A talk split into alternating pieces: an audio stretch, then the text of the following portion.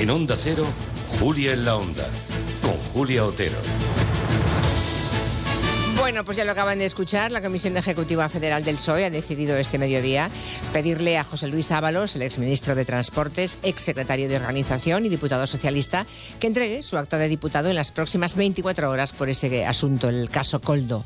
Reconoce el PSOE que Ábalos no está imputado, que su nombre no aparece siquiera en la causa judicial, pero entiende que sí tiene la responsabilidad política.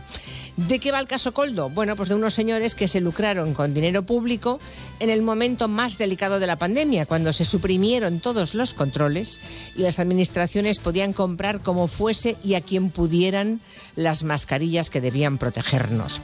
Coldo se llevó presuntamente un millón y medio de euros. Juan Carlos Cueto y Víctor de Aldama, estos dos son empresarios, se llevaron calentitos, también presuntamente, 15 millones entre los dos. No sé si recuerdan el lema Dimitir no es un nombre ruso. Es un lema que apareció en las movilizaciones del 15M para describir la poca afición que tienen los representantes públicos españoles a asumir responsabilidades políticas ante casos de corrupción.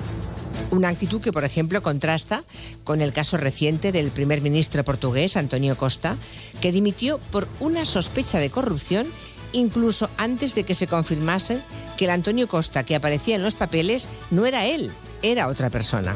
En España hay que remontarse a 1986, cuando el presidente socialista de Castilla y León, Demetrio Madrid, dimitió 24 horas antes de que se hiciera efectiva una imputación de la que posteriormente fue absuelto. Yo sabía que iba a ser absuelto y sabía también que mientras se mantuviera mi situación estaba poniendo en cuestión la institución a la que representaba, dijo entonces. Total, que en el gabinete nos parece muy interesante hablar del caso Coldo, sobre, sobre todo para discernir de qué hablamos cuando hablamos de responsabilidad penal y de responsabilidad política. Esta última siempre llega antes que la otra. Aunque sea una afirmación de perogrullo, hay que recordar que no haber cometido ningún delito no debería ser suficiente para estar en política, por más que haya muchos ejemplos de lo contrario. Falta cultura de la dimisión en España, es un problema de los políticos, es un reflejo de la sociedad española. Lo discutiremos con Elisa Beni, Julián Casanova y Julio Leonard. El territorio negro de hoy habla de vejez y soledad. Manu Marlasque y Rendueles van a contarnos el terrible final que tuvo un pobre anciano que vivía solo, completamente solo en Madrid. Fue asesinado por su cuidador, con el que había mantenido una muy buena relación hasta, hasta aquel momento. Incluso dio, dejó en herencia un piso a los hijos mayores de ese cuidador. Los lunes toca Masterclass con el doctor Saúl Martínez Horta, especialista en neuropsicología, que nos habla de las maravillas y de los misterios del cerebro. En esta tercera edición de esta masterclass va a abordar las alucinaciones, la distorsión y la falsificación de los recuerdos. Si alguien de ustedes quiere trasladarle alguna opinión, alguna pregunta, que no consulta, quede claro, pueden usar ya nuestro buzón de voz, el 638 442 081. ¿Dónde encontrar actualidad, humor, surrealismo y ranciedad? Todo junto en las personas físicas, todos los lunes a las 5 de la tarde, con Rusí de Gracia, Pedro Vera y Raquel Martos. Ahora abrimos la mesa de redacción con Aneima León. Hola, ¿qué tal? Eulalia Rosa. Hola. Marina Martínez Vicens. Muy buenas. Y creo que al lado de Aneima y de Marina está Miguel Ángel Cajigal, ¿no? El barroquista. Aquí estamos en la mesa camilla, Hombre, qué bien. en posición. Qué alegría verte, Sí, Miguel Ángel. ¿todo Hola. bien? ¿Todo, Todo superado ya? ¿Todo bien? Fantástico, al pie Vale, del cañón. me, arre- me alegro muchísimo. Bueno, hoy nos va a llevar el barroquista de viaje a Egipto y a Herculano. Nos lo cuenta enseguida. Si quieren dejarnos un audio con lo que sea, opinión, comentario, pregunta, curiosidad, es suyo. 638-442-081.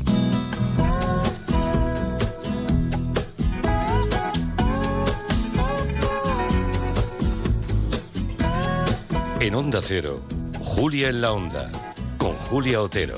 Y esta canción, que es por algo. Que viva la telefonía en todas sus variantes. La telefonía en todas sus variantes, las más sofisticadas. Por eso de que hoy, 26 de febrero, se inaugura en Barcelona el Mobile World Congress, la cita más importante de la tecnología móvil del mundo. Bendita radiación de las antenas. Mientras sea tu voz la que me hable. como me hablaste hace un minuto apenas. Te quiero, te querré, te quise siempre, desde antes de saber que te quería.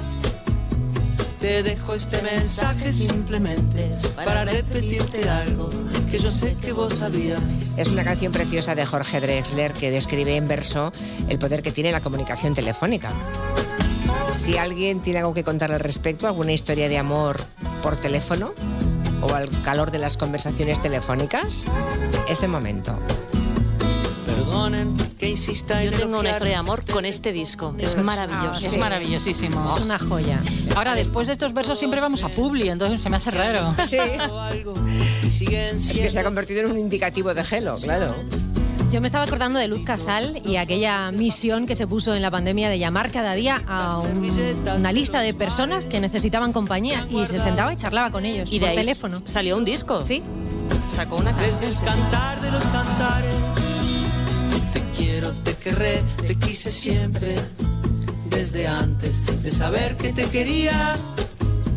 Te dejo este mensaje simplemente para repetirte algo. Es un disco que está hecho solo con guitarras y con instrumentos de cuerda.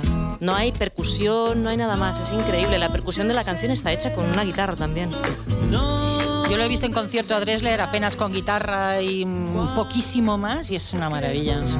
versos galantes, confesiones delirantes. Pasan milenios, Oyentes que disparan con bala, dice el señor en Twitter, normal que el PP pide la dimisión de Sánchez por el tema de las mascarillas. Cuando les pasó a ellos con el hermano de Ayuso, le costó el puesto al líder del partido. siempre, desde antes de saber que te quería.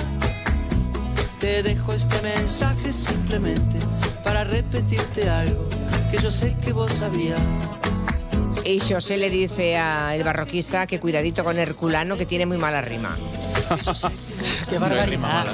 Hombre, No hay por rima Ciri, mala. ya- ya la Bueno, rima. padres y madres, todos tenemos infinidad de manualidades de nuestros hijos, que si collarcitos de macarrones, que si corbatas de papel maché, que si jarrones con mejillones, que si pulseras de plástico, todo es una maravilla. El último grito es sacarlas a la calle incorporándolas a nuestros estilismos. Eso es. El outfit. El- en los Goya del año pasado dijo Penélope Cruz que le había maquillado su hija Luna. Me imagino que parcialmente, que luego alguien la retocaría. Y Angelina Jolie llevó un vestido de novia pintado por sus hijos. Y ahora, este sábado, en la gala de los premios de la Unión de Actores en Los Ángeles, hemos visto otro ejemplo. Entre vestidazos, tacones imposibles y joyas que valen millones, la actriz Hannah Waddingham es la actriz de Ted Lasso, de Ted Lasso, de Juego de Tronos, o para los que no hayan visto eh, estas dos series, la rubia alta y guapa que presentó el último festival de Eurovisión. Ah, sí, sí, sí, sí, sí. sí. Bueno, pues esta señora llevaba un vestido rojo con raja infinita en la pierna izquierda, iba ideal. Y un bolso monísimo de mano, estos de sobre que se llaman. Un clutch. ¿Un cómo? Un clutch. Clutch, sí. Vale, pues eso hecho por su hija de nueve años que había querido contribuir al estilismo. Look at the rainbow detail. Look, it's a one love evening Y bag. dice, mira el detalle del arco iris, es un bolso One Love. Le preguntan, ¿ella sabía que- qué vestido ibas a llevar para conjuntarlo? Dice, no, así que puso todos los colores y lo llamó bolso que va con todo y con nada. Era de cartón, ¿no?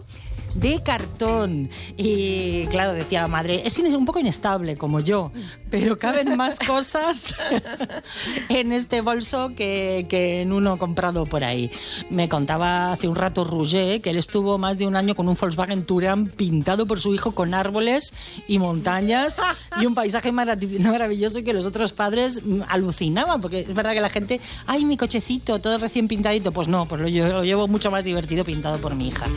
Yo he llevado fundas de móvil hechas por, por las niñas y he tenido, claro, pulsetas de goma, collares de cuentas, de conchas, piedras pintadas o en casa. Hace poco lo retiré, pero estuvo años, ¿eh? Un árbol hecho con cáscaras de pistacho. ¡Oh, qué preciosidad! Una maravilla. Oh. Esto solamente es similar al jarrón que yo tuve de, de cáscara de molusco, de mejillón. También era precioso. ¿Eso no color- huele? No, hombre, no. Una vez lavado con lejía no huele a nada y todo pintadito. Quedábamos un jarrón monísimo. No, pero hay cosas chulas eh, realmente. El bolso de esta mujer a mí me parece Era una maravilla y estaba todo pegadito con celo. Yo llevaba unas pulseras maravillosas también y tengo el bolso lleno de amuletos que pesan Bueno, no más os que cualquier pongáis, otra no os cosa. pongáis estupendas con el bolso monísimo. A el bolso ver. es un trozo de cartón. Pero Es muy gracioso. Anda, hombre, Y- anda, hombre. Está hecho con amor y es Vale. seco, pero... Y Ya es chulo, está. A mí me chulo. encanta. Está hecho con amor y te lo ha hecho tu hija y como si fuera un Dior, pero ya está. Eh, pero sí. oh, la mirada ajena lo ve y dice, vaya, mi, ¿Qué vaya va? bolso va a llevar esta. Es riquísimo, hombre. Bueno, que nos, todos somos culpables de lo mismo. Lo que nos hacen nuestros hijos nos parece todo maravilloso. Pero esta niña no es mía, es de esa Así señora que- tan guapa y a mí yo lo veo Pero te recuerda a ti, claro. Claro, a ti y a todas y todos. Por eso les pregunto ya a los oyentes si han sido objeto de las manualidades de sus hijos y si han adoptado como objetos útiles para cualquier cosa en la casa, de decoración, eh, para ponerse encima, mm, adornos para el hogar, cualquier marav- maravilla de esas tan, mo- tan bonitas, monitas hechas por los críos, ¿vale? Nos lo pueden contar, 638 442 081. Ay, barroquista, una vez me hicieron unas meninas de barro. Hoy. Eso fue feo. Bueno, yo le hice a mi madre a las figuritas del mago de Oz, Dorothy y los tres, el león, el hombre de hojalata y el espantapájaros, con pasta de papel. Ostras. Lo que son las madres. ¿eh? Estuvo en la entrada de casa años. Aquello era. Hasta que yo mismo, ya con una cierta edad, dije: Creo que se puede retirar. Bueno, yo hice un ramillete de rosas con miga de pan.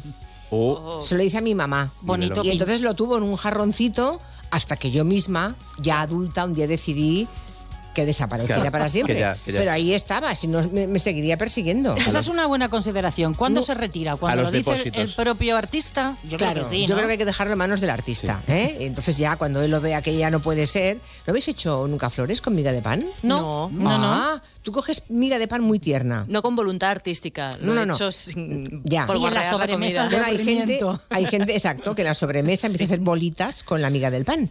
Bueno, pues tú coges un buen trozo de miga de pan, lo vas trabajando, trabajando, trabajando y se convierte en una especie de plastilina. Luego se seca y luego lo puedes pintar con pinta uñas y unas rosas maravillosas. Interesantísimo. ¿A que sí? Vale. bueno, a principios de febrero comentamos la gran polémica que afectaba eh, uno de los enclaves, bueno, seguramente el más famoso del mundo, las pirámides de, de Giza, donde el gobierno egipcio eh, anunció que iba a reconstruir una de las tres pirámides. Bueno, aquel día ya nos contó aquí Miguel Ángel Cajigal que aquello era muy mala idea y como Miguel Ángel Cajigal, seguramente toda la comunidad científica internacional del mundo artístico ha presionado de tal forma que parece ser que en Egipto han dado marcha atrás, ¿no? Al menos de momento, Miguel Ángel. Efectivamente, lo contamos hace tres semanas, de hecho fue mi última sección antes de estas pequeñas vacaciones y mira, mm, eh, acabamos Ya y está. empezamos otra vez con lo mismo.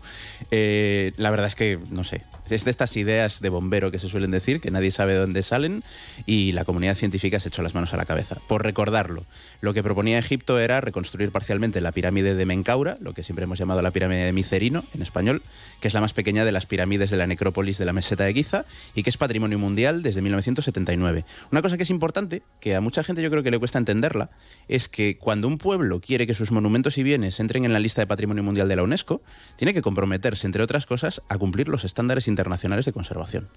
Y los estándares internacionales de conservación te dicen que no puedes falsificar un monumento, es decir, que no puedes hacer que te declaren los dólmenes de Antequera patrimonio mundial y luego cuando son patrimonio mundial los reconstruyes para Con que miga de Comida de pan. pan. Comida sí. de pan y de colores, exacto.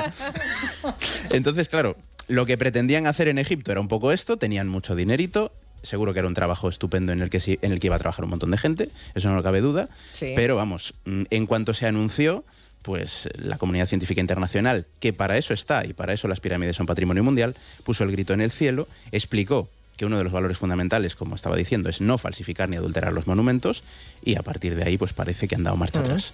Oye, lo de Notre Dame, ¿qué?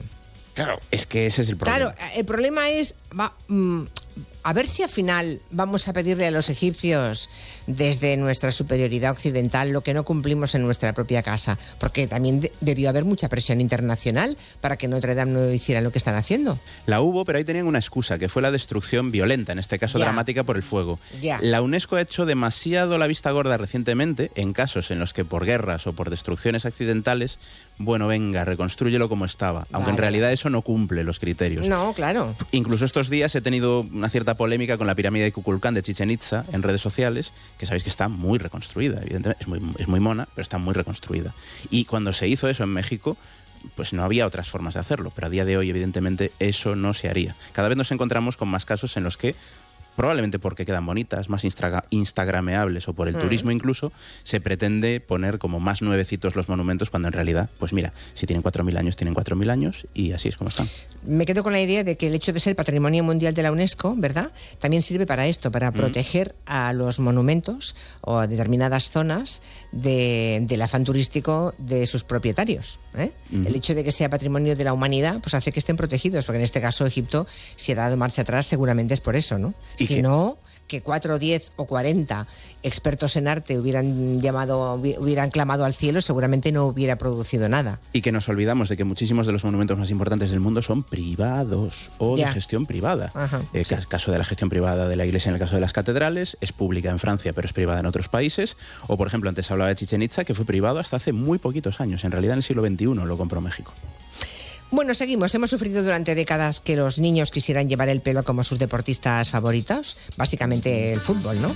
Eh, bueno, eh, la fuerza de- del fútbol ha hecho que los peluqueros se hayan hecho de oro.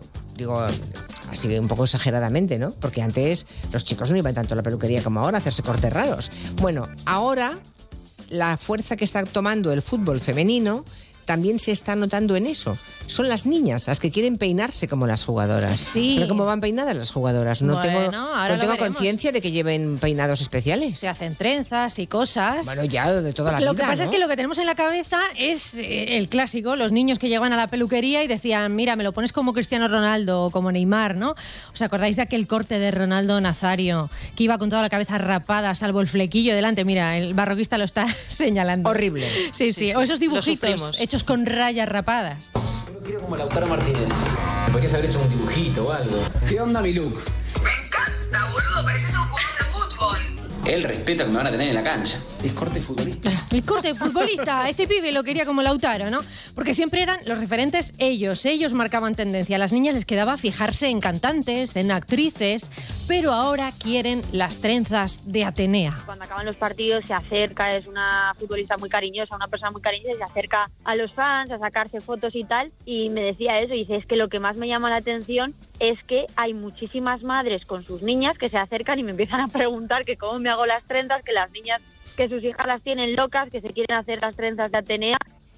Se lo contaba Atenea a Sandra Riquelme, que es compañera periodista responsable de fútbol femenino en relevo, y Atenea les cuenta con toda la paciencia cómo se las hace, que se recoge el pelo en una coleta y de esa coleta ya saca varias trenzas. Le llevan como 25 minutos, ya sea en el baño del vestuario o en el hotel, que ella se toma su tiempo, se las hace, que también algunas compañeras suyas tiran de ella como peluquera, tanto en la selección como en el Real Madrid, y que se lo copió a una jugadora del filial del Real Madrid, a, Olaya.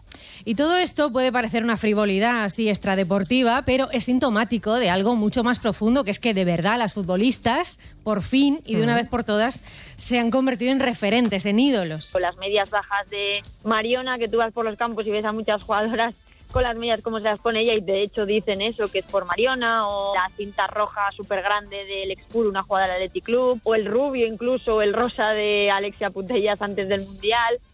Queremos ser como ellas.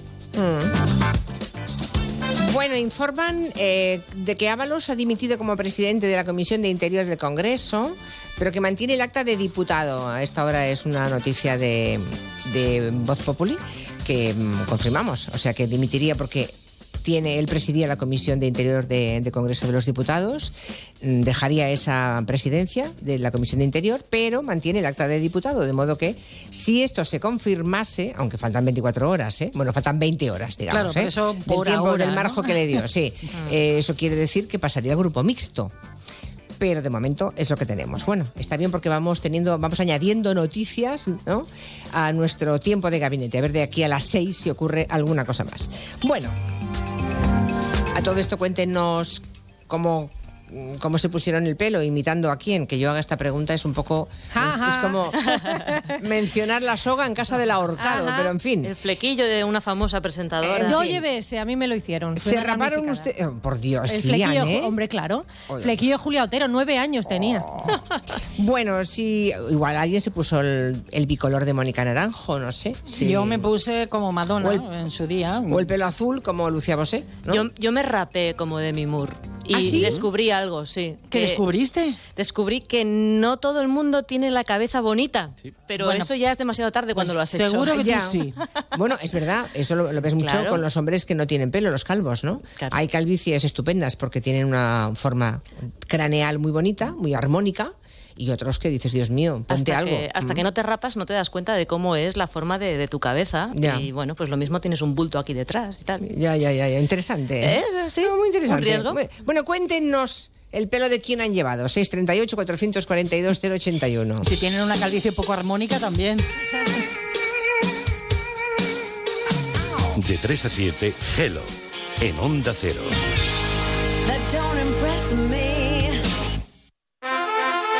Madre mía, qué golpe. Parece que tu coche se ha peleado con una columna. Con el seguro de coche de línea directa no solo te ahorras una pasta, sino que además puedes escoger el taller que quieras aquí o en Chipiona. Y si eliges taller colaborador, también tienes coche de sustitución garantizado y servicio de recogida y entrega. Cámbiate ahora y te bajamos el precio de tu seguro de coche, sí o sí. Ven directo a lineadirecta.com o llama al 917-700-700. El valor de ser directo. Consulta condiciones. El mejor estreno de ficción en dos años. Es hora de que esta empresa funcione como una empresa familiar. Yo no me he partido el lomo por esta empresa para que ahora venga mi hermano a vivir del cuento. Líder y lo más visto de la noche del domingo. Si algo le pasa a padre, sería lo que siempre has querido ser, ¿no? Sueños de libertad. De lunes a viernes a las 4 menos cuarto de la tarde en Antena 3. Y después capítulos finales de Amares para siempre. Cuando Berta abrió su paquete de Amazon, se le aceleró el corazón. Pantalla LCD y seguimiento de la frecuencia cardíaca. La pulsera de actividad se clasificó en su corazón por su calidad y su precio. Cinco estrellas de Berta. Productos estrella a precios estrella. Empieza a buscar en Amazon hoy mismo. En Lowy somos más cañeros que nunca, porque te traemos nuestra mejor ofertaza. Fibra y móvil 5G por solo 29,95, precio definitivo. Si quieres ahorrar, corre a lowy.es o llama al 1456.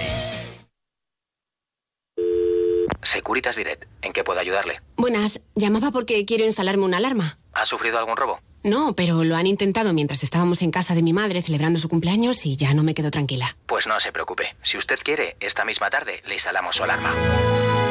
Protege tu hogar frente a robos y ocupaciones con la alarma de Securitas Direct.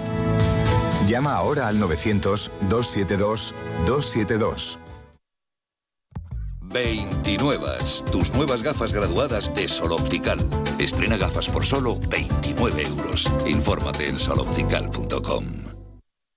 Te vamos a dar los dos mejores consejos para estar siempre en forma. Uno y dos, uno y dos, uno y dos. Apúntate al mejor gimnasio del mundo. Caminar por tu ciudad con Callahan Adaptation. El primer zapato que se adapta al pie y a tu forma de caminar.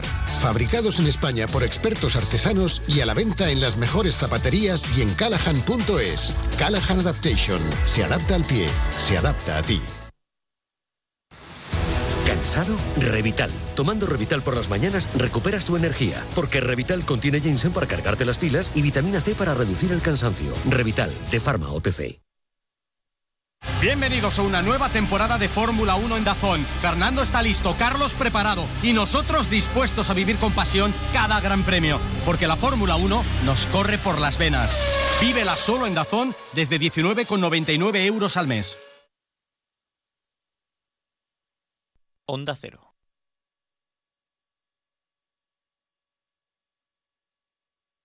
del mercado, con sistema de control de temperatura y de humedad, dispensadores de hielo y agua, y con wifi para comprar desde la pantalla integrada. Pero a él, a él lo que le ha conquistado es la doble puerta, para poder seguir pegando los imanes de sus viajes, que ella iba justo. Si coleccionas viajes, y bueno, imanes, Carles Lamelo también. Es el destino. Gente viajera. Todos los sábados y domingos a partir de las 12 del mediodía y siempre que quieras en la web y en la app. Gente viajera, un imán para los amantes de los viajes. Onda Cero, tu radio. ¿Sabes qué alimentos que comemos habitualmente son tóxicos para nuestras mascotas? ¿Por qué los perros comen césped? ¿Cuánto duermen los gatos? ¿Qué tienes que hacer si quieres viajar con tu mascota a otro país? Todas las respuestas en Como el perro y el gato con Carlos Rodríguez. Sábados a las 3, domingos a las 2 y media de la tarde y siempre que quieras en la app y en la web de Onda Cero. Patrocinado por Menforsan, los especialistas en cuidados, higiene y cosmética natural para las mascotas. Te mereces esta radio. Onda Cero, tu radio. Tenéis ese viaje programado desde hace seis meses. Al fin habéis sacado un tiempo para los dos. Desde el avión las vistas son increíbles. Pero tú no tienes ojos para eso, solo para él. Ay, dormido en tu hombro todo el viaje. Muy romántico. Si fuese tu pareja y no un desconocido quien te ronca al oído. En Onda Cero somos cercanos, pero no tanto. Somos más de informar con cercanía, con pluralidad, con una inmensa variedad de contenidos, de enfoques, de voces. Somos Onda Cero, tu radio. Es la una de la mañana. Te acabas de terminar el último capítulo del libro que te ha tenido enganchado noche tras noche. Y te preguntas, ¿y ahora qué? Si hay expertos en llenar vacíos culturales, estos son Rubén Amón, Sergio del Molino, Rosa Belmonte, Guillermo Altares e Isabel Vázquez. Bienvenido al mayor club de lectura, cine, series y música. La Cultureta Gran Reserva. Cada viernes a la una y media de la madrugada. Y siempre que quieras en la web y en la app. Onda Cero, tu radio. Luis me ha dicho que baja en cinco minutos. Conociéndolo, calculo que me hará esperar media hora. Saliendo menos cinco llego de sobra. Y me da tiempo a regar las plantas, sacar al perro y tirar la basura, que luego da más pereza. Si eres de analizar cada jugada, eres de Radio Estadio. Escucha toda la información deportiva en Radio Estadio con Edu García. Todos los fines de semana y en todas las grandes citas deportivas. Onda Cero, tu radio. Onda Cero.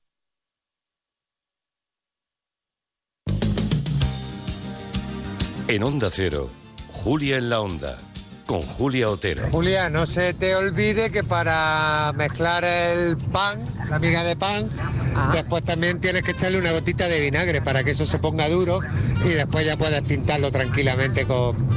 Yo de pequeñejo hacía muchos cuadros de, de migas de pan. Pues yo no tengo hijos y no me traen cosas, pero tengo una madre con Alzheimer que baja a un centro de día y siempre me trae en San Valentín un corazoncito, en carnavales una máscara y ahí lo tengo en el salón. Equipo, qué emoción escuchar telefonía.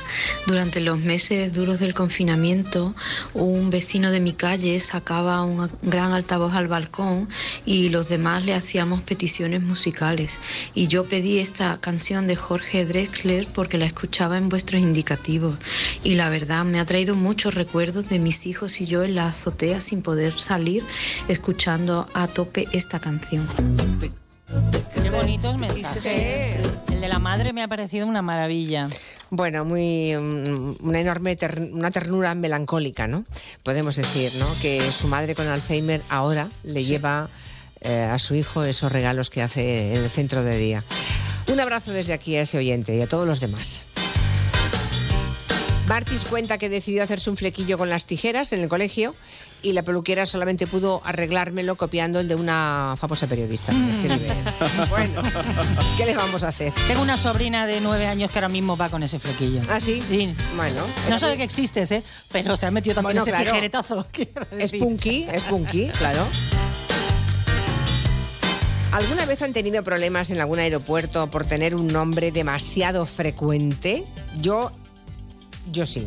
No porque mi nombre sea frecuente, porque iba con alguien, con un nombre de alguien que probablemente traficaba con drogas. Y eso es tremendo. Ahí va. Cada vez que entro en Estados Unidos, mm, tenemos A problemas. mi padre le pasa igual. Ya. Se llama igual que alguien de un cártel de la droga Exacto. y siempre tiene problemas. Lo que ocurre es que, bueno, puedes tener problemas, te pueden llevar a un reservado, te pueden coser a preguntas, puedes pasar una hora fatal con la familia afuera, la primera vez sobre todo, luego ya sabes de qué va, pero la primera vez te asusta Se muchísimo. sufre, sí. Pero bueno, no pasa de un incordio de un tiempo. Lo que ocurre es que a un vecino de Mataró, en Barcelona, la cosa ha ido a mayores. Está en prisión preventiva desde hace más de una semana porque se llama igual que un criminal. Lleva ocho días en la cárcel por una coincidencia. Su familia, evidentemente, está desesperada. Eh, Ahmed El, el Madioui, que es el sobrino del detenido, nos ha contado lo que le pasó. Pensábamos que, se había perdido en el aeropuerto, porque bueno, se trata de una persona de 72 años y bueno, creemos que a lo mejor ha salido del aeropuerto, que a lo mejor ha cogido un bus erróneo y es cuando después de 24 horas hacemos la denuncia de desaparición, es cuando los Mossos de Escuadra nos informan de que ha sido detenido en- por la Policía Nacional una vez aterrizado en Barcelona. O sea, nosotros no entendemos nada, eh, él obviamente menos aún. Hablamos con la abogada, es cuando nos informa de que en este caso ha sido detenido por un delito de una persona que estaba en búsqueda de captura a nivel europeo, de, de Francia en este caso. Claro, pero Mohamed, el tío de Ahmed, nunca ha estado en Francia. De hecho, lleva 30 años viviendo en Cataluña, tiene a sus hijos y a su hermano aquí, no tiene ningún antecedente penal, está jubilado y entonces viaja mucho a, a su pueblo de origen en Marruecos. Y claro, no tiene nada que ver con el narcotraficante francés condenado a 10 años en Francia y sobre el que pesa una orden de detención europea por el que le han confundido. Eh, Lo que pasa es que comparten el nombre, el apellido y la fecha de nacimiento. Oh. Los dos se llaman Mohamed el Madioui. que es un apellido que, bueno en este caso lo comparte todo el pueblo y además claro es un nombre es el nombre más común del mundo Mohamed no solamente hay dos Mohamed el Madioui es que hay muchísimos lo que pasa es que bueno la mala suerte es que, que además comparte año de nacimiento y esta es la mala suerte que ha tenido Claro, la cosa curiosa es que comparte año de nacimiento y el día de nacimiento, pero el día es el 1 de enero. Y resulta que en Marruecos, en los años 80, se ponía por defecto eh, 1 de enero. No, Anda. no se preguntaba qué día en concreto habían nacido. Entonces hay muchas personas que nacieron el 1 de enero. Y entonces por eso la abogada del caso nos dice que la euroorden debería haber sido más precisa. Entonces aquí el problema radica en que la Orden de Europea Internacional de Detención no, es decir, no ha identificado con su pasaporte o su NIE o su, bueno, principalmente el pasaporte, el número de pasaporte tiene que constar. Ni foto, ni huellas, ni nada, solo salía el nombre y el apellido y la fecha de nacimiento. Claro, no coinciden las huellas, ni el DNI, ni nada. Ahora mismo Mohamed sigue en prisión preventiva Pero en, no puede ser, en ¿eh? Brianz. Sí, sí, sí, lleva, lleva... Es que no puede ser. Lleva más de una semana esperando a que Francia facilite más información que permita mm, demostrar que él no es la persona a la que están buscando. Claro, su familia ha podido hablar con él este fin de semana, está bien de salud. Recordemos que es una señora, es un señor que tiene 72 años, o sea, tiene ya algunos problemas de salud, pero bueno, parece que está todo bien, que está un poco más tranquilo, pero no saben cuándo podrá salir. Porque, claro, el jueves pasado se interpuso un recurso de apelación, pero este recurso puede tardar hasta tres semanas, durante los cuales estará en la cárcel. Por eso la abogada pide que al menos durante este proceso de verificación Mohamed pueda quedar en libertad preventiva. Pues el señor tiene arraigo aquí, ha vivido pues muchísimos años en España, cobra una pensión, tiene familia, tiene domicilio, por lo tanto podría esperar perfectamente en su casa con unas medidas cautelares distintas, no tan restrictivas, pues yendo a firmar al juzgado haciendo una putacta semanal o si hace falta diaria. O sea, existen otras medidas. Pues tiene toda la razón la abogada. Claro. Es que no puede, bueno, es que tendrán que resarcirle de esto, ¿eh? La abogada imagino que va a hacer una denuncia, claro. La Eh, familia está están Porque esto tienen que pagarlo después. El Estado habrá, tendrá que pagar a este hombre ocho, los ocho días que se ha pasado. Bueno, ocho días hasta hoy. hasta Veremos hoy, cuántos hasta que más, ¿no? Francia responda. Ya, ya, ya, ya. Tremenda esa historia. A veces la burocracia puede ser lo más estúpido del mundo. ¿eh? Suele serlo, sí. Más que a veces suele serlo.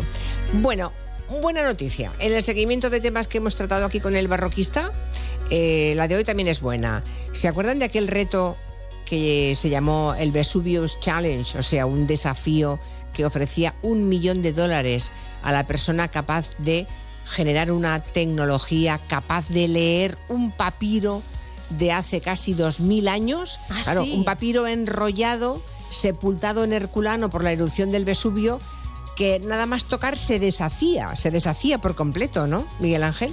Sí, pues lo han conseguido. Lo ha conseguido. Yeah. Alguien se lleva un millón de dólares. Se ha repartido el premio porque ya hubo un anticipo hace unas semanas, alguien anticipó, adelantó bastante la tecnología y le dieron 200.000 y ahora a las personas que han conseguido lo que faltaba le han dado otros 700.000. Y literalmente, bueno, hacemos el recordatorio y dijimos, esto va a ser la noticia del año y casi de la década. En arqueología romana, pues ha sucedido, después de 2000 años. Esos papiros que aparecieron entre 1752 y 1754 en la villa de los papiros de Herculano, que por eso se llama así esa villa, pues el problema que tienen es que son probablemente la mejor biblioteca que conservamos de la antigüedad clásica, pero no se puede leer. Mm, Se han intentado muchas veces desenrollar, están carbonizados, de hecho parecen como un cigarro puro quemado, pero cuando los desenrollas, te los cargas. Se desintegran. Se desintegran. Es verdad que desenro- desenrollándolos se ha conseguido leer algunos, parcialmente, pero eh, lo que se ha intentado ahora es precisamente utilizando un tag de altísima resolución, eh, generar la imagen de todo lo que hay dentro sin desenrollarlo. Y ya tenemos la imagen. Ahora, hay un segundo premio que son 100.000 dólares para el que consiga revelar más del 90% del texto. Ahora el, el texto ya es Uh. legible, está colgado online y quien quiera puede cogerlo, descargárselo y si consigue Intentarlo. leerlo, los 100.000 que quedan. A partir de ahí, ¿Pero cuál es la, la dificultad de la lectura entonces? que hay que buscar los caracteres, literalmente, porque Ah. lo que tenemos es como una especie de texto ya des- desplegado, pero no se lee con tanta facilidad. Ya, ya, ya. Entonces, claro, hay que generar probablemente con inteligencia artificial un sistema que, bla, bla, bla, pueda ir leyendo poco a poco lo que pone ahí. Eh, sobre todo esta historia a mí me gusta por una cosa, soy muy obsesivo y maniático con esto, pero tenemos una obsesión de creer que la arqueología va de excavarlo y conocerlo todo ya, y no es cierto. Pompeya y Herculano están desapareciendo precisamente porque se excavaron en el siglo XVIII y no se excavaron como se excavarían hoy. De hecho, Pompeya y Herculano ya no se excavan. Lo que queda por excavar ni siquiera se prospecta en esas zonas normalmente porque saben que dentro de 50 o 100 o 200 años habrá tecnologías que permitirán sacar 10 o 20 veces más datos de lo que hay allí. Esa me parece la moraleja más interesante de, de muchas, ¿eh? De todo lo que he escuchado, me parece lo más inteligente, Miguel Ángel. Pensar que mm, cuanto más tiempo pase antes de que hallemos cosas de nuestro pasado remoto, ¿no? Cuanto más tiempo pase, mm, más tecnológicamente seremos competentes para interpretarlo, para leerlo. Claro, es como los papiros. Si esos papiros se hubieran descubierto y los hubieran tocado todos, todos estarían destruidos. Y sin embargo, si se descubriesen hoy, los tendríamos todos intactos. Exacto. ¿Cuánto- ¿Cuántos se llegaron a malograr? Un montón, Pues ¿no? Como 400, 500, una Claro. barbaridad. Claro, me quizá- Intentaron desenrollarlo sabiendo que era papel, o sea que se, se deshacía todo como papel. Quizá allí en esa biblioteca hay alguna obra de Aristóteles, por ejemplo, que no, Sí. que no hemos conocido aún. Es lo que estamos pidiendo, con un poco de suerte.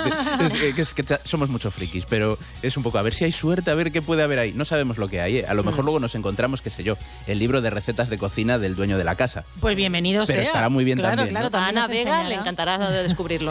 Bueno, ese día contaste que se había eh, leído la palabra púrpura, ¿no? Sí. ¿Hay alguna más que se Efectivamente, conozca? No, ¿no? de momento no. De Están un poco tirando del hilo a partir de recomponer esos, esos grafismos, pero bueno, va por buen camino. Eh, parece que el secretario general de Junts eh, para Cataluña, que se llama Jordi Turull, le conocen ustedes perfectamente, es- fue uno de los líderes del procés, pasó por la cárcel, ha ingresado en el hospital de Belviche en Barcelona. Eh, por lo visto ha sufrido una insuficiencia cardíaca, suponemos que algo parecido a un infarto.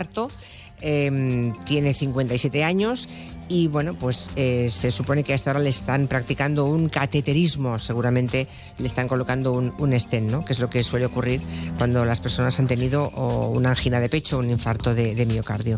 Así que desde aquí nuestros mejores deseos para el señor Turull.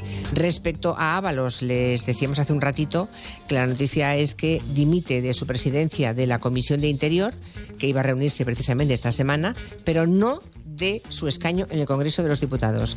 Y ya saben ustedes que el escaño pertenece a los diputados y que por tanto es voluntario el hecho de que lo, abandonen, aunque su partido, el PSOE, le ha dado 24 horas a partir de este mediodía para que entregue su acta de diputado. Veremos si hay algún otro movimiento en las próximas horas. De momento sigue como diputado. A ver qué nos cuentan de los pelos los oyentes. Yo he llevado el pelo como numerosos referentes del cine y del deporte, Vin Diesel, Michael Jordan, Dwayne Johnson, La Roca, y creo que por mucho que me ponga voy a seguir con este peinado. Yo tengo 70 años y cuando fue el boom de Cabaret de Liza Minnelli, me corté el pelo como ella. O sea, igual que en la película Cabaret de Liza Minnelli. Because Buenas tardes desde Menorca.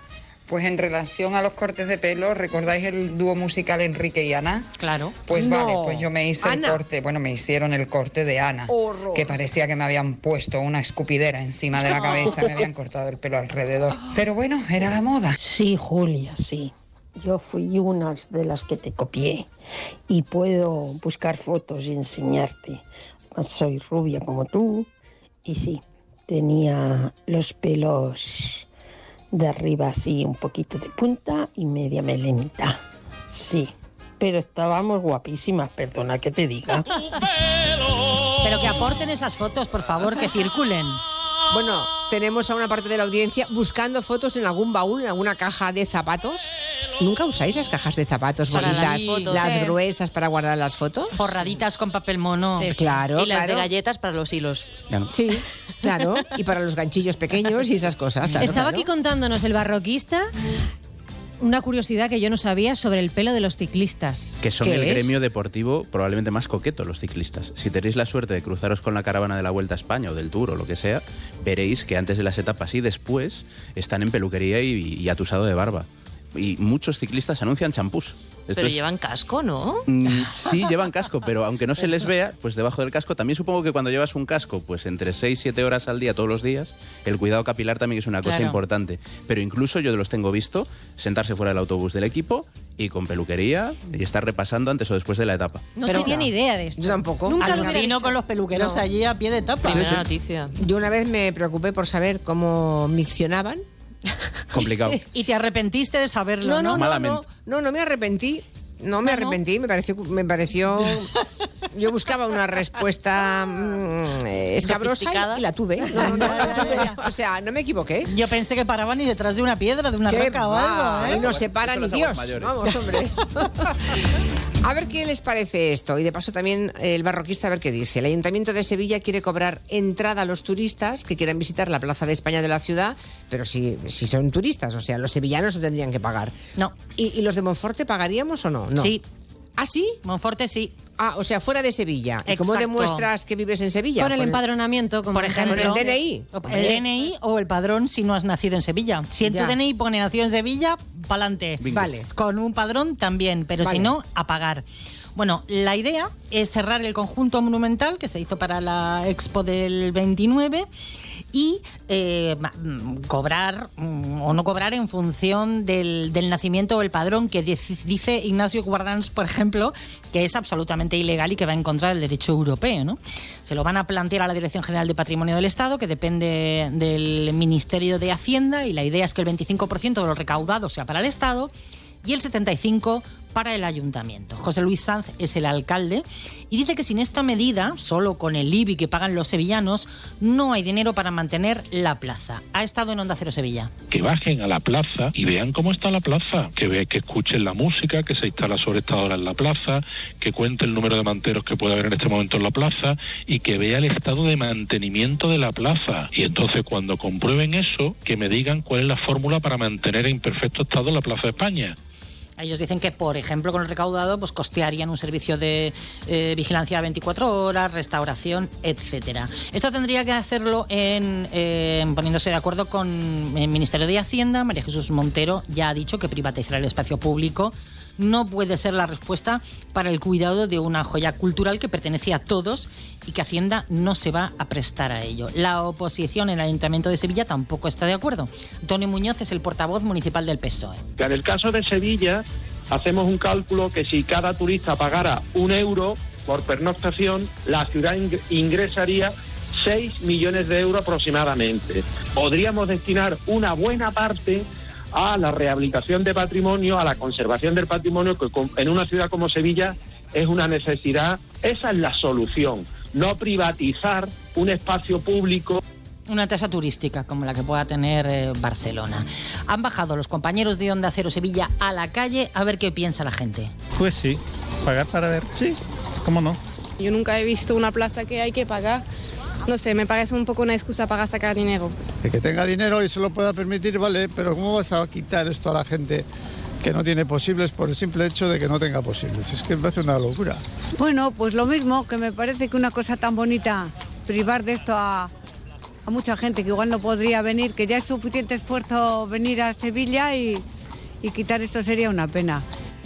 ¿Es equiparable a la entrada que hay que pagar en el Parque Güell para visitarlo? No lo sé, ahora que nos diga el barquista lo que piensas. Si duermes en Venecia, no tienes que pagar, pero lo previsto es que a partir de abril, si duermes en otra de las islas, al entrar tienes que atravesar un torno y eh, dar un dinero que serviría, bueno, primero para disuadir un poco a la afluencia masiva y luego para preservar con ese dinero el patrimonio.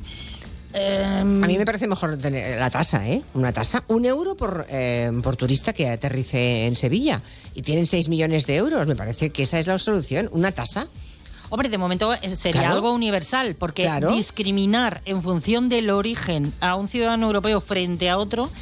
eh, Claro, bueno, es que no tiene ningún sentido. ¿A ti qué te parece, Miguel Ángel? Bueno, aparte de que efectivamente hay ya jurisprudencia que en este caso, si no, si no recuerdo mal, eran unas instalaciones deportivas y el Tribunal Supremo dijo que no se puede discriminar por el lugar de residencia en la tasa de acceso, hay una cosa que yo, me pregunto, ¿y la gente de Camas y la gente de Dos Hermanas no es de Sevilla?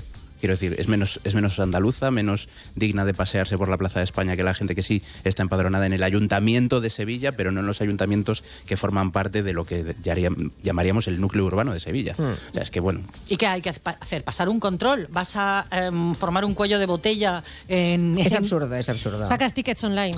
No parece, no, no, no- parece que tenga mucho sentido. Para eso, una pequeña tasa, un euro. ¿De verdad creen que los turistas se pueden pagar un euro por día? Se hace en muchas ciudades de España ya. Claro, en muchísimas ciudades. Lo que ocurre es que aún no se niegan a una cosa que realmente es la solución. Lo otro es que es, un parche, además, muy incómodo y muy difícil de, de- de- de- de defender públicamente. Más cosas.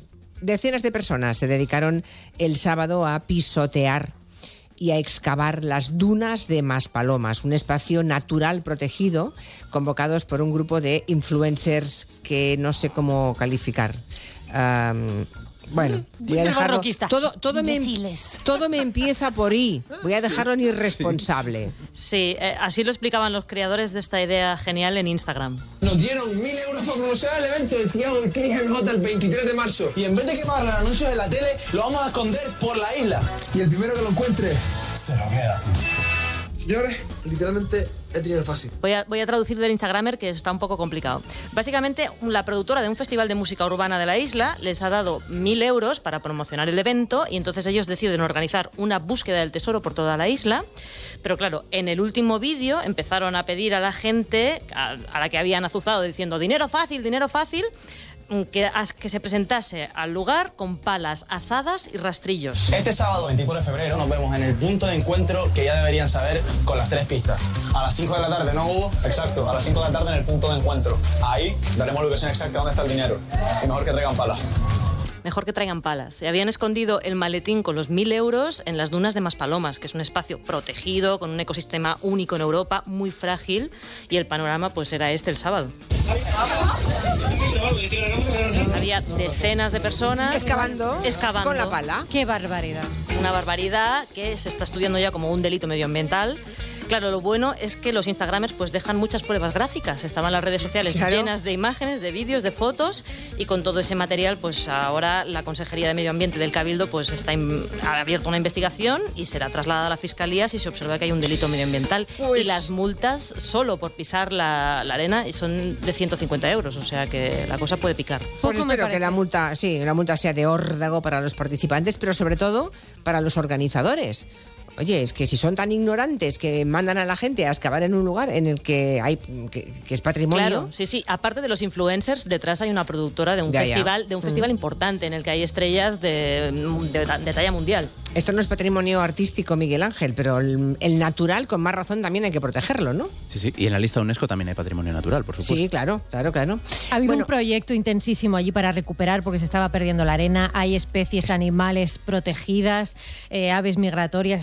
Es, tremendo. tremendo. Bueno, ayer por fin entró en prisión Pedro Muñoz, ya saben, el político del Bierzo, que fue condenado a 16 años y 11 meses de cárcel por varios delitos de maltrato y por la brutal agresión que dejó parapléjica y con graves daños neurológicos a su mujer entonces, una señora, una chica leonesa llamada Raquel Díaz. ¿Se acuerdan, no? La tiró por el balcón de la finca, al caer ella se golpeó la cabeza contra un pozo, quedó tumbada, quedó inmóvil, moribunda, pero él bajó, la siguió insultando y le preguntó si se había muerto ya o qué y siguió golpeándola. Todo esto que les estoy contando son hechos probados que están tal cual escritos en la sentencia. ¿eh? Bueno, pues por fin ayer ese individuo ese indeseable entró en la cárcel, se ejecutó la sentencia. Él la ha recurrido, pero para proteger a la víctima y evitar el riesgo de fuga se dictó un auto de ingreso en prisión que le daba 10 días de plazo y se agotaban hoy.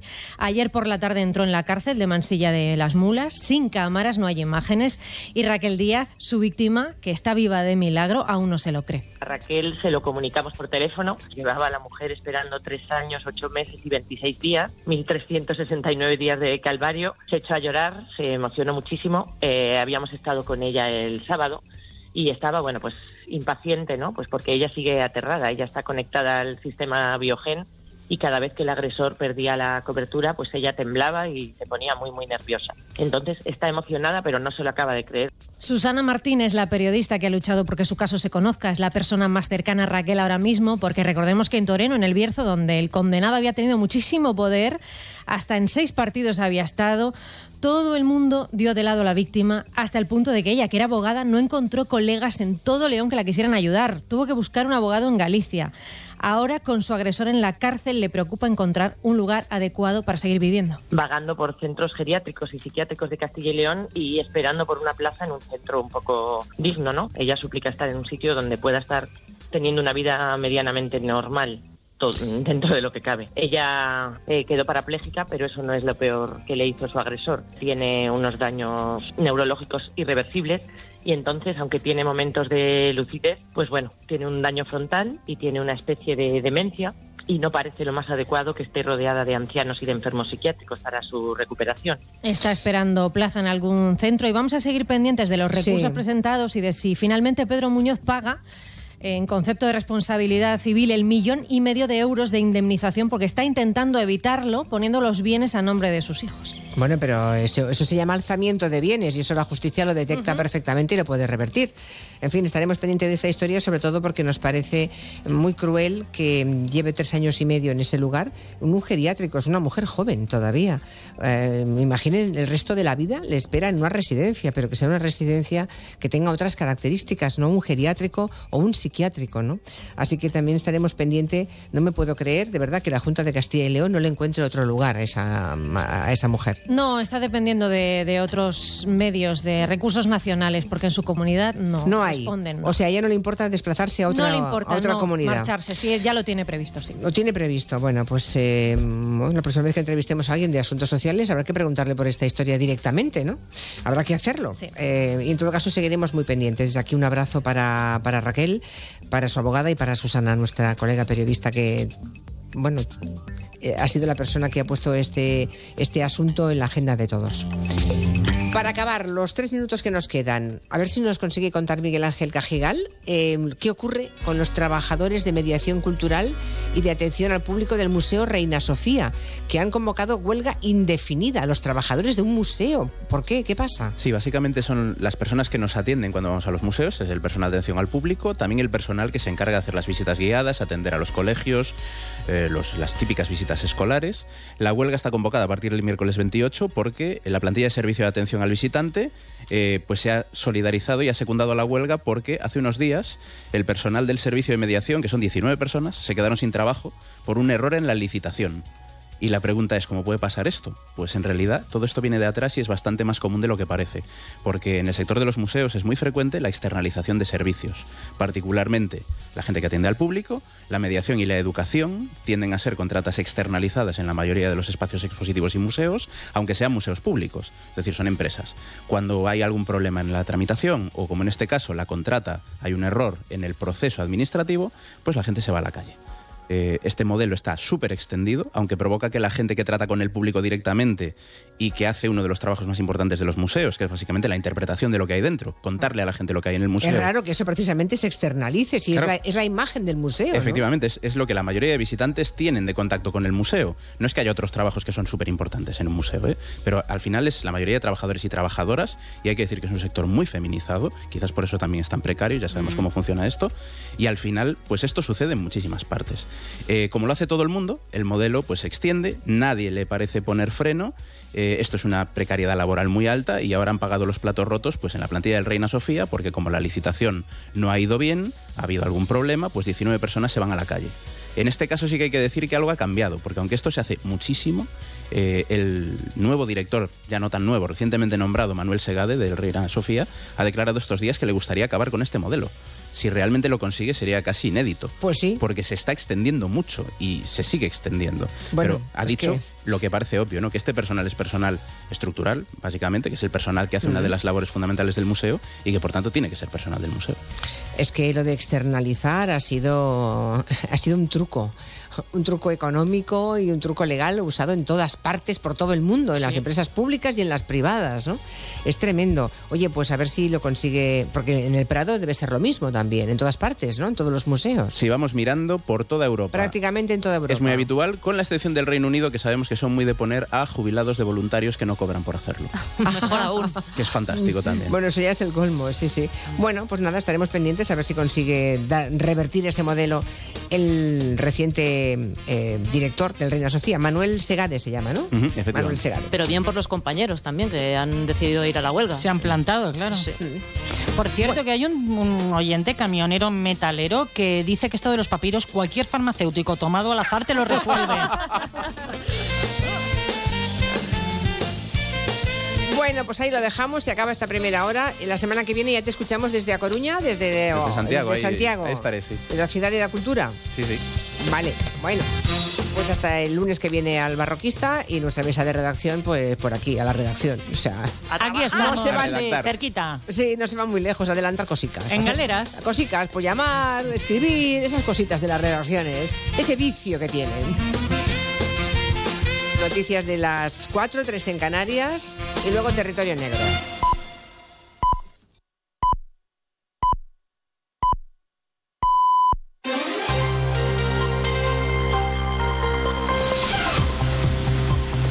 Noticias en Onda Cero.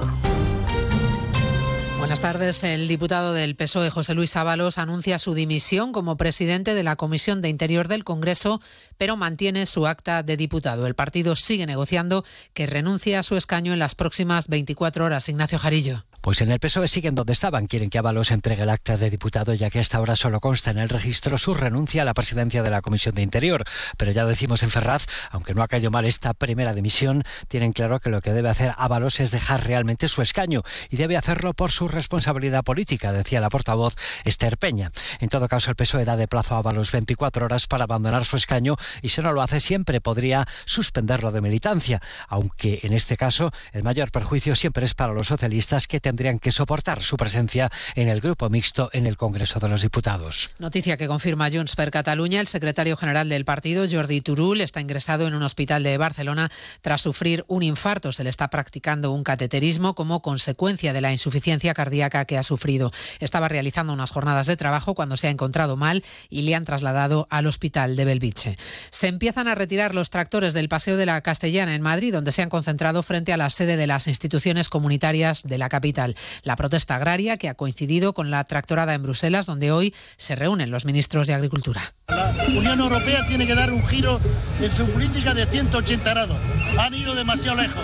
Hoy tenemos manifestaciones también en Bruselas, que es un disparate la política que se ha hecho a espaldas del sector agrario En apenas una hora se espera la llegada de los Reyes al barrio de Campanar, en Valencia, para transmitir su solidaridad tras el incendio del viernes, que según las primeras hipótesis que maneja la investigación, pudo originarse por un cortocircuito en el motor de un toldo. La alcaldesa de la ciudad y el presidente de la Generalitat han pedido privacidad para las familias ante la difícil situación que están viviendo. Pero hoy es un día muy difícil ¿no? para hablar de futuro cuando todavía quedan muchas cosas para hacer, todavía estamos eh, con absoluta prioridad en lo que toca, que es en atender a todo el mundo de la mejor manera posible, con la mayor celeridad, con el mayor rigor y con la mayor eficacia posible. La Policía Nacional ha identificado en una localidad de la provincia de Granada a seis menores de entre 14 y 15 años por maltratar presuntamente durante años a un compañero de clase. Recibió patadas, insultos, amenazas y golpes durante todo el ciclo de la ESO. Granada, Ana de Gracia. Sufrió bullying durante años con amenazas de muerte incluidas y el acoso escolar se alargó durante todo el ciclo de la ESO. El grupo de matones lo conformaban seis menores de entre 14 y 15 años. La policía ya ha podido identificarlos. Silvia Tortosa es portavoz del Cuerpo Nacional en Granada. El menor acosado tuvo que soportar reiteradas agresiones físicas como tortazos, patadas, pedradas y golpes, llegando a sufrir en una ocasión la pérdida del conocimiento tras sufrir un estrangulamiento con la técnica de mataleón. Según la investigación, la víctima habría había sufrido durante varios años estas supuestas agresiones, tanto en persona como a través del teléfono móvil. Y el temporal está complicando la circulación por las carreteras del norte del país. La nieve ha obligado a embolsar cerca de 300 camiones entre Castilla y León y Asturias. Algunos han podido empezar a circular de nuevo. Redacción en Valladolid, Roberto Mayado. Las más afectadas son las carreteras que unen la comunidad con la vertiente cantábrica. Se están embolsando camiones, unos 80 en el polígono de Onzonilla, en el núcleo urbano de León, también en Vega de Valcarce, en el Bierzo, donde se ha parado a medio centenar de vehículos pesados. Misma imagen en Aguilar de Campo, en Palencia, junto a la A67. Además, la nieve impide la circulación en el puerto de Lunada, en Burgos. También cortada la Nacional 621 y 625 en Riaño, León. Y solo se puede circular con cadenas en Candelario, en Salamanca.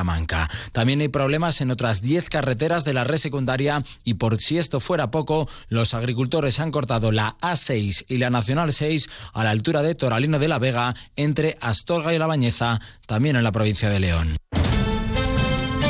deporte con este Rodríguez. Con el partido Girona Rayo Vallecano se cierra la jornada 26 de Liga. El conjunto catalán debe sumar los tres puntos y quiere recuperar la segunda posición que ahora ocupa provisionalmente el Barcelona. Y la selección femenina de fútbol sigue preparando la final de la Liga de las Naciones que el próximo miércoles disputará ante Francia. Ona Batlle, elegida mejor jugadora de las semifinales, rechaza la vitola de favoritas. Creo que contra Francia, pues al final es una grandísima selección. Yo creo que va a ser un partido bastante disputado. y creo que al final eh, nunca hemos tenido la idea de que somos favoritas y que tenemos la presión. Yo al menos no siento ninguna presión. Sí que es verdad que obviamente tenemos la ilusión y, esa ambición ¿no? de, de ganarlo todo. Ricky Rubio ha sido presentado como nuevo jugador del Barcelona tras su regreso a las pistas con la selección. Asegura haber vivido en la oscuridad en referencia a sus problemas de salud mental, pero también lanza un mensaje de esperanza. Me han hecho ver de que se puede manejar ese miedo, ¿no? que a veces los nervios son buenos para activar el, organismo, activar el cuerpo para estar preparado para algo que viene. ¿no? No es lo mismo tener miedo que tener nervios, que estar preocupado. ¿no? Y nos vamos a extremos y hay muchos grises en esta vida y estoy aprendiendo a dibujar en gris. El 9 que terminó el partido con la selección española con una sobrecarga asegura que está a disposición de Grimao para debutar el viernes como azulgrana contra Mónaco en la Euroliga. Volvemos con más noticias en una hora, a las 5, las 4 en Canarias. Trabajo, casa, ducha, cena, cama. Salir de trabajar con el piloto automático no tiene pérdida, aunque pensándolo bien, sales perdiendo. Te pierdes conversaciones, te pierdes risas, te pierdes lo que sucede a tu alrededor. Salir de trabajar con el piloto automático es el camino fácil. Muchos lo siguen, otros, y cada vez somos más, preferimos seguir la brújula para no perdernos nada. La brújula, con Rafa La Torre. Toda la actualidad de lunes a viernes desde las 7 y siempre que quieras en la web y en la app. Onda Cero, tu radio.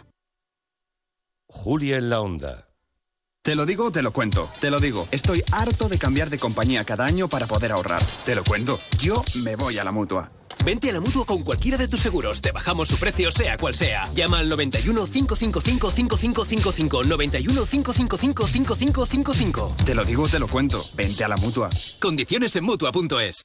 Si elegir es ahorrar for you, ahorra eligiendo 3x2 en más de 3.500 productos. Como en el atún claro en aceite de oliva Carrefour Classic Pack de 8, comprando dos, el tercero te sale gratis. Hasta el 11 de marzo en hipermercados, web y app. Carrefour, aquí poder elegir es poder ahorrar. ¿Te imaginas que la mejor chef del mundo te haga la paella del domingo? Pues ahora Acciona Energía, la mayor compañía energética del mundo que solo opera en energías renovables, te instala los paneles solares en tu casa y pone toda su energía a tu servicio a un gran precio. Aprovecha y hazte autoconsumidor. Entra en Hogares Acciona Energía e infórmate. Si padeces insomnio, estrés o ansiedad por tener muchos préstamos, podemos ayudarte. Llevamos 15 años mejorando la vida a miles de personas como tú. En Agencia Negociadora encontrarás personas empáticas capaces de solucionar lo que tú no puedes, con los bancos para que ya, el próximo mes, tengas un único préstamo y pagues hasta un 80% menos que ahora. Sin moverte de casa rápido y discreto. Si tienes casa en propiedad, llama gratis al 900-900-880. 900-900-880 te cambiará la vida. Grupo Reacciona.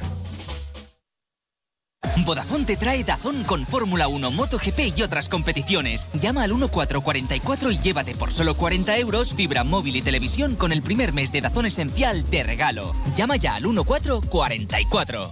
Vodafone. Dos años después del inicio del conflicto de Ucrania, la emergencia continúa. Millones de personas han perdido sus hogares y para las que permanecen en el país, los bombardeos y los ataques son parte de la vida diaria. Tu ayuda es vital ahora. Necesitan atención médica y psicológica, refugio, alimentos y agua potable. Envía Bizum al 02076. Llama al 900-595-216 o entra en comitéemergencia.org. Ahorro para expertos. Expertos en ahorro. En Brico de Po, compras donde compran los que saben y consigues los mejores precios para tus proyectos. Como con este pavimento bucles, ahora por solo 7,95 euros. Y este pack de vitrocerámica más horno por solo 279 euros. No esperes más para ahorrar. Ya en tu tienda y en bricodepo.es. Cada día tengo peor la memoria. Toma de Memory. De Memory con fósforo y vitamina B5 contribuye al rendimiento intelectual normal. Recuerda, de memoria, de Memory. Y ahora también de Memory Senior, de Pharma OTC. Onda Cero.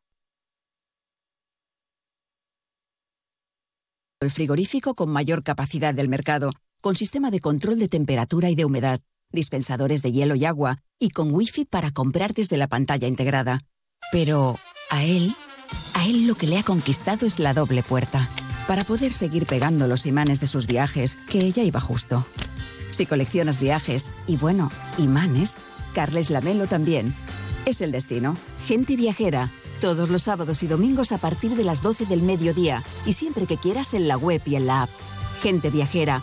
Un imán para los amantes de los viajes. Onda Cero, tu radio. ¿Sabes qué alimentos que comemos habitualmente son tóxicos para nuestras mascotas? ¿Por qué los perros comen césped? ¿Cuánto duermen los gatos? ¿Qué tienes que hacer si quieres viajar con tu mascota a otro país? Todas las respuestas en Como el perro y el gato con Carlos Rodríguez. Sábados a las 3, domingos a las 2 y media de la tarde y siempre que quieras en la app y en la web de Onda Cero. Patrocinado por Menforsan, los especialistas en cuidados, higiene y cosmética natural para las mascotas. Te mereces esta radio. Onda Cero, tu radio. Tenéis ese viaje programado desde hace seis meses. Al fin habéis sacado un tiempo para los dos. Desde el avión las vistas son increíbles. Pero tú no tienes ojos para eso, solo para él. Ay, dormido en tu hombro todo el viaje. Muy romántico. Si fuese tu pareja y no un desconocido quien te ronca al oído. En Onda Cero somos cercanos, pero no tanto. Somos más de informar con cercanía, con pluralidad, con una inmensa variedad de contenidos, de enfoques, de voces. Somos Onda Cero, tu radio. Es la una de la mañana. Te acabas de terminar el último capítulo del libro que te ha tenido enganchado noche tras noche. Y te preguntas, ¿y ahora qué? Si hay expertos en llenar vacíos culturales, estos son Rubén Amón, Sergio del Molino, Rosa Belmonte, Guillermo Altares e Isabel Vázquez. Bienvenido al mayor club de lectura, cine, series y música. La Cultureta Gran Reserva. Cada viernes a la una y media de la madrugada. Y siempre que quieras en la web y en la app. Onda Cero, tu radio. Luis me ha dicho que baja en cinco minutos. Conociéndolo, calculo que me hará esperar media hora. Saliendo menos 5 llego de sobra. Y me da tiempo a regar las plantas, sacar al perro y tirar la basura, que luego da más pereza. Si eres de analizar cada jugada, eres de Radio Estadio. Escucha toda la información deportiva en Radio Estadio con Edu García. Todos los fines de semana y en todas las grandes citas deportivas. Onda Cero, tu radio.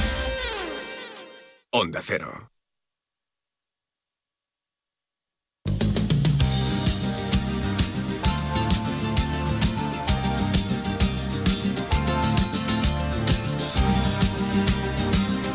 En Onda Cero, Julia en la Onda, con Julia Otero.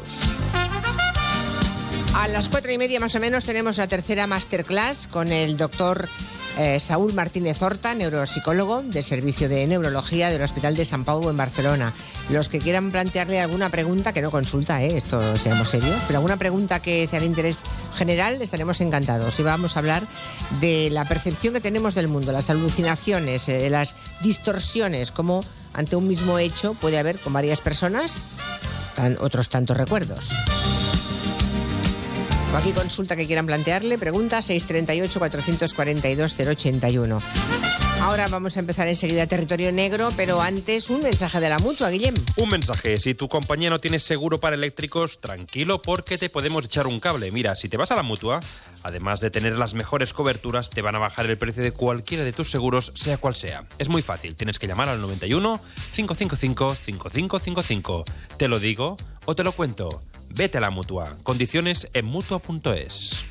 ¿Qué tal por el mobile? ¿Bien? Uy, En un rato. Muchas novedades. Muchas novedades. Bueno, Demasiadas. en un no sé si ratito. dará tiempo. No, hombre, hay que ir dosificando. Durante toda la semana nos va a ir contando cosas que vean en el Mobile World Congress. Me voy a dosificar. Vale, vale, dentro de un ratito, ¿eh? Vale, perfecto. Con las personas físicas. Venga. Ah, Vale, venga, venga, Bueno, vamos a por territorio negro. Vamos a saludar a, a Manu Marlasca y a Luis Rendueles. Buenas tardes a los dos. Buenas tardes.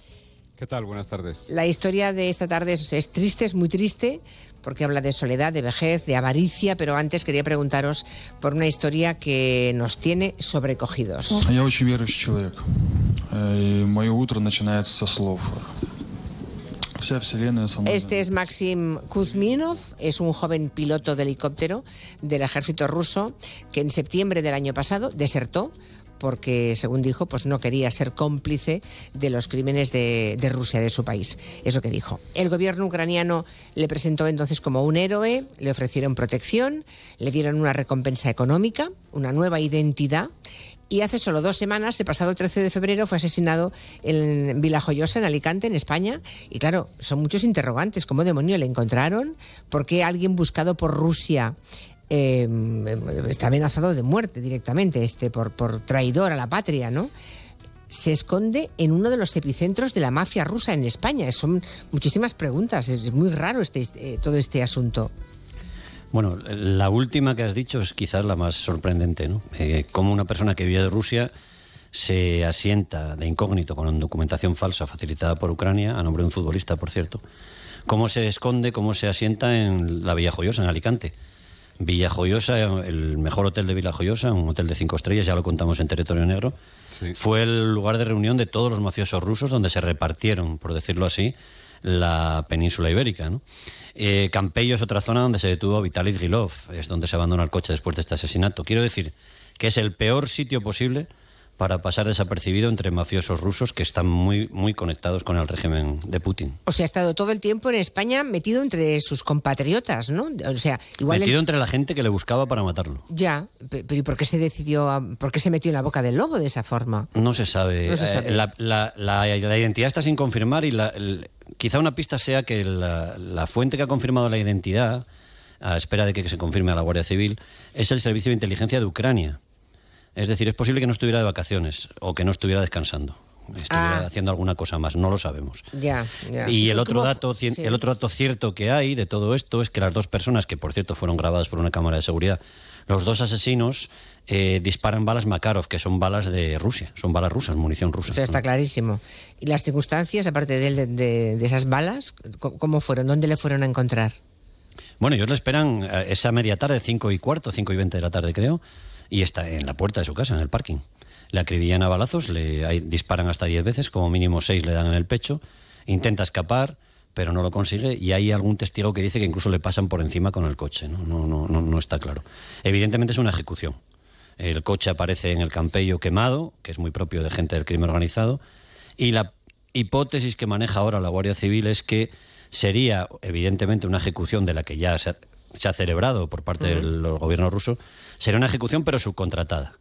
Es decir, no sería como otros episodios que hemos visto en Europa de, de miembros del espionaje ruso, del GRU tan, tan siniestro y tan famoso, sino que sería de delincuentes más o menos conocedores de la zona, subcontratados, digamos, por el, por el Se han gobierno. pagado a un sicario, a dos sicarios, vamos, para que... O a lo mejor no hace falta ni pagar. ¿eh? Ya, ya, ya, ya, ya, ya. Sí, se habla hasta de chechenos, de, de posibles asesinos chechenos que hubiesen podido eh, venir hasta aquí y acabar con la vida de, de este hombre. Le preguntaron el otro día a Pilar Alegría, a la ministra portavoz del gobierno, eh, si le preguntaron sobre todo si tenía algún tipo de protección de- del gobierno español, ¿no? Ya que estaba refugiado en España. Y no, no respondió a eso, dijo que hay que dejar que siga la investigación, su curso, y no, en fin, no sé. No se ha personado nadie en el caso, en el juzgado de Villajoyosa están esperando. Madre mía. Y nadie ha reclamado el cadáver. O sea, ya veremos. Hombre, algo ha fallado, ¿no, Luis? Desde luego. Eh, a- algún canal de comunicación, probablemente entre Guardia Civil, CNI, eh, no sé, alguien, alguien tenía Alguien que haber saber algo de A esto, este ¿no? hombre que estaba en, el, en la boca del lobo, ¿no? Como Yo, quien dice. exacto, quiero insistir en esa posibilidad que nos apuntaba Manu, que a lo mejor no estaba de vacaciones ahí ni escondiéndose. ¿eh? Ya. Es un sitio Ya, muy, ya, muy sensible. A lo mejor estaba buscando información ahí. A lo Sí, mejor haciendo estaba- algún trabajo. Exacto. sí, exacto. Ya. sí, sí. Bueno, en fin, es que da bastante miedo que los rusos puedan enviar un sicario aquí a matar a uno de los suyos, ¿no? Es, eh, claro, está, en otro país, que se muevan con esta tranquilidad, en fin. Bueno, en el territorio negro de hoy, Manu Marlasca y Luis Rendueles van a contarnos el final terrible que tuvo un señor mayor, un anciano que vivía solo en Madrid. Se llamaba Manuel López y como la Guardia Civil de Ávila encontró su cadáver, también nos lo van a contar y cómo detuvo a su asesino, ¿no? la persona a la que el anciano pagaba por cuidarlo desde hacía 20 años. Fue el 20 de septiembre del año pasado, eh, ese día una patrulla de la Guardia Civil va a una finca de Sotillo de la Aldarada, en la provincia de Ávila, y dentro de esa finca eh, encuentran a, ese, a un hombre llamado Jaime. Bueno, contadnos quién es Jaime. Pues Jaime es un inmigrante ecuatoriano. Los guardias civiles de Ávila están buscando desesperadamente a un anciano y están utilizando incluso drones. Y buscan a Manuel López, que es un anciano de 89 años, para que Jaime, este hombre, un inmigrante ecuatoriano, trabajaba y al parecer trabajaba muy bien desde hacía 8 o 9 años. Nadie sabe nada de don Manuel desde hace meses, desde antes de verano. Y la mujer de este inmigrante, Olga, ha acudido al cuartel de la Guardia Civil para decir algo muy sorprendente. Lo que cuenta es que su marido le ha confesado que el anciano se murió y que durante los últimos meses guardó su cadáver en el trastero del piso familiar. Madre mía, o sea que la, la Guardia Civil se, se, se mueve por, por la esposa del cuidador. Sí, Bueno, eso es, sí. Los guardias civiles ven que dentro de esa finca, además del cuidador, del anciano, está su coche, que es un monovolumen eh, nuevo, y dentro de, de eso hay un extraño mueble casero de color blanco. Sí, eso es. Allí en el, en el interior de ese monovolumen hay un mueble blanco, parece fabricado por el propio señor. Los guardias civiles abren el mueble y dentro de ese mueble, que es rectangular, eh, similar a una nevera, podría parecer una pequeña nevera, hay un bidón de plástico de color azul, más o menos de un metro de alto y 50 centímetros de diámetro. En ese bidón eh, hay unas bolsas y el cuerpo momificado de un anciano que está desnudo, solo lleva eh, un pañal, un reloj y la pulsera, lo que parece la pulsera de un hospital. Y en ese mismo momento, ese hombre, Jaime, el cuidador, confiesa que el cadáver que hay en ese bidón es el del anciano al que él estaba cuidando, es Manuel López, y, cuenta también eh, que lo mató, ¿no? Dos meses atrás, el día 12 de julio. Sí, el, el cuidador Jaime, que es un hombre de 47 años, que es padre de cinco hijos y que no había tenido nunca ningún problema con la ley en España ni con la justicia, les cuenta a los guardias civiles que al principio de verano, aquel 12 de julio, fue a recoger a don Manuel del hospital privado de Madrid donde el anciano había estado ingresado unos días. Le habían dado ese día el alta y él, el cuidador, lo llevaba en coche de vuelta a San Martín de Valdeiglesias, que era donde vivían todos. Este hombre, el cuidador, le explica a los guardias civiles que en el coche, cuando estaban de camino, los dos tuvieron una discusión, una bronca, y cuando estaban cerca de una gasolina de Brunete, él estranguló al anciano con el cinturón de seguridad del coche. Y lo cierto es que la autopsia que se practicó Sí. a, a ese cadáver eh, confirmó que efectivamente que don Manuel murió estrangulado. Decís que este cuidador ah, mató al anciano en julio y que la Guardia Civil encuentra el cadáver en septiembre. O sea, hubo dos meses en medio. ¿Qué, qué pasó? ¿Dónde estuvo el cadáver dos meses?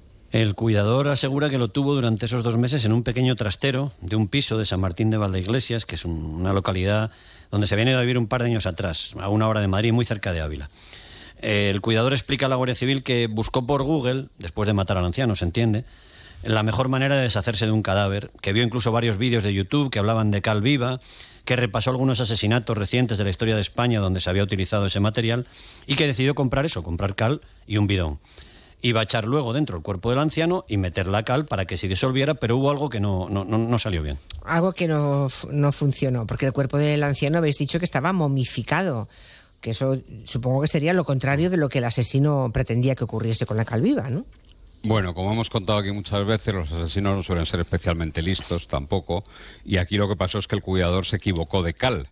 No compró cal viva, que además es un material que empieza a estar relativamente fiscalizado, vigilado. Sí. No es de completo acceso libre. Porque Jaime se hizo con otro tipo de material llamado dolomía, que es un material parecido a la caliza, se usa en metalurgia para hacer morteros e incluso algunos cementos. La dolomía produce exactamente el efecto contrario al de la cal viva. Mm. No deshace ni disuelve los cuerpos, sino que los momifica, es decir, ayuda a conservarlos. Por eso la Guardia Civil llamó a esta operación Operación Dolomía. La pregunta que seguramente se están haciendo todos los oyentes es por qué un hombre que está cuidando con cariño, o sea, que está cuidando bien durante años a una persona mayor, a un anciano, acaba matándolo y enterrándolo después de esta forma. ¿Por qué? Pues es, complicado. Empezando por el final, lo que nos dicen es que Jaime, el cuidador, tuvo una relación, y así nos lo dicen, ¿eh? sincera de afecto con el anciano, al menos los primeros 6-7 años. Todos los testimonios recabados indican que lo cuidó muy bien desde que don Manuel se quedó solo, cuando murió su hermana, vivían los dos hermanos en Madrid. No tenía hijos, no tenía más familia cercana, y el conserje del piso donde don Manuel vivía en Madrid le habló de un inmigrante ecuatoriano que era un hombre muy trabajador, honrado, y que buscaba cualquier oportunidad de ganarse la vida.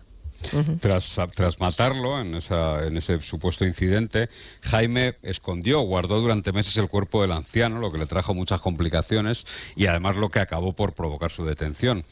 Los investigadores contaban que ese extraño mueble que, que el cuidador fabricó en su casa pudo ser una especie de ataúd para don Manuel y que incluso eh, el propio Jaime trató de comprar un terreno en Sotillo de Ladrada, posiblemente para enterrar allí el cuerpo del anciano. Lo cierto es que nada le salió bien. Bueno, supongo que la, la investigación habrá descubierto el motivo del crimen, ¿no? El asesino eh, ha declarado simplemente que discutió con el anciano, ¿no? Sí, en cuanto al móvil del asesinato, la respuesta parece que es el dinero, aunque seguramente habrá más matices en esta historia que es muy, muy triste. ¿no? Los guardias civiles de la Policía Judicial de Ávila comprueban, después de detener al asesino, que el cuidador llevaba encima dos tarjetas de crédito que eran del anciano. La investigación que le han hecho, la investigación patrimonial, ha revelado que Jaime, el cuidador, ha sacado 110.000 euros de las cuentas del anciano solo en el último año de vida del anciano, 2023. Cuando registran la casa de San Martín de Valdeiglesias, ven que hay una caja fuerte y ahí hay 64.000 euros más en metálico. Es que además la, la investigación de la Guardia Civil descubrió que don Manuel, la víctima, Mm. le había ido dando mucho dinero a su cuidador desde que empezaron a convivir. Primero le pagaba, establecieron un salario de unos 2.000 euros al mes, ambos estaban conformes con el trato. Jaime cuidaba bastante bien a don Manuel y eh, con ese sueldo eh, eh, él se planteó traer de Ecuador a su mujer y a sus cinco hijos, a los que había dejado allí en su país, para ganarse la vida aquí en España. O sea que en el año 2019 es cuando la mujer y los hijos de este cuidador eh, abandonan Colo- ah, perdón, eh, Ecuador y vienen a vivir a Madrid, ¿no? También gracias al anciano, supongo. Eh, aunque son muchos, ¿no? Cinco hijos y ellos dos son siete. Los pisos son caros. Y creo que buscaron casa en San Martín de Valdeiglesias, ¿no? Allí son más baratos. Eso es. Y aquí nos cuentan que empezaron los problemas. ¿no? Don Manuel era muy posesivo, digamos, con su cuidador. Jaime ya no estaba solo para él, no podía atenderlo 24 horas al día. Y pese a todo, el anciano vuelve a ayudarle y le compra ese piso en San Martín de Valdeiglesias. Cuando llega el COVID, la epidemia, la cosa empeora. El cuidador ya no puede desplazarse fácilmente hasta Madrid para cuidar al anciano. Don Manuel empieza a quejarse y Jaime y su familia acaban instalando al jubilado en su propio piso, ¿no? Así que allí se juntan todos. El anciano en una habitación, Jaime, su esposa y los cinco hijos. Bueno, eh, o sea, hasta ahí bien de, mm, de buen corazón, ¿no? Cogen al señor y se lo llevan a su propia casa. Entiendo que quizá ahí con, lo- con el roce van surgiendo tensiones la- por la convivencia, que no habrá sido fácil. Sí, don Manuel tiene además cada vez más achaques, no se lleva bien con la esposa de su cuidador, quizás el anciano le echa la culpa a ella de que Jaime no pase más tiempo con él, no lo sabemos. El caso es que va teniendo problemas leves de salud, que sufre una caída en esa casa durante la que está seis o siete horas en el suelo sin recibir ayuda, que tiene algunos ingresos en la clínica privada donde le van atendiendo en Madrid y el último ingreso es en julio de 2023. Cuando está allí ingresado, ya recuperado, le comenta a la doctora, así lo ha declarado la doctora a la Guardia Civil, que ya no va a volver nunca más con su cuidador ni con su familia. Eh, el anciano ha decidido, así lo dice, que cuando le den el alta se irá a vivir a una residencia. Y entonces ese 12 de julio le dan el alta, allí va su cuidador, va Jaime a recogerlo, pero ya nunca llegan a ningún sitio, o sea, ya no llegan a la residencia. Lo que no sabemos No, no. es si estaba previsto o no. Se van juntos en coche y ya nadie eh, vuelve a ver vivo a don Ya. Manuel. Los, los investigadores lo que creen es que Jaime se lo pudo llevar al piso que tenía en Madrid y que aquellos días de verano estaba vacío y que el crimen pudo ocurrir allí dentro, en el piso, ¿no? Aunque Jaime insiste en todo momento en que lo mató en el coche camino hacia Ávila. El caso es que nadie echa de menos al anciano, es un hombre solo, eh, no tiene familia cercana y este hombre, claro, sigue cobrando y sigue gastando su pensión. Eh, de sus cuentas sigue saliendo dinero. Sí, sí, con don Manuel ya muerto, Jaime Jaime seguía sacando dinero de las cuentas del anciano ese verano. La Guardia Civil ha descubierto que en el mes de agosto, un mes supuestamente después del crimen, el cuidador sacaba casi mil euros cada día de una de las dos tarjetas de crédito del anciano, suponemos que sería el límite autorizado por el banco, y en la cuenta se ingresaba la pensión de don Manuel, que era bastante alta. El caso es que el cuidador, Jaime, está en prisión, claro, esperando juicio, y su mujer está en libertad, pero tiene algún cargo su mujer, ¿no? Sí, el hombre ha confesado, eh, la mujer está en libertad y el papel de ella en esta historia está todavía por aclararse, ¿no? Es cierto, y esto es así, que y probablemente por eso está en libertad, es cierto que fue ella quien dio la voz de alarma, Claro, es quien ella la que llama a la quien- Guardia quien Civil. delató Claro, a su marido, a su marido, realmente, ¿no? claro. Pero algunos testimonios le han complicado un poco la existencia. Por ejemplo, la mujer que limpiaba la casa de la familia ha contado a la Guardia Civil que recibió un mensaje de la señora diciéndole que el anciano no va a venir más y que había muerto de un infarto. Esta también ha contado que la mujer del cuidador le pidió que acudiera a la casa una tarde a limpiar el salón y que le pidió que ayudara a su marido a cargar el mueble casero que había fabricado, el mueble en el que dentro iba el bidón y dentro del bidón Ya, iba lo ya, que ya, quedaba de don Manuel. Y no olvidemos que durante unas semanas la mujer y sus hijos vivieron en el piso de San Martín de Valdeiglesias. En ese trastero de ese piso estaba el bidón y estaba el cadáver del anciano. ¿no? Es cierto, eso sí, que el cuidador cambió el candado del trastero para que, para que nadie, ni su mujer ni sus hijos, pudieran entrar. Y los, eh, los hijos, recordemos, cinco hijos, no tienen nada que ver con esta historia, supongo, no estarán acusados de nada, ¿no? No, no, no hay nada, Nada. contra ellos. Mejor, no, no. mejor. Sí, sí- sí que es cierto que la investigación ha, ha- ha encontrado un flequillo más en esta historia. Y es que en el año 2020, cuando don Manuel y su cuidador Jaime todavía se llevaban bien, el anciano acudió a un notario y cambió el testamento. El anciano decidió que cuando se muriera, su piso de Madrid, un piso en el barrio de Carabanchel, de unos 90 metros cuadrados, fuera a parar para los dos hijos mayores de su cuidador, que estaban estudiando en la universidad y durante el curso ya estaban viviendo en ese piso. Ya vivían ahí. Mm. Qué tremendo, qué historia, este es tremendo, porque claro, eh, este hombre ha arruinado por completo su vida. Sí, ¿no? total. Es- es- es cuando un- la tenía más o menos Cuando la resuelta, tenía más o menos resuelta, ¿no? Se trae a su familia. Bueno, eh, pues nada, cuando haya juicio ya, ya nos informaréis. De momento hemos conocido otra historia más, como decíamos, de, de vejez y soledad. Muy bien, hasta la semana que viene. Gracias. Hasta luego. Gracias Manu y gracias Luis Rendueles. En breve con el doctor Saúl Martínez Horta y el cerebro.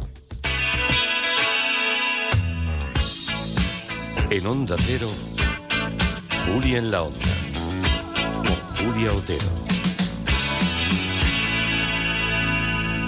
¿Te lo digo o te lo cuento? Te lo digo. Estoy cansada de que me subas el precio del seguro. Te lo cuento.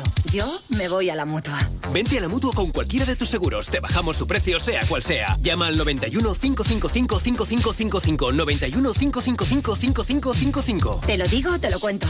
Vente a la mutua. Condiciones en mutua.es. Mirad chicos, os presento. Este es mi tío Ángel. Bueno, su tío, su tío. Soy como su padre en realidad.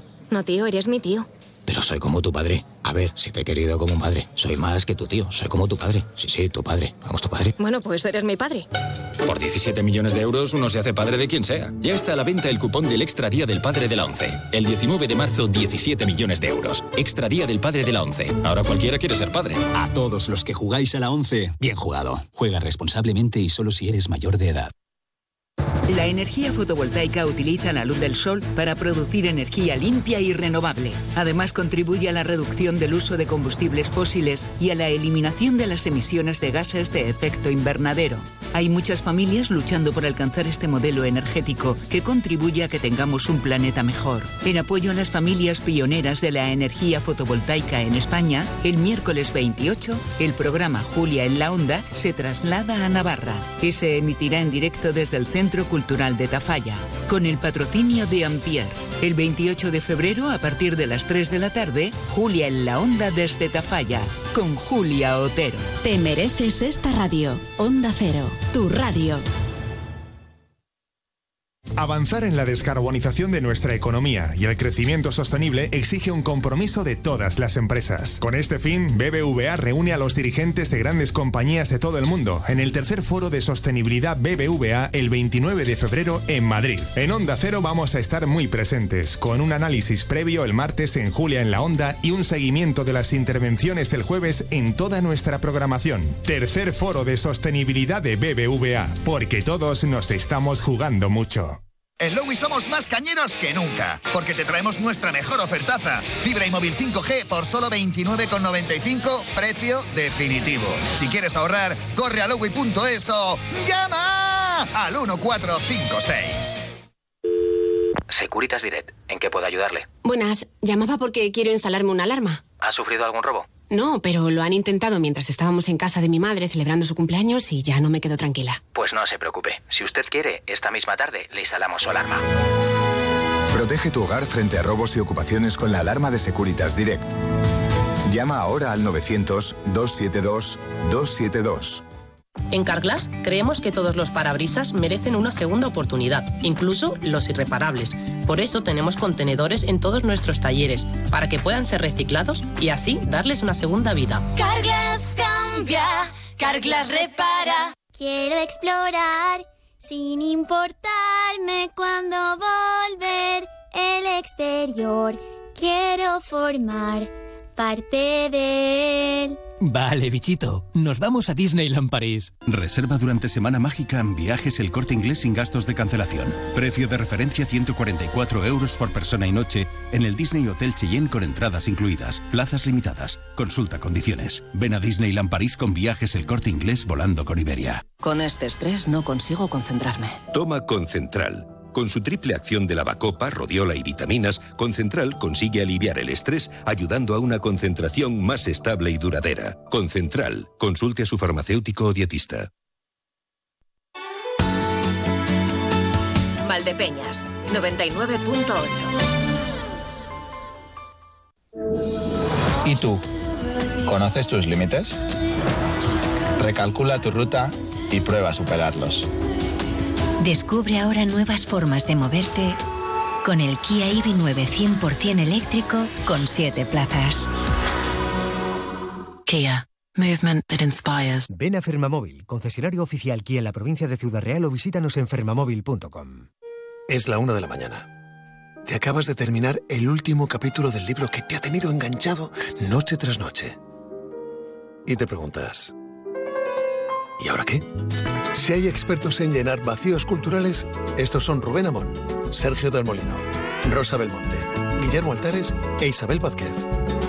Bienvenido al mayor club de lectura, cine, series y música. La Cultureta Gran Reserva.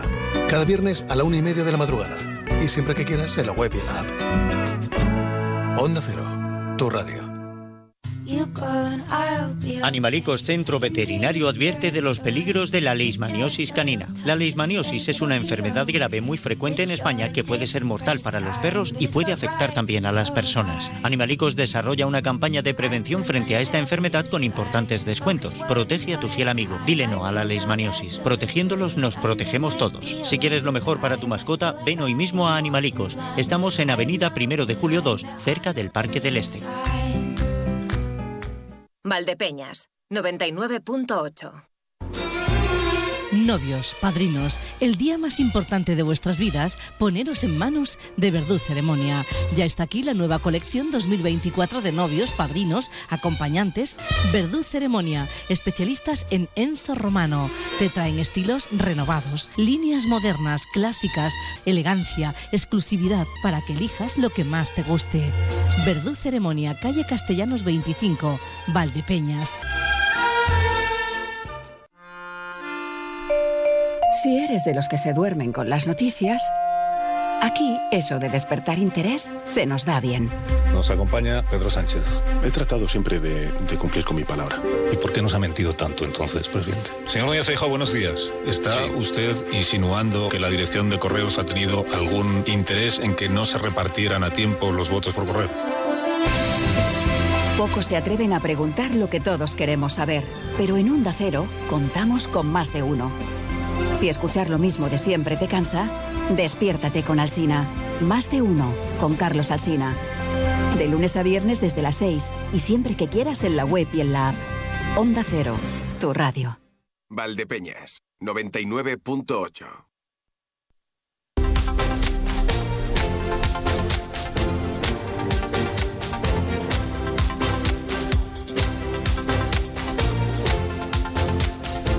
Desde hace un par de semanas tenemos una nueva serie de masterclass, esta vez sobre nuestro cerebro, eh, que es un tema siempre apasionante.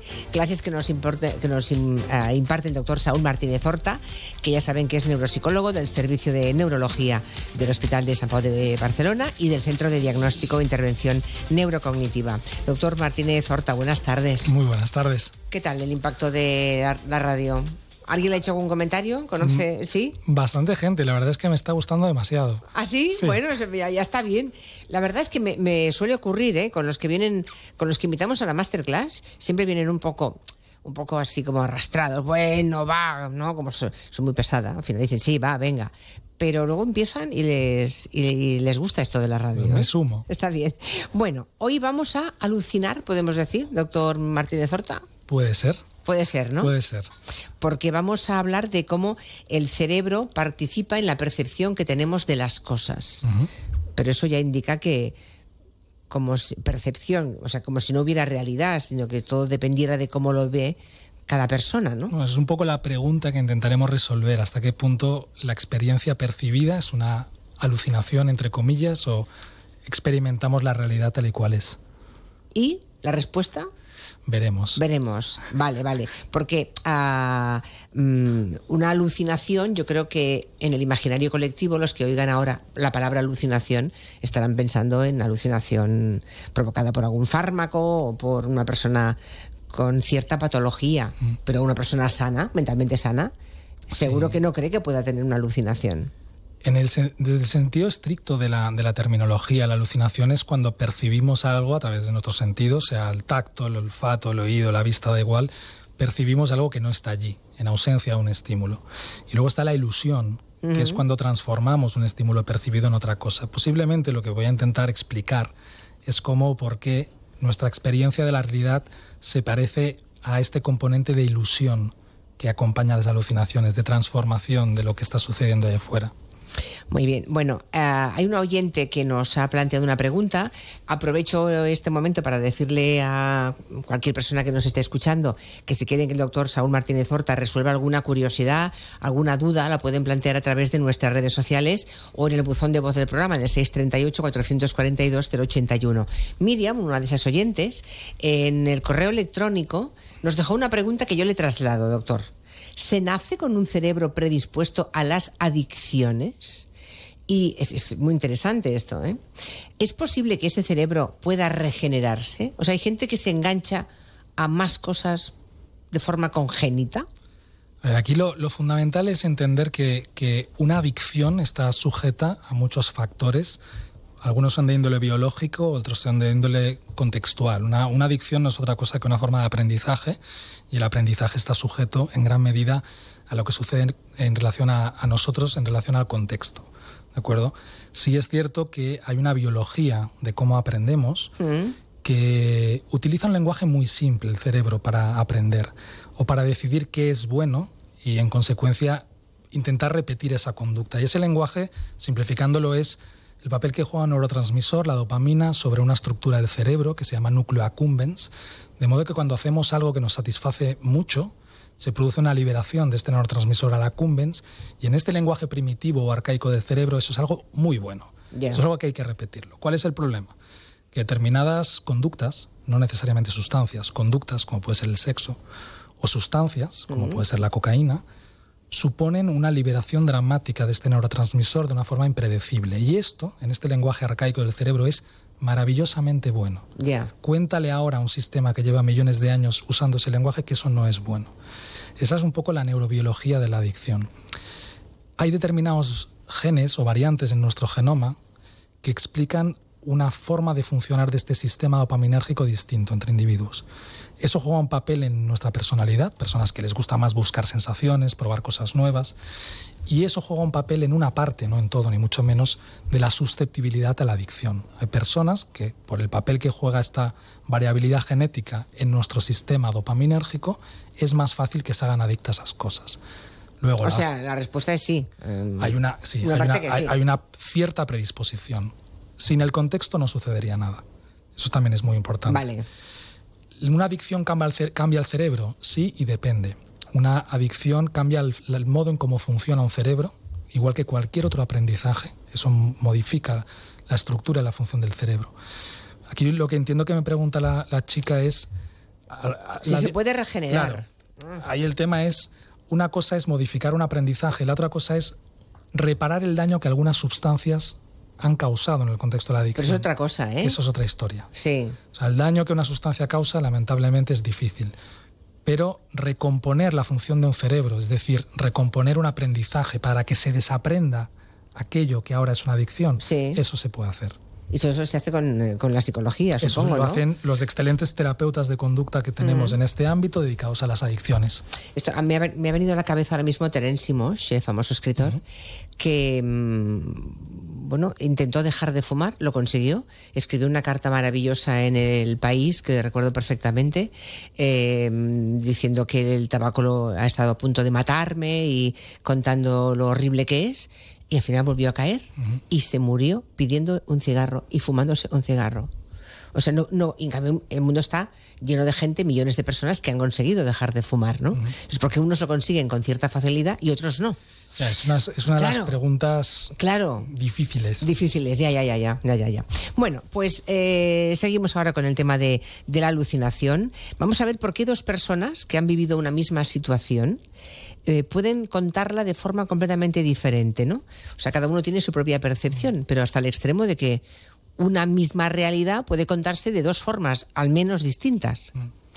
Aquí es importante entender que el cerebro es un sistema en esencia predictivo. Es decir, el cerebro continuamente dedica mucha de su capacidad a predecir qué es lo más probable que esté sucediendo ahí afuera.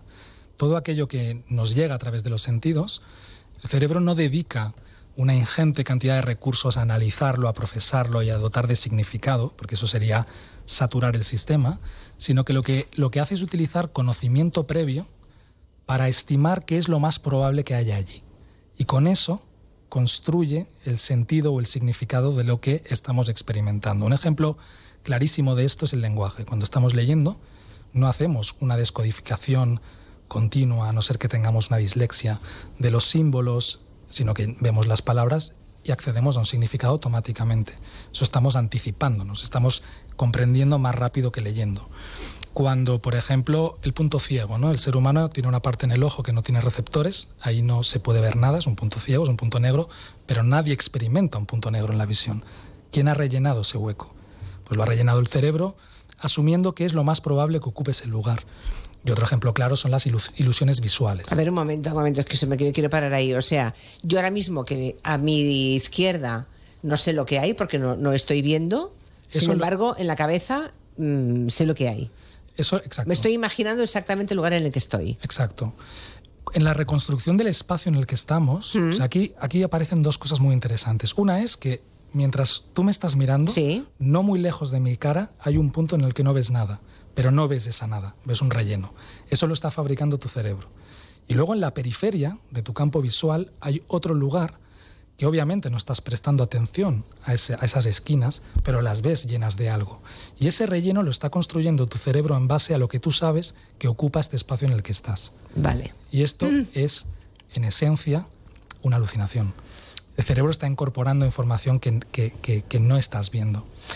Bueno, madre mía, sí, sí, o sea, tenemos, es una, es una auténtica computadora maravillosa. Entonces, bueno, y aquí serán las computadoras, ¿no? Y entonces. Tener esa capacidad.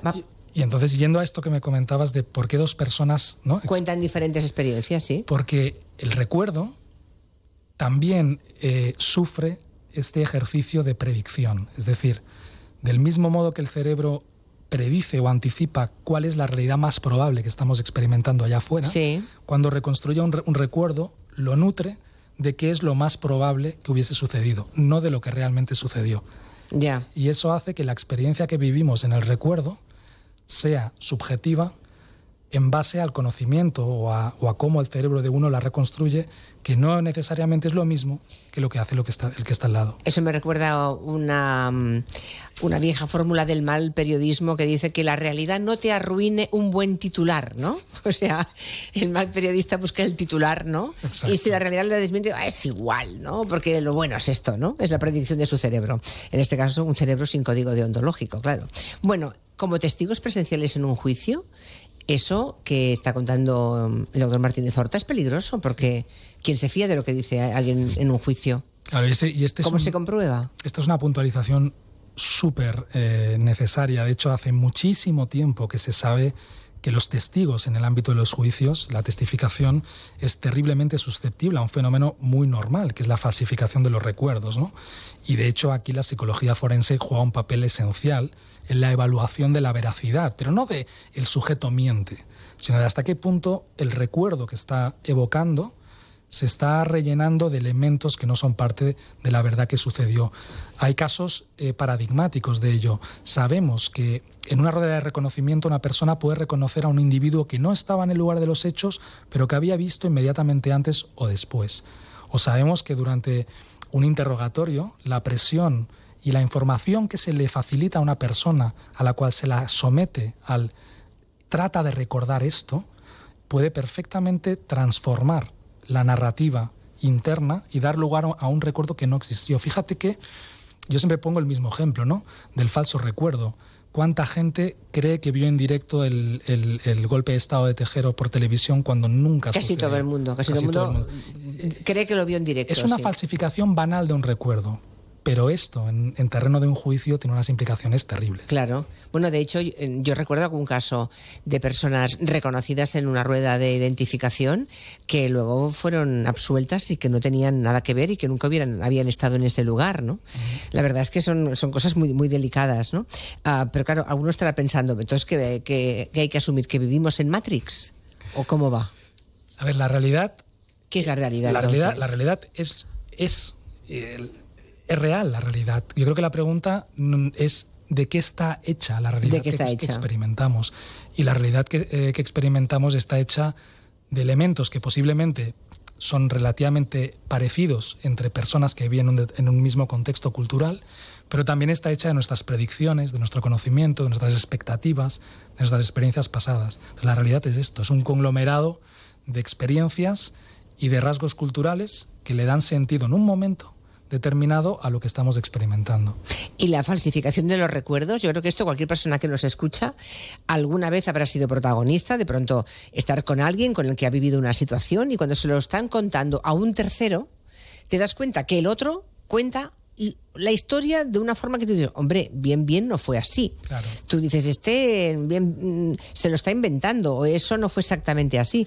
O sea, pero claro, igual el que piensa eso también a su vez Claro, porque esa está falseando el- su recuerdo. ¿no? es, esa es su realidad. La Ya. realidad es nuestra realidad, es muy individual. Y, y sí, hay, una, hay, una, hay un fenómeno cotidiano de falsificación de los recuerdos que lo experimentamos así. Cuando compartimos con otros experiencias y dices, ostras, es que no, no fue así. Eso no tiene nada de patológico, eso refleja eh, una parte del funcionamiento de la memoria, específicamente de la reconstrucción de, de nuestras memorias. Y, y hasta qué punto es normal, digamos, Es- o hasta qué punto es una patología, porque claro, eh, si le damos carta de naturalidad a todo y de normalidad, tendrá un límite, ¿no? ¿Cuándo Claro. empieza a ser patológico? Cuando, cuando la falsificación es continua y cuando el contenido de esta falsificación supone un problema para la persona que lo experimenta o para terceras personas, y eso es continuo, ya no hablamos de un falso recuerdo como fenómeno normal, hablamos de la confabulación. Ya, eso La es otra cosa. La confabulación, que no es un delirio, que no es una mentira, es cómo el cerebro rellena continuamente esos vacíos de la memoria de una historia ficticia. Y eso lo vemos, por ejemplo, en un síndrome típicamente relacionado con el abuso de alcohol y el déficit de vitamina, que se llama síndrome Wernicke-Korsakoff, donde es muy visual, no es muy obvio que la persona te hace una narrativa completamente imposible. Yo recuerdo, ¿no? Un caso de ingresado en el hospital, ¿dónde estamos? Y el señor me contaba, estábamos en La Habana y te explicaba por qué estábamos en La Habana, dónde está esto, dónde está lo otro. Esos matices, esa continuidad y esa, digamos, cantidad de falsificación, eso es patológico en sí mismo y además ilustra patología. Es Ya. decir, hay un problema detrás de ello. Y luego están los mentirosos compulsivos, ¿no? Eso es otra cosa de otro Eso negociado. Eso es otra película, no tiene nada que ver con la neurología, ¿no? Nada que ver. Por ejemplo, aquí me recordaba un oyente el famoso vídeo de Ricky Martin, ¿sabe del Sí, que hablamos? absolutamente. Que vio tantísima gente y que no existe. No. Esos son mentirosos. Sí, pero fijaros cómo hay alguien que mintió, pero cómo esa narrativa que se hizo frecuente y cómo la frecuencia se convierte en verdad, y eso los periodistas lo saben muy bien, y esa verdad, con el paso del tiempo, hay quien llega a verla. Es decir, hay, hay mucha gente que te afirmará haber visto ese vídeo. Y ese vídeo no lo ha visto nadie porque no existió nunca. Entonces, pero como hay una información en nuestro cerebro, hay unas imágenes de eso, de cuando se contó, el ejercicio de construir un recuerdo utiliza esos detalles. Y a veces, cuando fallan los mecanismos que distinguen lo que yo he imaginado de lo que ha sido real, eso aparece en mi mente como un recuerdo, como una verdad. Esto yo lo he visto.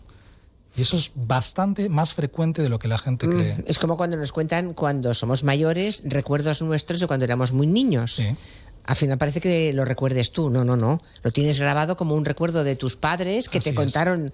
Mira, cuando tenías dos años te levantaste un día, yo qué sé, y me tiraste un cubo por no sé dónde, ¿no? De hecho, los recuerdos muy alejados en el tiempo eh, carecen de los detalles que, con los que realmente los experimentamos. Y eso es un elemento que también te demuestra este, este componente de falsificación. Tú te ves a ti mismo con seis años jugando en un sitio exacto con X personas. Y no. Eso es falso. Eso es falso. Porque un recuerdo en ese momento no puede mantener esa cantidad y calidad de detalles. Bueno, sigamos. Eh, tengo por aquí más preguntas eh, de, los oyentes en, Twitter, pero la guerra de los fantasmas, ¿qué es este experimento de la guerra de los fantasmas? Este es un experimento poco conocido que hizo un hombre maravilloso, un psicólogo que se llamaba Frederick Bartlett. Básicamente contaba una historia bastante imposible a un grupo de estudiantes, imposible en el sentido de que estaba llena de matices sobrenaturales e incongruentes con nuestra forma de entender el mundo. Pero bueno, así son muchas historias fantásticas que todos experimentamos en la literatura o en el cine. Al cabo de unas horas, al cabo de unos días, al cabo de unas semanas, se instaba a la gente a recordar la historia y, y van anotando. La particularidad es que todo el mundo iba transformando la historia, es decir, el recuerdo, en la misma dirección dejaban de aparecer ciertos elementos originales y se transformaban algunos elementos por otros elementos. Todos esos elementos sobrenaturales o que no casaban con nuestra idea de cómo funciona el mundo, o bien desaparecían o se les o se racionalizaban, se convertían en algo que era compatible con nuestro sistema de funcionamiento. Por ejemplo, hay una parte en la historia donde sale como un espíritu de la boca de un indio. Y todo el mundo recordaba que hacían una hoguera y salía humo. Pero este experimento es muy curioso, porque yo lo, experimenté cuando estudiaba la carrera, me acuerdo, y, y, es un ejemplo perfecto, es decir, todo el mundo transforma ese recuerdo en la misma dirección y te demuestra ya no solo el fenómeno de falsificación del recuerdo y de construcción de las memorias, sino el, efecto de la cultura sobre esto. Ya. O sea que apañas la realidad, ¿no? Apañas los recuerdos en función, En función de, quién eres, cómo eres, las cosas en las que crees o en las que no crees, ¿no? Así es. O sea que ese mismo recuerdo, un grupo de gente muy, muy espiritual que cree en, la trascendencia que mm, o en la reencarnación, igual no hubiera sido ese. Exacto. Ya. Exacto. Curioso. Mm, ¿Qué es un déjà vu? Pregunta un oyente aquí. ¿Tiene que ver con los recuerdos? Eso creo que lo cuentas en el libro, ¿no? Eso lo cuento en el libro. En el libro donde están las llaves, creo recordar que fue la primera vez que te entrevisté. En donde están las llaves cuentas que el déjà vu em, en realidad no tiene que ver con los recuerdos. No tiene que ver con una vida pasada, no tiene que ver y realmente no tiene que ver con algo que ya hemos vivido. Tiene que ver con una disociación que se produce en ese instante entre lo que yo estoy viendo o viviendo y cómo el cerebro está, eh, digamos, interpretando el cuándo ha sucedido esto. Esto en el libro tengo más margen para explicarlo porque es relativamente complejo. Es complejo, sí, pero, se entiende bien en el libro. Pero ¿eh? hay una disociación. Claro, nosotros continuamente dotamos de significado todo lo que sucede y significado significa no solo lo que estoy viendo, sino dónde estoy, cuándo ha sucedido esto. Y esta integración que llamamos multimodal, eh, depende de muchos, muchos sistemas cerebrales que no necesariamente funcionan al unísono o de forma sincronizada siempre. Cuando uno de estos sistemas falla, yo puedo tener una percepción de realidad disociada del momento que estoy viviendo, porque ese, ese proceso dedicado a elaborar el tiempo aún no ha terminado su trabajo. Y eso provoca una experiencia que todos hemos tenido muy particular de tener la sensación de que yo esto ya lo he vivido, ya lo he visto, ¿no? que es el déjà vu, el déjà vu. Otro oyente dice, mm, por favor pregúntale si es verdad que nuestro cerebro no puede registrar una imagen, o sea, no puede registrar nada que no haya visto antes. Esto es un poco... Sí, pero entiendo la pregunta, pero no. De hecho, tenemos muchos paradigmas experimentales en los que precisamente empleamos estímulos que no existen para poder estudiar la memoria sin tener en cuenta lo que estamos hablando hoy, que es el efecto de la cultura y de los aprendizajes previos. Es cierto que cuando hay información previa, el aprendizaje es más fácil porque el sistema utiliza conocimiento previo para, digamos, dotar de más eh, puntos aquello que está viendo. Yo veo una mesa en el desierto y de lejos digo, mira, una mesa. Claro, ahora hay una cosa que no sé lo que es. Exacto. Y, pero tengo que saber que no sé lo que es. El reconocimiento de la realidad tiene mucho que ver con lo que hemos aprendido. Eso es un muy buen ejemplo. Yo veo una mesa, sé que es una mesa y puedo ver mesas de cualquier tipo, siempre voy a reconocer una Exacto. mesa. Si me presentan un estímulo que no existe, sí. yo no le voy a poder uh, otorgar una categoría conceptual o semántica. No podré decir es una mesa. Pero yo voy a poder reconocer un objeto y atendiendo lo que pregunta la persona, voy a poder aprenderlo. Mm. Esa forma la voy a aprender, sin un significado, sin una palabra que la defina, pero la puedo aprender. Uh, otro más dice, se nos acaba el tiempo, pero bueno, el caso de los dos chicos que acusaron a Michael Jackson de abusos sexuales, ¿Podría ser un caso de recuerdos inventados? Esto ya es teorizar mucho, aquí ¿no? ya sería meterme donde no me toca, pero... que, pero que puede, puede ocurrir, que haya recuerdos inventados, que, que, mm, claro, pero de ese tipo, que pueden arruinar la vida a otra persona, los ¿no? Hay. Yo no, no, entraré en el caso de Michael Jackson, pero sí sabemos eh, que hay casos, y más de los que posiblemente uno se imaginaría, donde personas de una forma no deliberada, sin ninguna pretensión de causar daño, han recordado cosas que nunca sucedieron y que han podido causar un daño extremo a terceras personas. Y esos son fenómenos que pueden ser muy puntuales, pueden ser secundarios a una crisis epiléptica, pueden ser secundarios a una intoxicación, a veces no sabemos a qué, no necesariamente una enfermedad, pero esos fenómenos existen.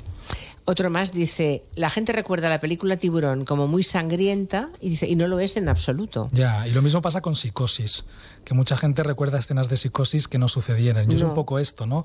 La información que uno tiene disponible de la película no es la película, mm. son determinados conceptos, tiburón, ataque, dientes, sangre. ¿Qué recuerda la gente? Una serie de imágenes sangrientas gores que no sucedieron. Y con psicosis pasa algo muy parecido. La gente recuerda una escena casi terrible de que se ve exactamente el cuchillo, cuchillo como, apuñal cuando en realidad no se ve No, en realidad lo que, lo que yo recuerdo, espero no equivocarme, espero no estar falseando mi recuerdo, es, eh, como era en blanco y negro, se supone que la sangre viéndose por el desagüe de la bañera, pero en realidad no se ve cómo le clavan el cuchillo. No, no se ve. ¿Verdad que no? bueno, eso quería recordar. Y luego, em, otra cosa, porque una experiencia traumática hay gente que se la guarda para siempre, queda fijado en su recuerdo, y en cambio hay gente que de pronto siente como una amnesia y lo olvida. Porque... Uy, se acaba el tiempo, así. Vale, vale. ¿Cuánto rato tengo? Uy, 30 segundos, casi que sea el hilo de la semana que viene, ¿no? La próxima semana os respondo a esto porque es bastante interesante. Es interesante. Sí.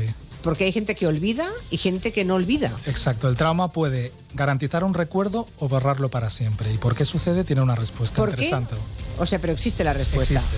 Pues de ese hilo tiraremos y de nuestro cerebro con el doctor uh, Martínez Horta. Le recuerdo que pueden en redes sociales plantearnos preguntas que el próximo lunes le plantearemos a él. Gracias y hasta el lunes. Muchas gracias. Noticias de las 5, 4 en Canarias.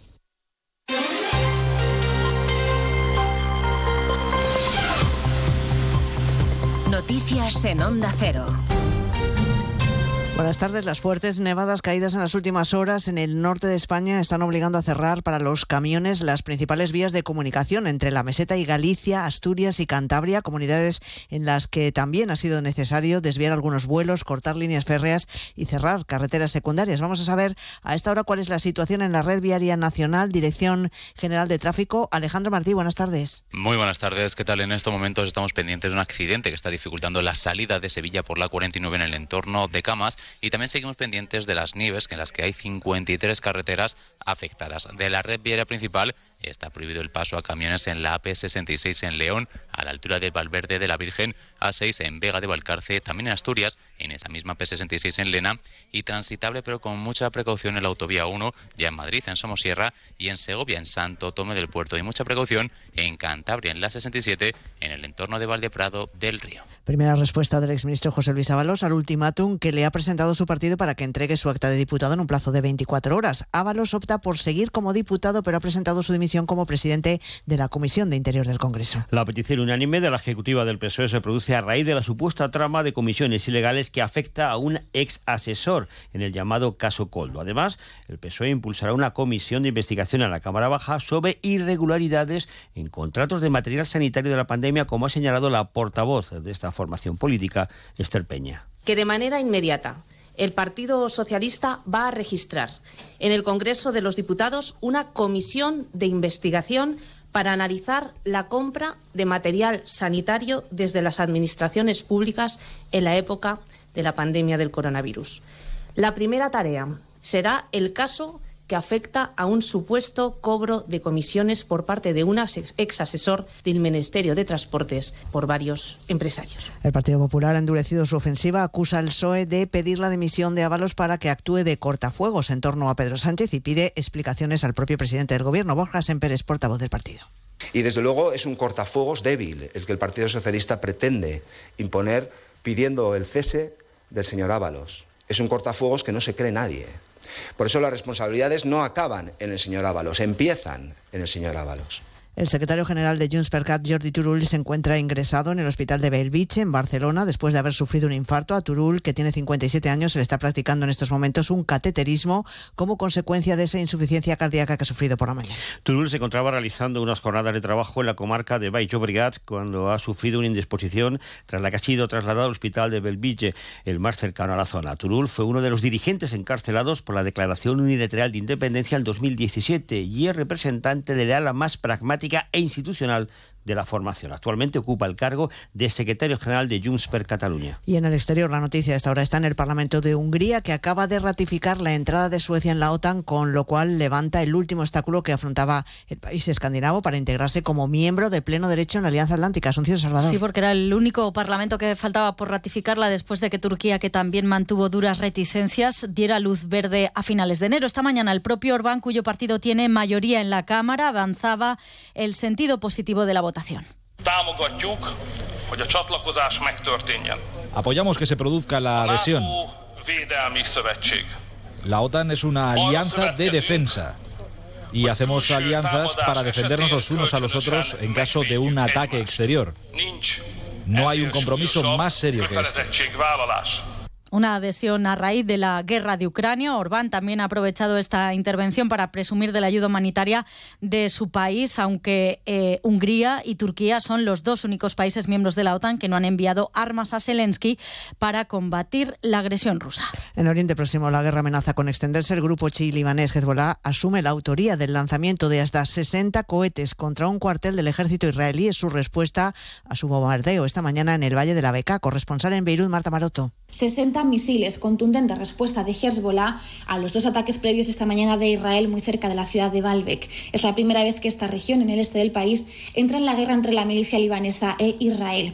Hezbollah ha anunciado la muerte de dos de sus combatientes y el gobierno libanés, con un papel secundario hasta ahora, ha dicho que esta nueva escalada hace peligrar la seguridad de toda la región.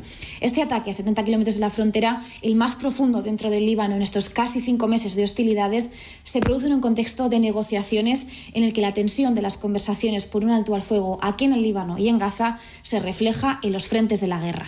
Es todo por el momento. Volvemos con más noticias en Onda Cero a las 6 de la tarde, a las 5 en Canarias. Este martes, Copa del Rey en Radio Estadio. Desde las 9 de la noche, en la web, la app y en las emisoras del País Vasco y Mallorca, partido de vuelta de la semifinal. Real Sociedad Mallorca. Tras el empate a cero de la ida, Donostiarras y Bermellones vuelven a encontrarse en el camino hacia una histórica final. Este martes, la Copa del Rey se juega en Radio Estadio, con Edu García. Te mereces esta radio. Onda Cero, tu radio. Julia en la Onda. Hay dos tipos de motoristas. Los moteros, que llegan en cinco minutos, y los mutueros, que hacen lo mismo, pero por menos dinero. Vente a la mutua con tu seguro de moto y te bajamos su precio, sea cual sea. Llama al 91 555 5555. Hay dos tipos de motoristas: los que son mutueros y los que lo van a ser. Condiciones en mutua.es. ¿Cansado? Revital. Tomando Revital por las mañanas recuperas tu energía, porque Revital contiene ginseng para cargarte las pilas y vitamina C para reducir el cansancio. Revital, de Pharma OTC. 29. Tus nuevas gafas graduadas de Sol Optical. Estrena gafas por solo 29 euros. Infórmate en soloptical.com. El mejor estreno de ficción en dos años. Es hora de que esta empresa funcione como una empresa familiar. Yo me he partido el lomo por esta empresa para que ahora venga mi hermano a vivir del cuento. Líder y lo más visto de la noche del domingo. Si era le pasa, padre, sería lo que siempre has querido ser, ¿no? Sueños de libertad. De lunes a viernes a las 4 menos cuarto de la tarde en Antena 3. Y después capítulos finales de Amares para siempre. Hazte de legalitas en el 900 y siente el poder de contar con un abogado siempre que lo necesites. Y ahora, por ser oyente de Onda Cero, ahórrate un mes el primer año. Recuerda, 900 Ahorro para expertos. Expertos en ahorro. En Brico de Po, compras donde compran los que saben y consigues los mejores precios para tus proyectos. Como con este pavimento bucles, ahora por solo 7,95 euros. Y este pack de vitrocerámica más horno por solo 279 euros. No esperes más para ahorrar. Ya en tu tienda y en bricodepo.es. Dijeron que los radares eran por tu seguridad. Que cobrarte por aparcar en la calle era para que tuvieras sitio y que las zonas de bajas emisiones eran por tu salud. Ni seguridad, ni aparcar, ni salud. Esto solo va de meterse en tu cartera. No eres un cajero automático. Reacciona, responde, recurre.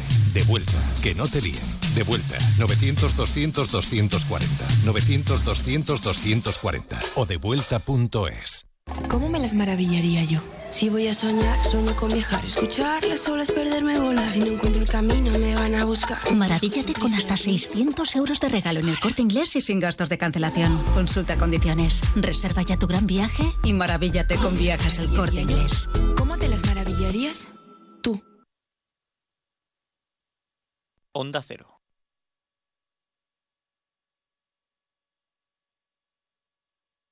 del mercado con sistema de control de temperatura y de humedad, dispensadores de hielo y agua y con wifi para comprar desde la pantalla integrada.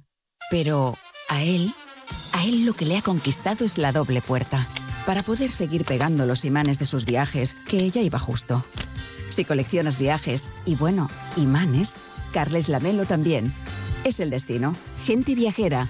Todos los sábados y domingos a partir de las 12 del mediodía y siempre que quieras en la web y en la app. Gente viajera, un imán para los amantes de los viajes. Onda Cero, tu radio. ¿Sabes qué alimentos que comemos habitualmente son tóxicos para nuestras mascotas? ¿Por qué los perros comen césped? ¿Cuánto duermen los gatos? ¿Qué tienes que hacer si quieres viajar con tu mascota a otro país? Todas las respuestas en Como el perro y el gato con Carlos Rodríguez. Sábados a las 3, domingos a las 2 y media de la tarde y siempre que quieras en la app y en la web de Onda Cero. Patrocinado por Menforsan, los especialistas en cuidados, higiene y cosmética natural para las mascotas. Te mereces esta radio. Onda Cero, tu radio. Tenéis ese viaje programado desde hace seis meses. Al fin habéis sacado un tiempo para los dos. Desde el avión las vistas son increíbles, pero tú no tienes ojos para eso, solo para él. Ay, dormido en tu hombro todo el viaje, muy romántico. Si fuese tu pareja y no un desconocido quien te ronca al oído. En Onda Cero somos cercanos, pero no tanto. Somos más de informar con cercanía, con pluralidad, con una inmensa variedad de contenidos, de enfoques, de voces. Somos Onda Cero, tu radio. Es la una de la mañana. Te acabas de terminar el último capítulo del libro que te ha tenido enganchado noche tras noche. Y te preguntas, ¿y ahora qué? Si hay expertos en llenar vacíos culturales, estos son Rubén Amón, Sergio del Molino, Rosa Belmonte, Guillermo Altares e Isabel Vázquez. Bienvenido al mayor club de lectura, cine, series y música. La Cultureta Gran Reserva. Cada viernes a la una y media de la madrugada. Y siempre que quieras en la web y en la app. Onda Cero, tu radio. Luis me ha dicho que baja en cinco minutos. Conociéndolo, calculo que me hará esperar media hora. Saliendo menos 5 llego de sobra. Y me da tiempo a regar las plantas, sacar al perro y tirar la basura, que luego da más pereza. Si eres de analizar cada jugada, eres de Radio Estadio. Escucha toda la información deportiva en Radio Estadio con Edu García. Todos los fines de semana y en todas las grandes citas deportivas. Onda Cero, tu radio. Onda Cero.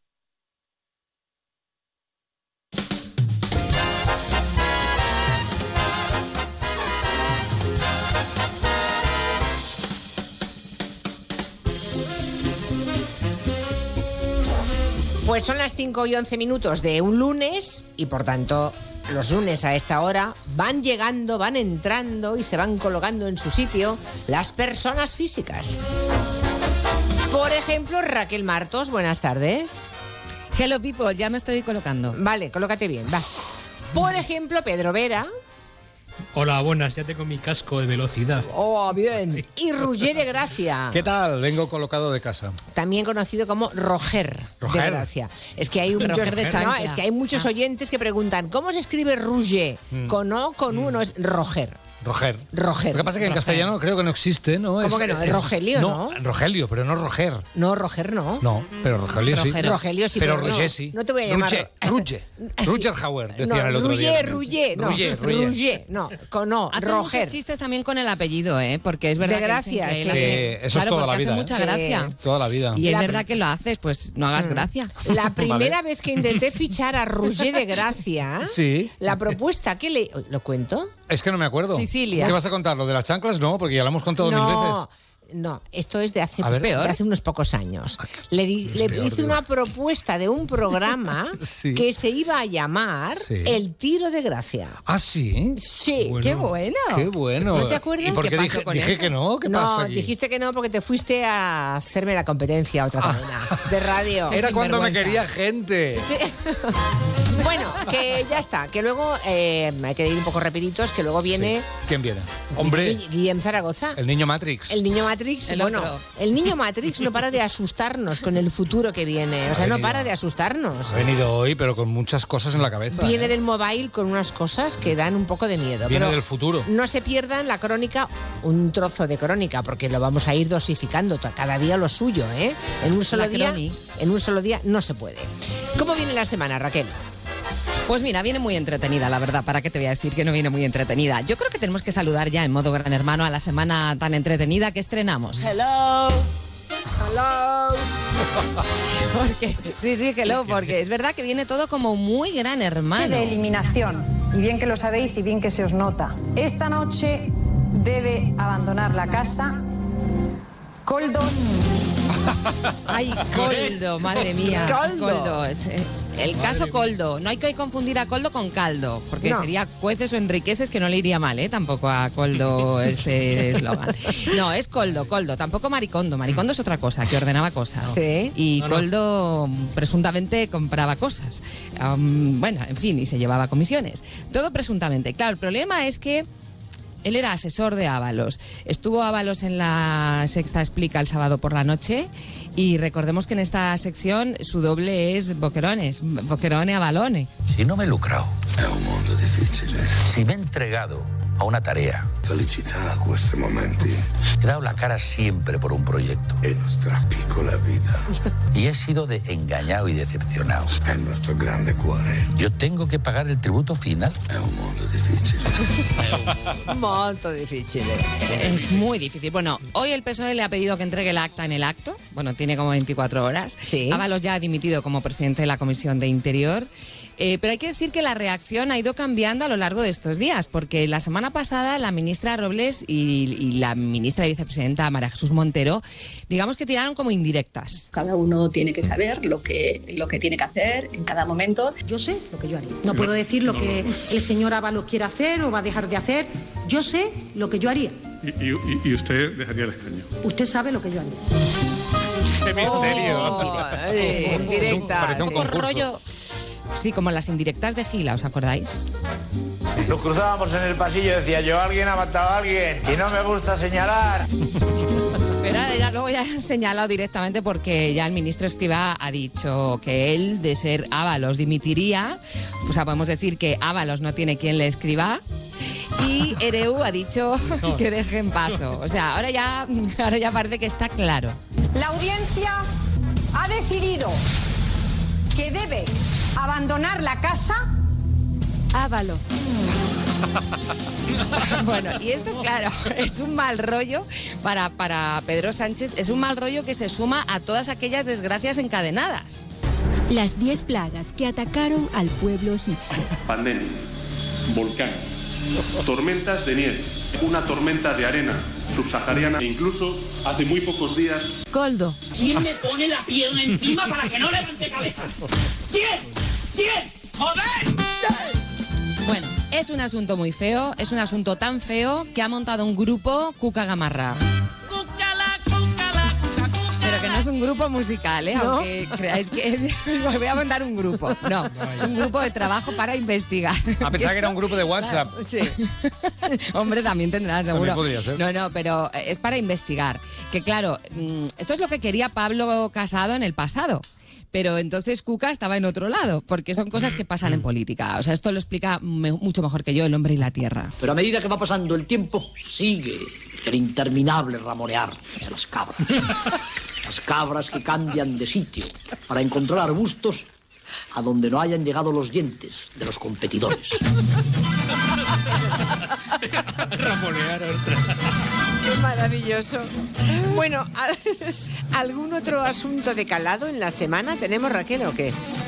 Bueno, calado y cobrado a lo mejor en el futuro. Es lo de Sevilla, eso de cobrar por visitar la Plaza de España. No creo que pueda. Gracias al cobro eh, de la entrada en la Plaza de España, podremos mantener un servicio de vigilancia durante 24 horas y, lo que es más importante, tener un taller de restauración permanente para el mantenimiento de la Plaza de España. Evidentemente, de esta entrada, del cobro de esta entrada, estarán exentos los vecinos de Sevilla Capital y los vecinos de la provincia de Sevilla. Ninguno tendrá que pagar la entrada a la Plaza de España. Sevilla, tan cariñosa. Pero, pero dices que esto no va a poder ser. No, No, Que esto creo. No tiene mucha. Creo que la Unión Europea no va a dejar que se cobre, ¿eh? Claro, es que no se pueden hacer directivas entre- europeas. Claro, tú imagínate los turistas europeos diciendo, pero ¿cómo van a hacer diferencias entre ciudadanos europeos? Los turistas ahí en la Plaza de España pensando, Estaré pagándole más. Estaré pagándole Claro, es que esto a lo mejor no puede ser. Bueno, hoy el acontecimiento que, va- que ha cubierto Guillem Zaragoza y luego nos contará bien es el, lo del mobile. Pero mm, ya sabéis que es un poco lo de siempre en el plano político, que llega el rey, que el presidente no lo saluda a la entrada, pero luego sí hablan en otro sitio. Y me ha gustado mucho el tono del rey porque está un poco como harto. Que, pero este, esto mismo serviría para contarlo en el mobile o para el rey diciendo que está harto de llevar a sus hijas a Berska. Esta es la duodécima ocasión que os acompaño. Bueno, mira, ¿sabéis una cosa? Que yo voy a ir ahora dentro de un rato a un sitio maravilloso. Estoy emocionada porque voy al preestreno de la serie Reina Roja.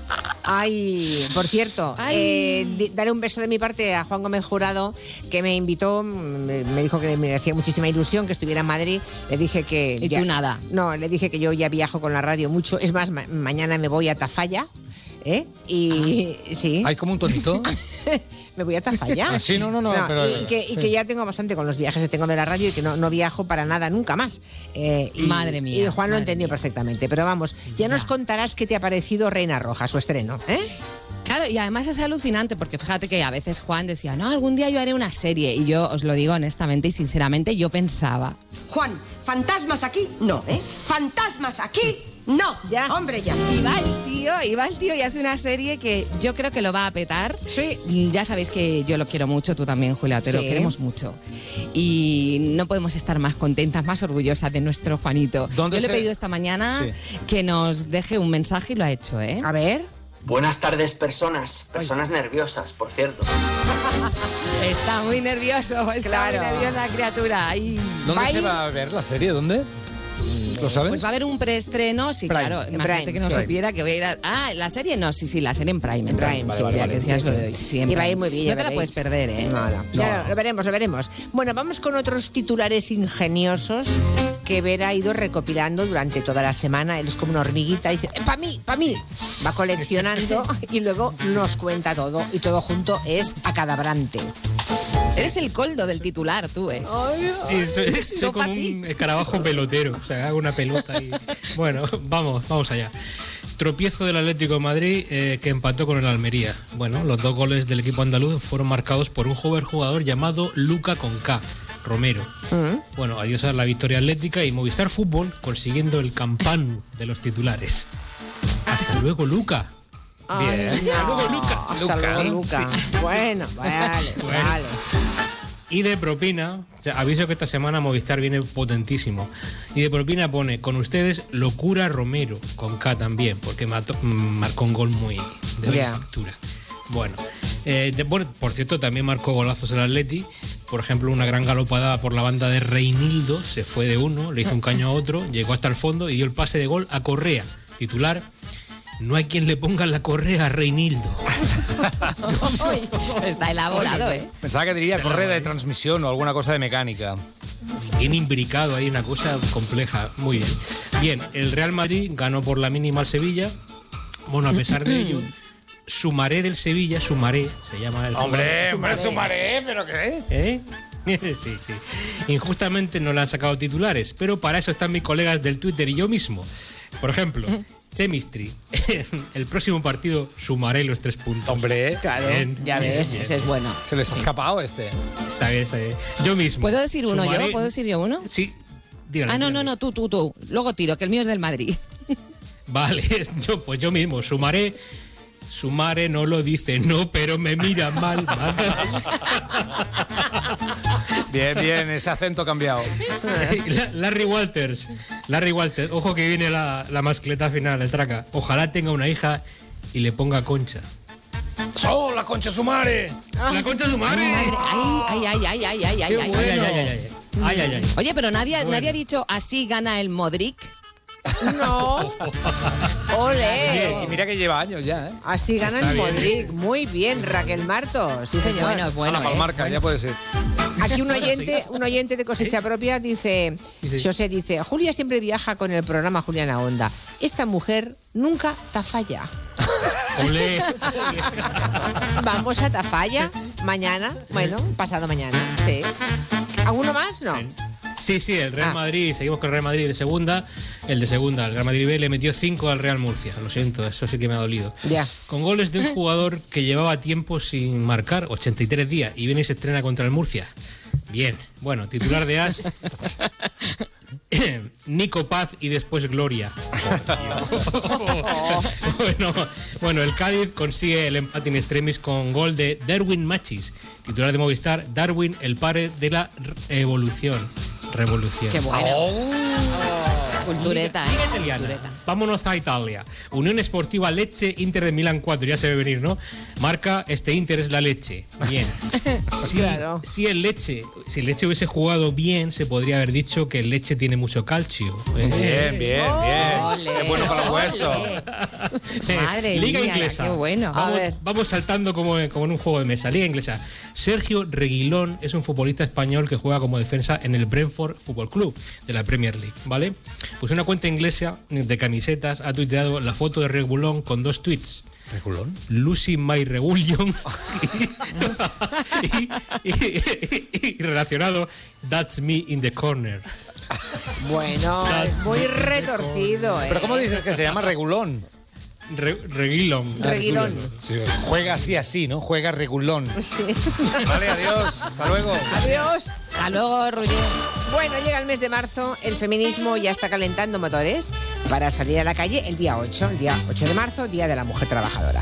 Pero dicen por ahí que hay algunos hombres que andan un poquito agobiados. Pues hay pobres. Pobres hombres, Ay, ay, pobres ay, hombres. ay. Sobre todo los hombres más jóvenes. Tenemos cifras, Julia, que lo demuestran. A ver. Según una encuesta del Centro de Estudios de Opinión de la Generalitat de Cataluña, un 54% de los hombres catalanes entre 16 y 24 años cree que el movimiento feminista está yendo demasiado lejos. Anda. Y el otro 46%, que es más moderado, ha respondido patriarcado el que tengo aquí colgado. Ya, ya, ya. Qué majos. Me has escupido.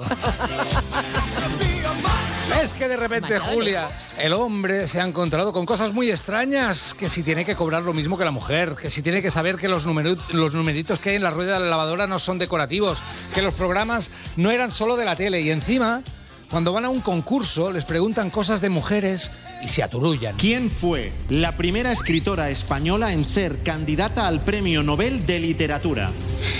Estoy dudando entre tres o cuatro. Te voy a decir una por. Te voy a repetir la pregunta. Sí, por favor. Queremos saber por 25.100 euros, Salva, ¿quién fue la primera escritora española en ser candidata al Premio Nobel de Literatura? Te diría Saramago. Te diría, y te lo he dicho en tu cara. Sara Mago. Sara Mago. La gran Sara Mago. Claro, bueno, al pensar que había otras candidatas, había Sara Connor y Sarandonga. Estaba la cosa muy reñida entre mujeres. La respuesta correcta. La respuesta correcta, por cierto, era Concha Espina. ¿eh? Eh, el hombre, a diferencia del toro, sí que sufre. Y esto de las reivindicaciones, ya os digo que los tiene agobiados.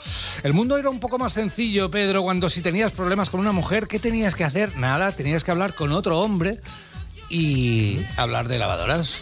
¿Sabes lo que es aguantar día y noche a mi mujer empeñada en comprar una superautomática, Bru? Claro que lo sé, hombre. Yo también he pasado por eso. Ay. Pero hay que resistir, resistir hasta donde se pueda. Resista, pero después cómprele una Bru. Claro. Porque Claro. Bru es la única superautomática que merece el esfuerzo que a ella le cuesta conseguirla. Al final no sé ni lo que dice porque ya estoy tan enfadado con lo primero que ha dicho que digo, Ya, cállate ya. ya. A mí me hace gracia. Pues sí, la verdad. me resulta como tan cómico. Eh, pero si una cosa buena tiene el hombre es que busca soluciones rápidamente ante un problema, por ejemplo, como el feminismo, buscará soluciones. Eh, eh, con un problema complejo como el racismo, le preguntan a un hombre, ¿tiene usted la solución? Hombre, pues claro. Para acabar con el racismo tenemos que ser blancos todos. Ante el racismo tenemos Pues, que oye, sí. Ser blancos ser todos. blancos todos. No, qué Hombre, bonito. soluciones. Hombre, soluciones. este hombre Claro. y otros hombre, hombre de mente preclara ya están elaborando un estudio para proponer medidas para que el feminismo no sea tan duro para ellos. Algunas de estas medidas serán, en casa, sí, repartimos las tareas 50-50, por ejemplo, ella cocina, corta las verduras, las sofríe y él le hace en una pizarra, le dibuja cómo es el fuera de juego. Ya. ¿Vale? 50-50. Ahí Vale, vale, vale. En el trabajo, ok que las mujeres manden, pero cuando tengan que mandar a un hombre, se ponen un bigote, le dan un golpecito en la espalda y le dicen, venga campeón, a por ellos. ¿Vale? Y si tiene que gritarle, solo le podrá gritar esto. La jefa solo puede decir su, ¿vale? Y lo último, ok a celebrar el Día de la Mujer, pero siempre después del Día de la Mujer tiene que venir el Día del Hombre. Hay que hacer el Día del Hombre. Hay que hacer el Día del Hombre, donde hombres eh, con el pecho descubierto van encima de un caballo blanco. ¿Eh? Y las mujeres les tiran claveles Ya, que ellos ya. cogen con la boca y ellas eh, gritan gracias por la rueda, por la física cuántica, gracias por los palillos, por esos hombres que hacen con el palillo. Gracias por tanto, hombres.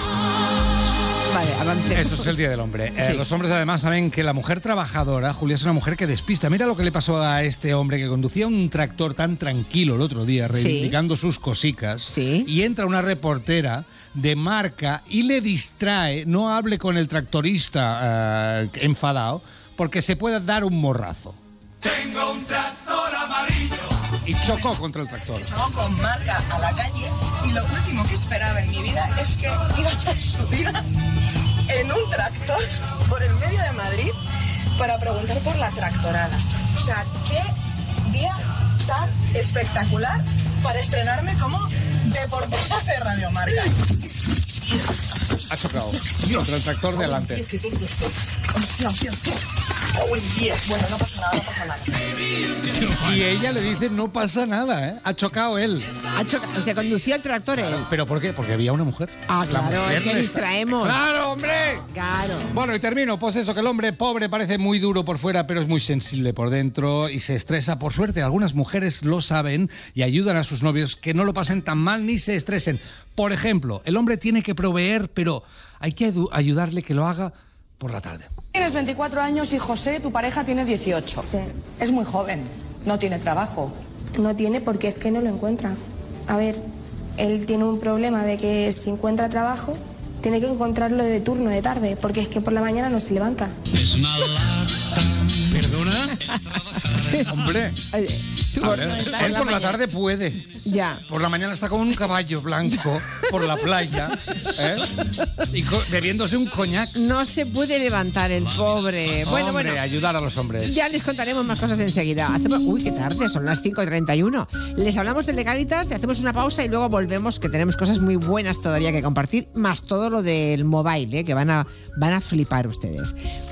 Abogados que te ayudan a resolver todos los asuntos legales del día a día, ¿verdad? Eso es legalitas. Eso es legalitas y claro, con unos abogados así no puedes parar de llamar. Un día te ayudan a reclamar una factura, otro te redactan un contrato de alquiler, otro te asesoran en temas fiscales y tú, ¿eres ya de legalitas? Ya sabes, llama al 900 100 661 y siente el poder de contar con un abogado siempre que lo necesites. Y ahora, por ser oyente de Onda Cero, ahórrate un mes el primer año. En Onda Cero.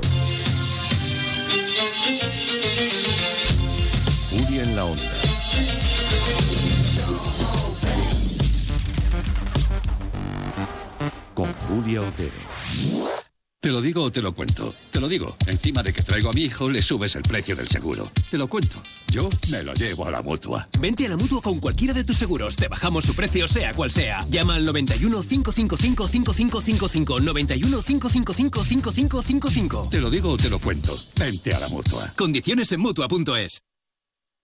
La vida es como un libro y cada capítulo es una nueva oportunidad de empezar de cero y vivir algo que nunca hubieras imaginado. Sea cual sea tu próximo capítulo, lo importante es que lo hagas realidad.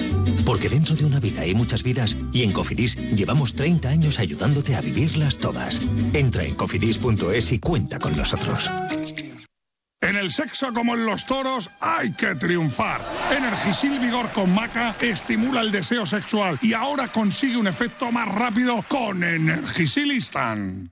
En Carglass te ofrecemos el mejor servicio y de forma respetuosa con el medio ambiente. Por eso, nuestros talleres cuentan con contenedores específicos para reciclar los parabrisas sustituidos y otros cristales y así darles una segunda vida. Carglass cambia, Carglass repara. Tengo la memoria fatal, se me olvida todo. Si te falla la memoria, toma de Memory. De Memory con vitamina B5 contribuye al rendimiento intelectual. Y ahora para los más mayores, de Memory Senior de Pharma OTC. Securitas Direct, ¿en qué puedo ayudarle? Buenas, llamaba porque quiero instalarme una alarma. ¿Ha sufrido algún robo? No, pero lo han intentado mientras estábamos en casa de mi madre celebrando su cumpleaños y ya no me quedo tranquila. Pues no se preocupe. Si usted quiere, esta misma tarde le instalamos su alarma. Protege tu hogar frente a robos y ocupaciones con la alarma de Securitas Direct. Llama ahora al 900-272-272.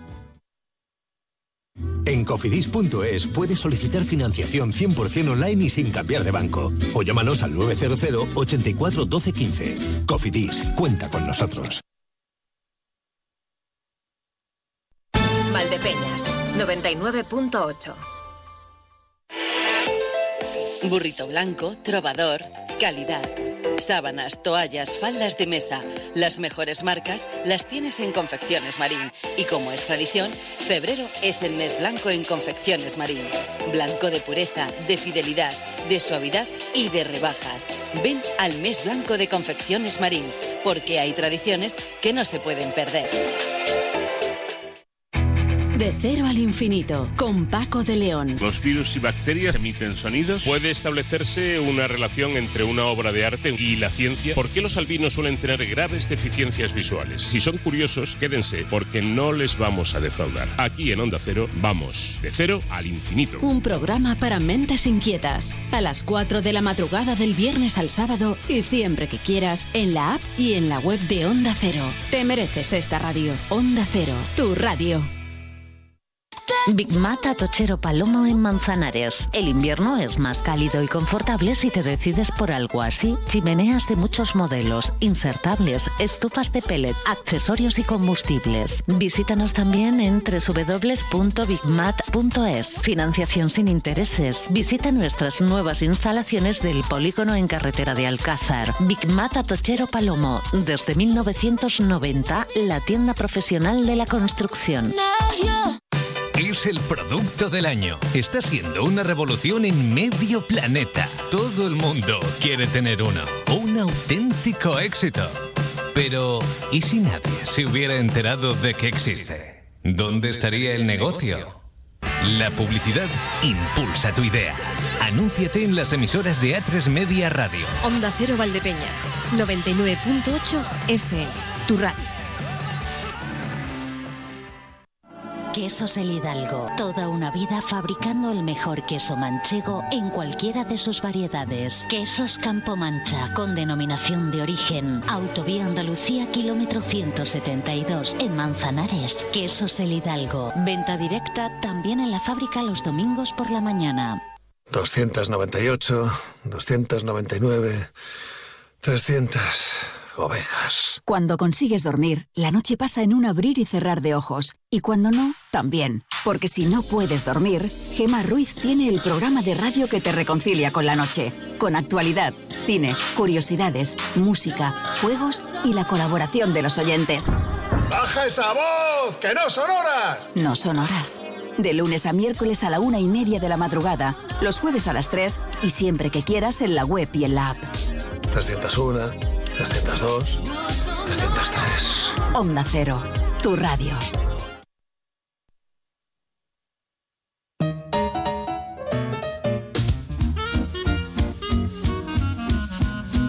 Aquí seguimos con las personas físicas, con Rusi de Gracia, Raquel Martos y Pedro Vera. Se suma ahora mismo Guillem Zaragoza. Hola, buenas. Hola, muy buenas. Va a contarnos enseguida cosas del mobile, pero antes, Raquel, ha habido una cumbre conservadora en Estados Unidos. ¿Quién ha ido?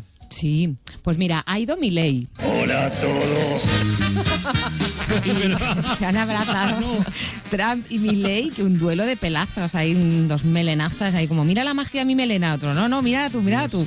Bueno, y también ha ido Santiago Abascal, le ha nombrado Trump. Santiago Abascal. Thank you very much. Thank you, Santiago. Bueno, ha dicho Trump que Vox ha avanzado. They've made a lot of progress too. Y ha habido un momento en el que digo, ¿qué ha dicho? ¿Que los de Vox les ha llamado progres? Progress. Que es que ha avanzado, ha dicho que es que ha avanzado. Bueno, pues nada, que hayan estado juntos Trump, Milley y Abascal, los tres caballeros. Somos los tres carros, los tres caballeros, y nadie es igual a nosotros. Hay que hacer versión ya en inglés ¿eh? de, esta, de esta canción, ¿eh? Primero van siempre los otros. Ay, Dios mío. No le pega a Trump, ¿eh? ese tonillo. Deleitémonos, por favor, con los consejos publicitarios de Pedro Vera y esa selección que hace siempre de marketing ocurrente. A ver qué has pescado esta semana, Pedro. Bueno, arrancamos con una flota de furgonetas que podrían circular perfectamente por una película de Mad Max. Agresivo marketing, el de la furgo de reparto de una huevería llamada La Polla. Con los siguientes rótulos. A Tiene- ver. Sí, tiene tres en circulación. Uno, a quien, ma- a quien- a quien madruga, Dios la polla. Bueno.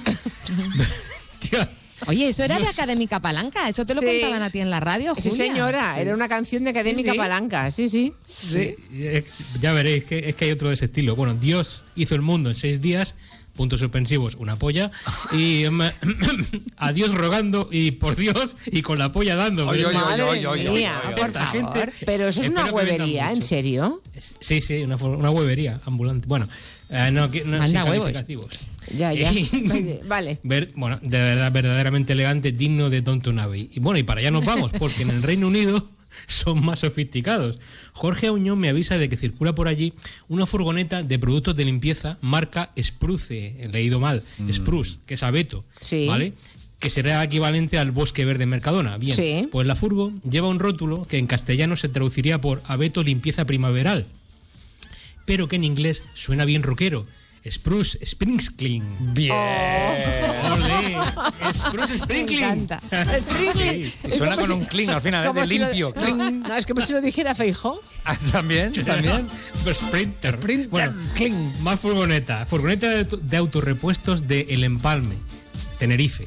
Con productos, no, no pensemos mal, con productos marca total. Su rótulo es El Empalme es total. Sí, se veía venir. Bueno, toldos. Toldos, salgo rápido. Toldos en Lleida, cuyo eslogan es Tenemos toldos, pero este OL y un 2, ¿vale? Muy bien. Bueno. Ah, ¿Qué, qué más? ¿Qué más? Alquiler de trasteros en Torrejón de Ardoz. Lo que no sé si es el mejor o el peor nombre posible, porque se llama Trasteros Diógenes.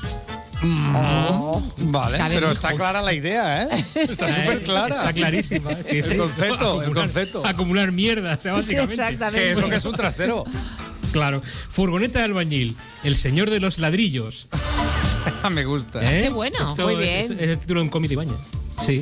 Y siguiendo con marketing tolkieniano, puesto de ajos, comino, orégano y especias, el señor de los aliños. El señor de los aliños. Madre mía, qué juego da eso, ¿eh? Qué bárbaro. Me gusta mucho.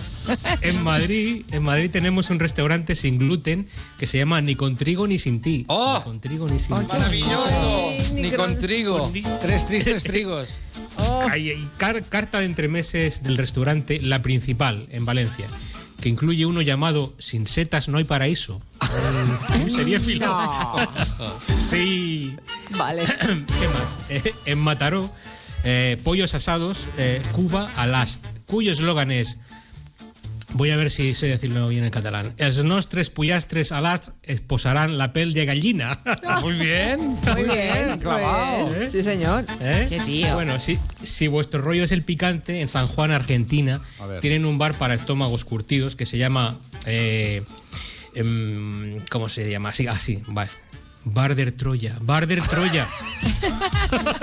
Tu culo Bar va a der ser- Troya. Barder. Troya. Bar der Troya. Y no me olvido de nuestras mascotas, eh, ya voy acabando.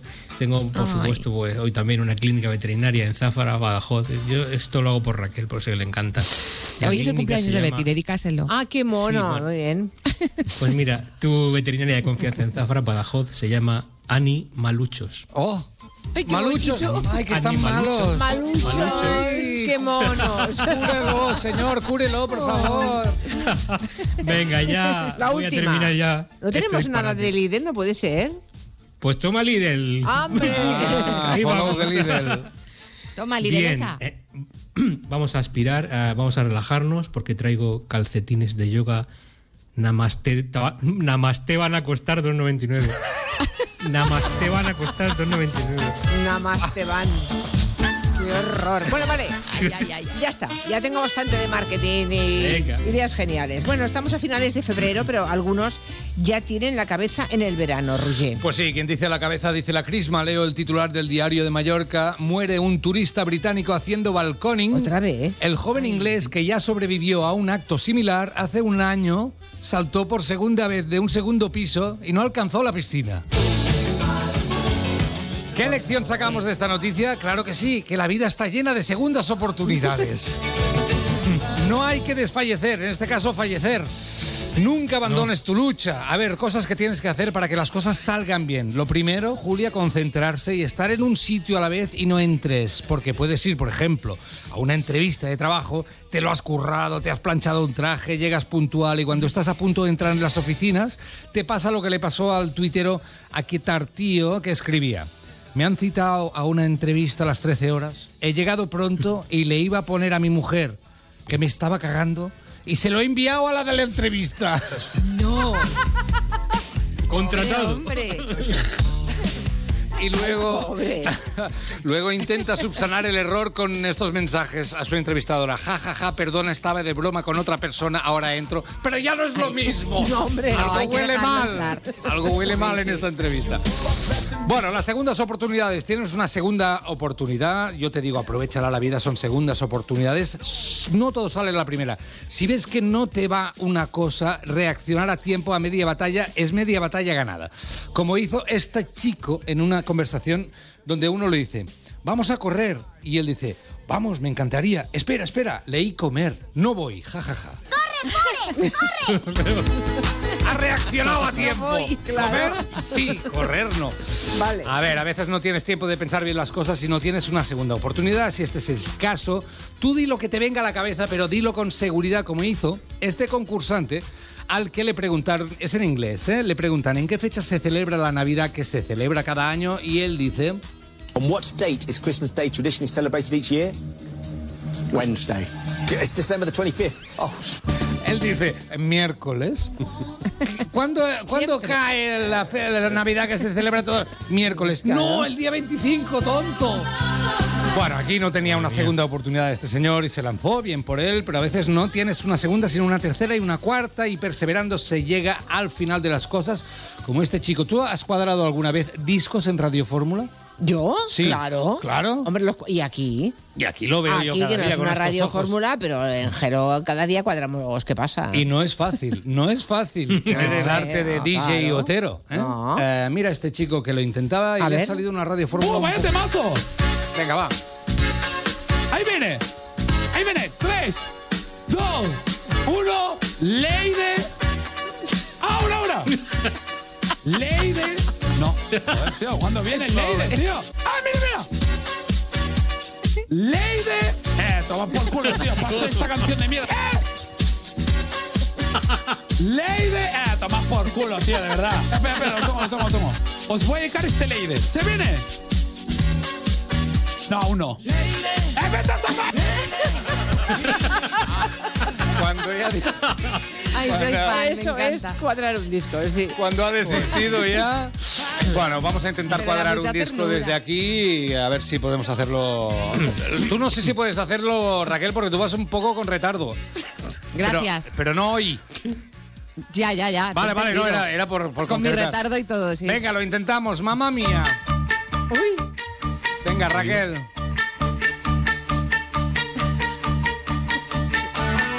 Lo cuadras, ¿eh?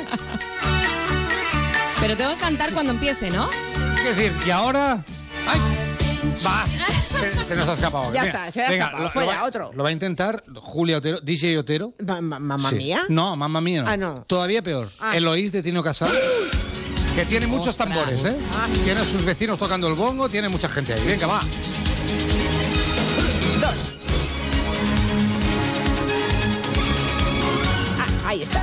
¡Ah, muy bien! ¡Bravo! ¡Bravo! Qué- qué Ahí está, ahí está. Qué chulita. Eh, el estilo, el estilo sincrético, el estilo pum, pum. Muy bien, ahora yo lo intentaré con esta canción de U2, por favor. A ver. Ahí están. Los genios de Irlanda. Ahí está Bono y su amigo el del gorrito.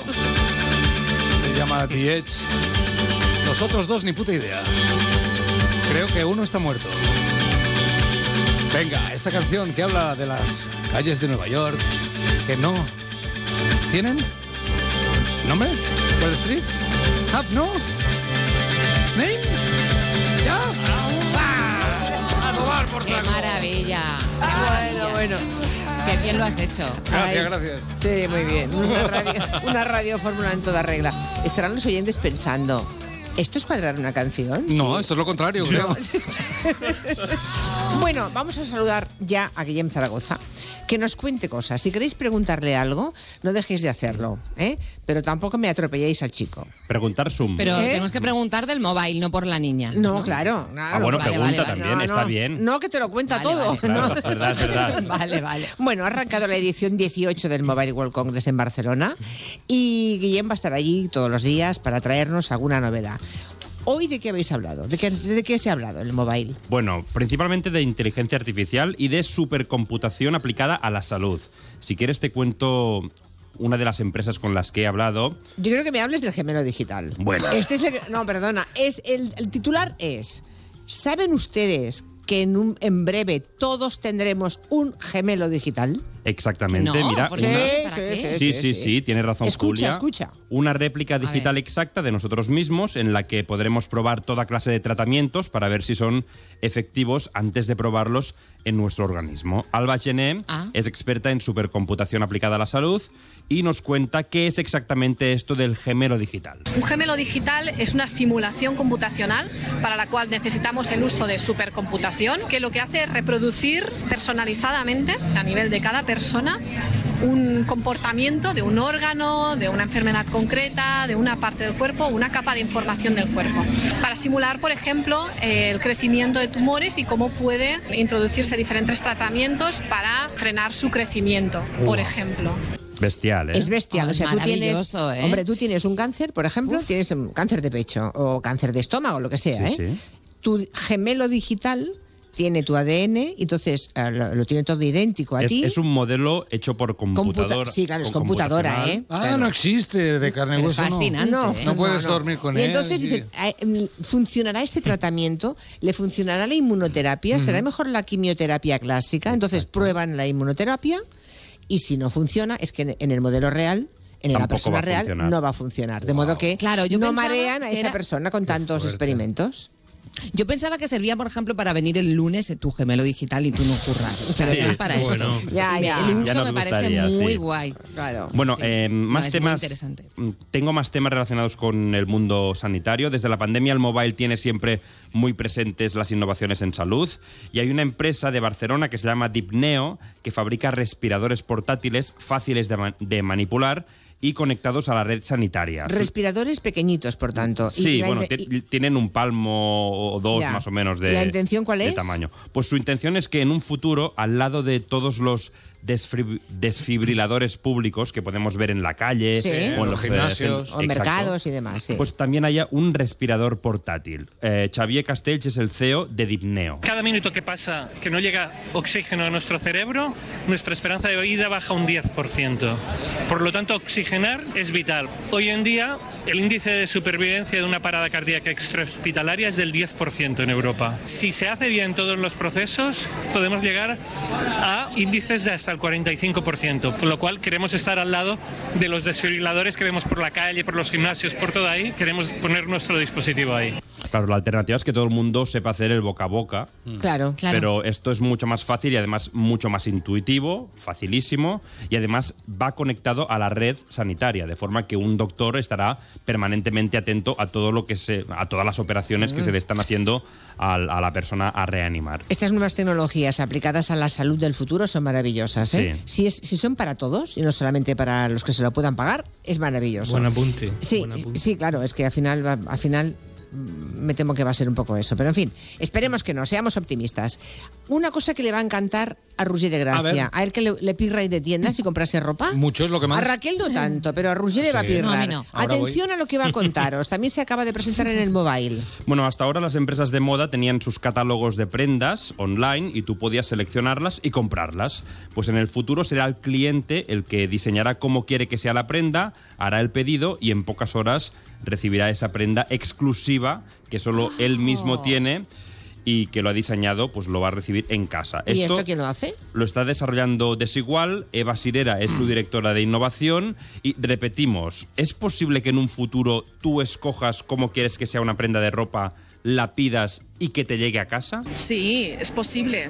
Tendrá que haber un equipo, ¿no? También de diseñadores y patronistas que sepan entender esa prenda y traducirla al mundo real, porque no todo lo que ves en un diseño digital es factible a nivel, bueno, de estructuras, de caídas, incluso de comodidad, ¿no? Para, para que lo Claro. lleven las personas. Pero sí que creemos que es un camino en el que ya estamos y que, que es muy probable que llegue. Claro, maravilloso. Ha sido bastante elegante, Eva, porque cu- cualquier garabato no te lo vamos a diseñar. Esto Oh, claro. tengo claro. O sea, tenemos un equipo detrás de patronistas, de diseñadores que estarán atentos a lo que tú pidas y lo diseñarán, pero que tenga un poco de lógica. Que Esto no a veces he tenga- pensado, mira, si yo pudiera diseñar ahora haría una, una- una- un blazer que fuera así, o un vestido que Exacto. tuviera esto y esto otro. Entonces, si es capaz de Yo lo dibujarlo hacía con bien. mi madre. Porque- Yo lo hacía con mi madre porque mi madre cosía y entonces yo me diseñaba los vestidos y mis vestidos de Nochevieja y los de mi hermana eran diferentes a todos los demás. Ya, son Pero- esas fotos que nunca quieres Claro. enseñar, ¿no? Perdona, ¿ya te gustaría a ti ponerte alguno de ellos? Nena, sé yo que te Perdona, gustaría. pero si yo he vivido toda la vida de modista, ¿qué me vas a contar? Yo cuando era pequeña, la ropa me la hacía la modista. Me la hacía Melucha. Claro, pero es que me- lo que, lo que Melucha, dice justo, sí, sí. claro, pero es que eso de poder hacer que tú cambies algo del diseño que tenga que ver con tu estructura, por ejemplo, corporal, con tu cintura, Tú sabes con cómo tus está, curvas. Claro, tú sabes lo que conoces tus largo, debilidades corto. y tus Tú fortalezas. Y sabes- y sabes lo que Claro, te hay gusta, Que enseñar- hay que claro. marcar lo bonito y disimular lo que no es bonito. Esa Claro. es la base de la, de la costura. Yo a, mí, a mí me cuesta mucho encontrar, por ejemplo, camisetas que tengan agujero aquí en, en la zona del pezón. ¿Agujero? Sí, Pero, que tío, para que se aire. Siempre acabo con, una, con un poco de irritación y de una puertecilla así, clac, que de, de vez en cuando, plan, puedes estar son trabajando aquí, pa, Sujetadores de lactancia se llama Bueno, eso. Pero- De las puertecillas. es tremendo. Bueno, más cosas, va. Bueno, ya que hemos hablado de comprar, eh, también se aplicará el metaverso a las webs estas de comercio online. ¿Cómo? Eh, de forma, sí, sí, de forma que eh, entrar en una web de una marca de ropa será lo más parecido a entrar en la propia tienda de esa marca. Ostras, pero con dependientas. Sí, sí, habrá dependientes generados por inteligencia artificial, te preguntarán qué deseas y hasta te podrás No. probar. Sí, sí. Y sí. puedes entrar, puedes entrar dos minutos antes de que cierren y que ponen esa cara. Exacto. ¡Oh, estoy cerrando, eh! Exacto. Bueno, eh, la empresa. eh, es que Ruge es Perdón. imposible. La empresa que lo hará posible es Algoritcom y su portavoz es Nico Belamú. El concepto aquí es que las marcas creen su espacio a su gusto, eh, lo diseñen a su gusto, pongan ahí sus productos y los usuarios, aparte de entrar, puedan hablar con dependientes con inteligencia artificial incorporada para eh, pues, eh, todo tipo de dudas, eh, devoluciones. No nos queda esta frase. Y tiene que haber una esa frase de lo que hay en esa percha. ¿No? Vengo a descambiar. Solo estoy mirando, ¿no? Mira qué bueno, un oyente dice que lo que estamos contando sería como customizar un personaje de los Sims. Claro, ¿Os acordáis de los Sims? Sí. Bueno, dice, sería imposible decidirse, no, no. O sea, tú entras en el metaverso, eres tú entrando con tu cuerpo Exacto. y te probarás ropa. Te probará Claro. ropa y Te, además te despachará un dependiente o dependienta. que te dirá que te queda fenomenal. Estupendo. Sí. está todo. Es que a lo mejor tú ya te ves, ¿no? Con la ropa. O sea, tú Exacto. ya Bueno, te, te claro. ves la ropa porque yo he visto esa- esas imágenes. Pero que puedes llegar desnudo también, como no hay como normas morales, ¿no? Puedes ¿En el metaverso? Sí, digo, no sé. Podría ser. Joder, no sé. A ver, no se recomienda, ¿no? Bueno. Eh, tampoco Bueno. te ve nadie, ¿eh? A lo mejor Por sí eso. que puedes. Bueno, ya lo saben. Un esto- nanosegundo puedes estar en el metaverso. Esto lo está desarrollando ya una empresa, lo acabamos de escuchar, que es Algoritmo. No, Algoritcom. Algoritcom. sí. Muy bien. ¿Qué y más? bueno, como novedad este año en el mobile se ha creado un espacio llamado Talent Arena en que profesionales de distintas disciplinas pueden demostrar lo que saben hacer. Y a la vez es una buena oportunidad para que las empresas presentes en la feria hagan de ojeadores y capten ese talento. ¿Os acordáis de, por ejemplo, cuando el Barça mandaba a ojeadores a mirar en campos de fútbol para ver si había algún Sí. niño que era bueno Sí, jugando al fútbol sí. y traérselo? Pues lo mismo con estas empresas. Es decir, tú estás allí, mm, dices lo que, mm, lo que sabes hacer y las empresas tienen la oportunidad de mirar tu talento. Jordi Arrufí es el director de desarrollo de- eh, corporativo de la Mobile World Capital y nos cuenta cuáles serán las profesiones más demandadas, ya no en un futuro lejano, sino en los próximos meses. Es un talento muy alineado con los perfiles más demandados en nuestra economía y sociedad digital. Para destacar tres, eh, diría el desarrollador de software, el programador, los analistas de datos y los especialistas en inteligencia artificial. Así que si... O sea, si vamos allí todos Sí. nosotros reunidos, no nos mira No, nadie. no sumamos uno ni de coña. Claro, porque estaría con el pezón al aire. Yo Nada, tengo, nada, tengo nada. COBOL, COBOL y BASIC. que es Cobol, lo único que Cobol. tengo. Qué Bueno, interesante. Mañana hablaré un poco más específicamente de todas las novedades en inteligencia artificial, porque Mm. es lo que se lleva este año. A mí esto del gemelo digital me produce una enorme... mm, ¿Qué tienes que dar para In- que lo hagan, no? ¿Qué, qué les das? No, ¿Qué claro. información les das? Hombre, para que hagan un gemelo digital computacionalmente implica tienes que un darle ADN, tu ADN, ¿no? Bueno, Todo. claro, todo. Todo, claro. Todo. Hostia, esto da miedo, ¿no? Esto ya. Te ¿eh? ¿Y quién te dice, y quién te dice, Roger, que ya no lo tienen todo? Ya. Claro. Vale, ya, ya, ya. Te ha quedado muy de caballo blanco en la arena, ¿eh? Ese chillido. bueno, queridos, hasta aquí las personas físicas y el mobile. Mañana más. Sí, sí, mañana. Mañana más con, Guillem. El resto no, el resto hasta la semana que viene. Adiós Raquel, que vaya muy bien a Reina Roja. Adiós. Besos a Juan Gómez. Jurado. Venga, adiós, adiós Pedro Vera. Adiós. Chao, chao. Llega adiós. pronto el tiempo de las noticias de las 6.05 en Canarias.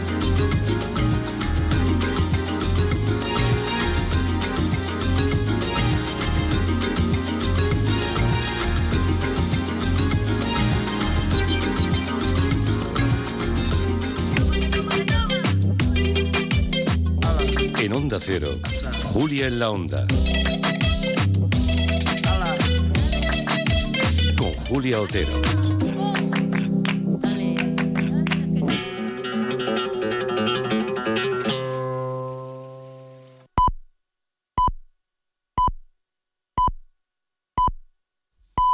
Son las 6 de la tarde, las 5 en Canarias.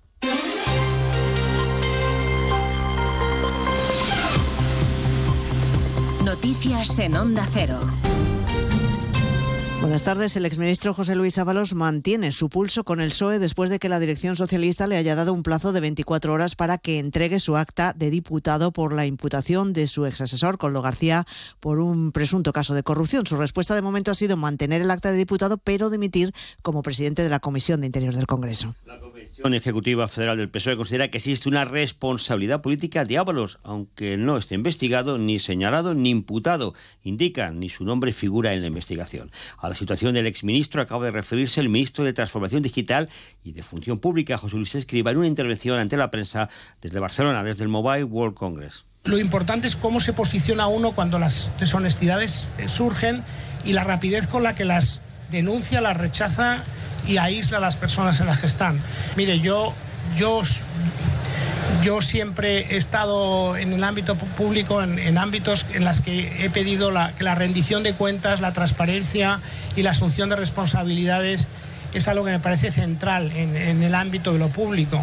Desde hace una hora se reúnen en el Palacio del Elíseo de París, convocados por el presidente Emmanuel Macron, una veintena de dirigentes de varios países para abordar cómo reforzar el apoyo a Ucrania en un momento complicado para Kiev. Entre los convocados, Pedro Sánchez, con el caso Coldo en primera línea del debate nacional, todavía no se ha confirmado si el presidente del gobierno dará o no una rueda de prensa posterior. Corresponsal en París, Alba del Río. Entre la veintena de dirigentes, la mayoría europeos que participan en esta reunión sobre Ucrania aquí en el Palacio del Elíseo, el presidente del gobierno, Pedro Sánchez, que no ha hecho declaraciones a su llegada. Emmanuel Macron ha abierto este encuentro recalcando la necesidad de dar un giro, una inflexión al apoyo aliado a Ucrania, lo cual implica, ha dicho, decisiones fuertes en un momento complicado sobre el terreno para Kiev. El presidente Zelensky ha dicho que del millón de buses de artillería prometidos por la Unión Europea el pasado año solo han recibido un 30%. El objetivo de esta reunión reafirmar el apoyo, la unidad y la ayuda aliada a Ucrania, hacer más y de manera más eficaz y dejarle claro a Putin que no puede ganar la guerra. Los reyes visitan esta tarde Valencia para solidarizarse con los afectados por el incendio desatado el pasado jueves en dos bloques de un edificio residencial en el barrio de Campanar, en el que han perdido la vida 10 personas. El rey afirmaba esta mañana que el luto de Valencia es el luto de toda España. En media hora iniciaron una visita por la ciudad en la que van a estar acompañados del presidente de la Generalitat, Carlos Mazón, para expresar su apoyo a los afectados y el reconocimiento a los servicios de emergencia por el trabajo desempeñado. Y a las 8 de la tarde está previsto que comience el pleno extraordinario del Consejo para aprobar las primeras ayudas para los afectados por el incendio del barrio de Campanar. Y en Estados Unidos, la Corte Suprema de ese país está lista para tomar una decisión fundamental sobre lo que los estadounidenses pueden o no ver en las redes sociales, con dos casos que se abordan esta semana. El primero de ellos precisamente hoy, porque el tribunal considerará los argumentos sobre si se debe otorgar a Texas y a Florida un control significativamente mayor sobre las plataformas de redes sociales y sobre su contenido. Corresponsal Agustín Alcalá. Florida y Texas, estados dominados por los republicanos, mantienen que las principales compañías de la red, como YouTube, X, la antigua Twitter o Facebook, censuran a las personas conservadoras y vetan a sus candidatos, en especial a Donald Trump. El abogado del estado de Florida, Henry Whitaker, ha defendido que estas redes sociales son compañías como las de teléfonos, que están obligadas a transmitir todas las comunicaciones y mensajes de sus clientes sin importar sus opiniones políticas. Hay que tener en cuenta que este tipo de negocios que han decidido dar acogida a grandes cantidades de comentarios y que tienen el poder de silenciar a las personas que lo realizan deben ser regulados como servicios generales de comunicaciones y por tanto sometidos a requerimientos para que no discriminen. Al contrario, señalan estas multinacionales que reclaman que son como medios informativos a los que les protege la primera enmienda de la Constitución que reconoce la libertad de prensa y prohíbe al Estado que regule los contenidos que ofrecen los periódicos, las televisiones o las radios. Miramos ahora la bolsa, la de Madrid ha apostado al final del día por los números verdes, aunque por la mínima. El IBEX 35 ha cerrado en los 10.138 puntos. Margarita Zavala. Mantiene con el Gura los 10.100 puntos en una jornada en la que no hemos visto las bolsas europeas emocionarse prácticamente por nada. Todo y al comienzo de una semana en la que vamos a seguir conociendo datos de grandes empresas como Naturgy, Endesa, AENA o SACIR. El presidente del Gobierno, Pedro Sánchez, se ha reunido hoy, por cierto, con el presidente y consejero delegado de Cegona, el máximo directivo del Fondo Británico, que a finales del pasado mes de octubre adquirió el negocio de Vodafone en España por 5.000 millones de euros, una operación que para culminarse todavía tiene que recibir el visto bueno del Ejecutivo. Y la pregunta que hoy les hacemos en nuestra página web ondacero.es. ¿Cree que la responsabilidad en el caso Coldo se depura con la dimisión de Ábalos? Cree que no, una gran mayoría. El 90% de quienes ha participado en la encuesta opina que sí, el 10% restante. Y los deportes, Gonzalo Palafox. Tras las victorias de Real Madrid y Barcelona, esta noche a partir de las 9 el Girona cierra la jornada en Montiniví ante el Rayo Vallecano. Ahora mismo los de Michel son terceros a un punto del Barça segundo y a 9 del Real Madrid líder. El conjunto de Carlo Ancelotti ya prepara su próximo compromiso el sábado a las 9 de la noche en Mestalla ante el Valencia. Bellingham sigue trabajando al margen del grupo y todavía es pronto para saber si podrá estar disponible. Esto en una semana en la que vamos a conocer a los dos finalistas de la Copa del Rey mañana y tras el 0-0 de la ida, la Real Sociedad recibe en el Real Arena al Mallorca y Manol recupera para el partido a Micro y Arzabal. Enfrente los de Aguirre buscarán volver a estar en una final copera 21 años después. Escuchamos a los dos técnicos. Seguramente el factor ambiental, que espero que, que mañana el, el Real se, se caiga y, y, luego no hay duda. Eh, va a ser físico, va a ser táctico, va a ser mental, eh, va a ser de calidad. Te confieso, y ya lo sabe mucha gente, que no tengo redes sociales, no sé qué se dice por ahí, pero sí veo el cariño de la gente, sí lo noto, fíjate. Y respecto a la otra semifinal, en menos de media hora, a las seis y media arranca el entrenamiento del Atlético de Madrid de cara a la cita del jueves en San Mamés ante un Athletic Club de Bilbao que tiene la principal baja de Yuri Berchiche. Volvemos con más noticias a partir de las 7 de la tarde, de las 6 en Canarias, en La Brújula con Rafa La Torre. Tenéis ese viaje programado desde hace seis meses. Al fin habéis sacado un tiempo para los dos. Desde el avión las vistas son increíbles. Pero tú no tienes ojos para eso, solo para él. Ay, dormido en tu hombro todo el viaje. Muy romántico. Si fuese tu pareja y no un desconocido quien te ronca al oído. En Onda Cero somos cercanos, pero no tanto. Somos más de informar con cercanía, con pluralidad, con una inmensa variedad de contenidos, de enfoques, de voces. Somos Onda Cero, tu radio. Julia en la Onda. La palabra ladrón puede significar dos cosas. Clavija donde poder conectar tu coche eléctrico o persona que roba el cable de tu coche eléctrico. Ahora el seguro de coche eléctrico e híbrido enchufable de línea directa también significa dos cosas. Que además de ahorrarte una pasta, también te cubre el cable de recarga en caso de robo. Cámbiate y te bajamos el precio de tu seguro de coche sí o sí. Ven directo a lineadirecta.com o llama al 917-700-700. El valor de ser directo. Consulta condiciones. Securitas Direct, ¿en qué puedo ayudarle? Buenas, llamaba porque quiero instalarme una alarma. ¿Ha sufrido algún robo? No, pero lo han intentado mientras estábamos en casa de mi madre celebrando su cumpleaños y ya no me quedo tranquila. Pues no se preocupe. Si usted quiere, esta misma tarde le instalamos su alarma. Protege tu hogar frente a robos y ocupaciones con la alarma de Securitas Direct. Llama ahora al 900-272-272. El mejor estreno de ficción en dos años. Líder y lo más visto de la noche del domingo. Si me pongo así es por tu culpa. Porque me estás mintiendo, reconócelo. Hay otro hombre. Andrés de la Reina para servirle. Cuando le vi, debí imaginar que era mi cuñado. Sueños de libertad. De lunes a viernes a las 4 menos cuarto de la tarde en Antena 3. Y después, capítulos finales de Amares para siempre.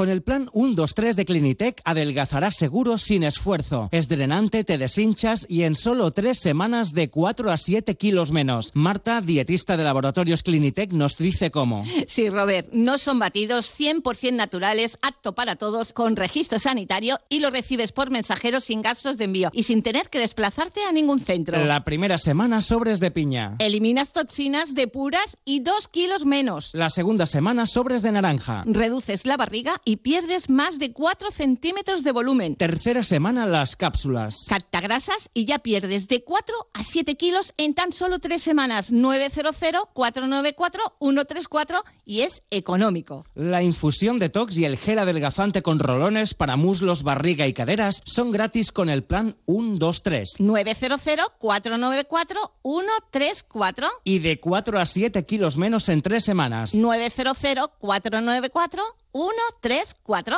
¿Qué, ¿Qué es lo peor de las redes sociales? Estar enganchada a la pantalla. Que nos bombarden con notificaciones todo el día. Los comentarios de haters. El ciberacoso. Las fake news. Pero ¿sabes qué es lo mejor? Que podemos cambiar las cosas. Demostremos que también somos capaces de usar las redes sociales con cabeza. Si tú también quieres formar parte del cambio, regístrate en Efecto 1000 y sube tu vídeo. Nosotros ya formamos parte de la generación 1000. La generación que usa las redes sociales con cabeza. Entra en efectomil.org. Un proyecto de la Fundación A3 Media con la colaboración de la Fundación Telefónica. Soy de legalitas porque a veces pasan cosas que no te esperas. Como cuando tuve aquel accidente y lograron que me indemnizaran. O cuando me hicieron unas quemaduras en la depilación láser y me ayudaron a ganar mi reclamación. Hazte de legalitas en el 900 661 y siente el poder de contar con un abogado siempre que lo necesites. Y ahora, por ser oyente de Onda Cero, ahórrate un mes el primer año. Tú que haces fotos como una cámara reflex y tú, tú que tu pantalla se ve como una tele 4K, os merecéis Tecmanía de MediaMark. Porque los mejores móviles merecen nuevas ofertas. Solo hasta el 29 de febrero en tu tienda en mediamark.es y en la app.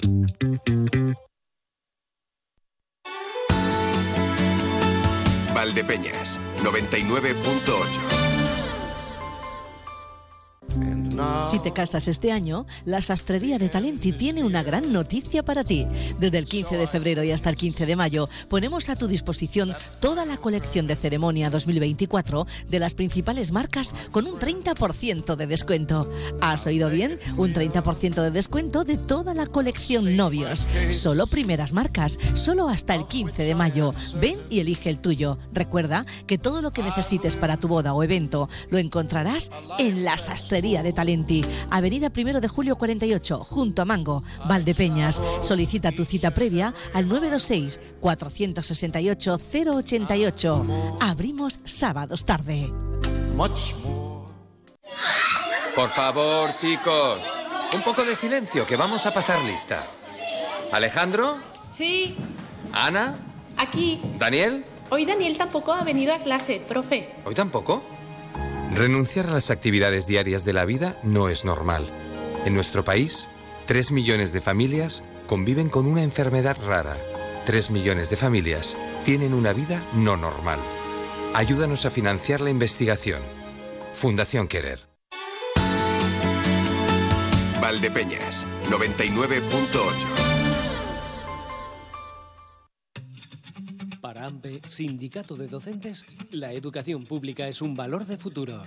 Asegura una educación de calidad y gratuita para tus hijos e hijas con la enseñanza pública. Por profesionalidad y excelencia, no esperes más y solicita centros públicos. Plazo de solicitudes del 14 de febrero al 4 de marzo, ambos inclusive. AMPE, el Sindicato de la Enseñanza Pública.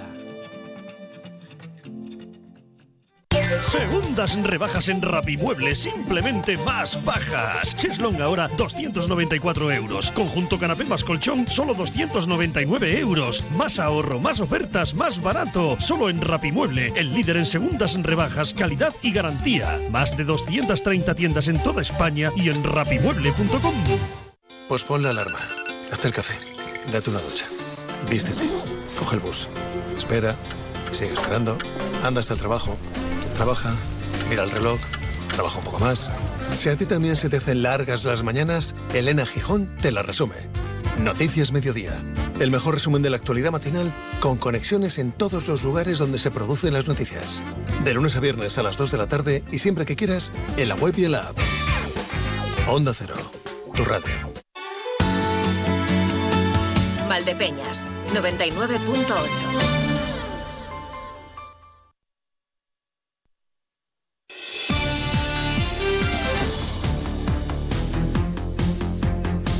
En Onda Cero, Julia en la Onda. Con Julia Otero. Primero les presento los tres componentes de hoy del gabinete y luego el tema. Eh, está Elisa Beni, buenas tardes. Muy buenas tardes. Está el profesor Julián Casanova, buenas tardes, profesor. Buenas tardes, Julián, y a todos. Y está Julio Leonard, muy buenas tardes. Muy buenas tardes. Bueno, pues ya lo sabréis, la ejecutiva del Partido Socialista ha exigido este mediodía al exministro José Luis Ábalos, se le ha dado 24 horas de plazo, que entregue su acta de diputado en el Congreso. Es el cargo que ahora ocupa, diputado en el Congreso, después de que haya sido detenido la semana pasada, final de la semana pasada, el que fue su gran asesor, que es Coldo García. ¿Por qué detuvieron? Pues por supuesta corrupción en la compra de mascarillas durante la pandemia, durante ese tiempo en que por necesidades y por urgencia pues se levantaron todos los controles. Los socialistas, en un golpe de efecto, han planteado además que la Cámara Baja investigue, o sea, que se monte una, una comisión de investigación. El PP también ha registrado su propia comisión, pero esta vez en el Senado, que es donde puede hacerlo. Y de momento Ábalos eh, va a dejar de presidir la comisión que él presidía de Interior en el Congreso, pero de momento no ha, ha entregado su acta. ¿Cuál es el argumento de Ábalos? Pues que lo que hay en su contra es político y nada es penal. Y claro, hay que plantearse hoy la diferencia entre la responsabilidad penal, que todos sabemos cuál es y que además está recogida en el Código Penal, y la responsabilidad política, ¿verdad? Recordemos antes de nada lo que sabemos hasta ahora de este asunto. ¿Qué tal, Asun? Buenas tardes. Hola, Julia. Buenas tardes. Resumiendo muchísimo recapitulo, que el martes el que fuera hombre de confianza de Ábalos, Coldo García, fue detenido con otras 12 personas, todos ellos presuntos implicados. Están también su mujer y su hermano en la operación del Orme. La UCO sospecha que formaban parte de una trama para cobrar comisiones ilegales por mediar en la adjudicación de contratos de adquisición de productos sanitarios, de mascarillas. Anticorrupción les atribuye supuestos delitos de organización criminal, tráfico de influencias, blanqueo de capitales y cohecho. Por medio de esta trama se vendieron mascarillas en pandemia al Ministerio de Transportes, pero no solo, también al de Interior y a los gobiernos de Baleares y de Canarias. Y los investigadores estiman que Coldo se embolsó un millón y medio de euros y que los empresarios Cueto y Aldama habrían recaudado 15 millones entre los dos. Dentro de los círculos socialistas se sabe que Coldo García tenía buena relación con el secretario de organización Santos Cerdán, que fue uno de sus primeros valedores cuando ambos coincidieron en la Federación Navarra, y con el propio Ábalos, que fue quien lo eligió como persona de confianza y como hombre para todo en el Ministerio. Otro dato a tener en cuenta, el decreto del estado de alarma recoge que este Ministerio, el de Transporte, será uno de los cuatro del mando único para la gestión de la pandemia. Ábalos dice que no sabía nada de todo esto y que no se ha lucrado nunca en política. Si algo yo no he hecho es lucrarme. ¿Usted no se ha lucrado? No, yo no me he comprado ningún piso en Chamberí que vale más de un millón. Yo tengo el mismo piso en Valencia desde el año 87 y aquí en Madrid estoy de alquiler. Eso es, como yo vivo. Y llevo toda la vida en política. Otros llevan menos tiempo que yo y tienen un gran patrimonio. ¿Eh? Si yo hubiera comprado un piso en Chamberí, ¿usted cree que no hubiera levantado suspicacias? ¿Cómo me estarían tratando? Entonces, ¿por qué ese, ese trato tan distinto? Esto lo decía el sábado en una entrevista en La Sexta, en la que rehusó dimitir porque sostiene no está imputado ni investigado soy diputado y en el ejercicio de mis funciones de diputado no se ha producido ningún nada que se pueda reprochar. Por lo tanto, no se me está pidiendo, fíjese, que dimita. Se me está pidiendo que abandone la vida política y prácticamente también la vida personal. Eso es lo que se trata de hacer, de expulsar de la vida pública. Si el problema soy yo, no soy problema. Bueno, ahí parecía que podía abrir la puerta, dejarlo si se lo piden. Hoy se lo han pedido. Esther Peña, portavoz socialista, ha apelado precisamente a la responsabilidad política. La Comisión Ejecutiva Federal considera que sí existe una responsabilidad política. Por ello, esperamos que la entrega del acta se produzca en las próximas 24 horas y así se lo hemos comunicado pero Ábalos no renuncia al acta. De momento solo ha dimitido como presidente de la Comisión de Interior del Congreso. Las comisiones las preside el partido, pero conserva el escaño que eh, ahí ya sí es una decisión personal, si lo mantienes o lo dejas. Si no dimites y le obligan a irse, pues tendría que pasar al grupo mixto. En el Partido Popular reiteran que lo que sabemos es solo el principio. Borja Semper. Estamos convencidos de que el Partido Socialista hoy busca un cortafuegos en torno a Sánchez. Pero Ábalos, el señor Ábalos, está tan imputado como lo está el señor Santos Cerdán. Igual de imputado que el señor Santos Cerdán.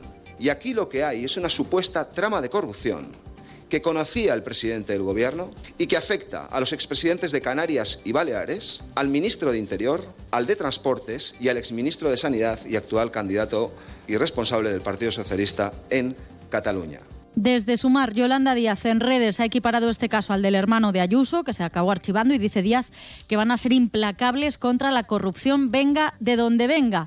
Esta resistencia de los políticos en España a soltar el cargo, lo comentabas Julia al principio del programa, lo recuerdo, contrasta con lo que hemos visto recientemente en Portugal, donde el primer ministro Antonio Costa tardó apenas horas en dimitir el pasado 7 de noviembre al verse envuelto en una investigación por tráfico de influencias, corrupción y prevaricación en proyectos energéticos. No esperó ni un día y a la semana siguiente se supo que el Costa que aparecía en los papeles no era él, sino el ministro de Economía, que se llama igual. Gracias, Asun. Hasta, mañana, hasta mañana. Bueno, lo que dicen buena parte de los oyentes, desde que hemos anunciado el tema a las 3 de la tarde, es que si el. Eh, digo buena parte, no digo todos, ¿eh? pero buena parte, el mensaje es que si el PSOE se quiere diferenciar de la forma en que actúa habitualmente la derecha de este país, no puede tener las mismas tragaderas y tienen que conseguir que entregue el acta de diputado mm, Ábalos. Bueno, eh, ¿quién quiere empezar? Quizá empecemos un poco definiendo eso de la responsabilidad eh, política y la responsabilidad penal, profesor Casanova, ¿no? Quizás sería bueno empezar por ahí, porque mm, a veces mm, a, veces se confunden ambas cosas y tienen poco que ver. Sí, y se puede añadir un tercer argumento que sería cómo funciona un código de ética.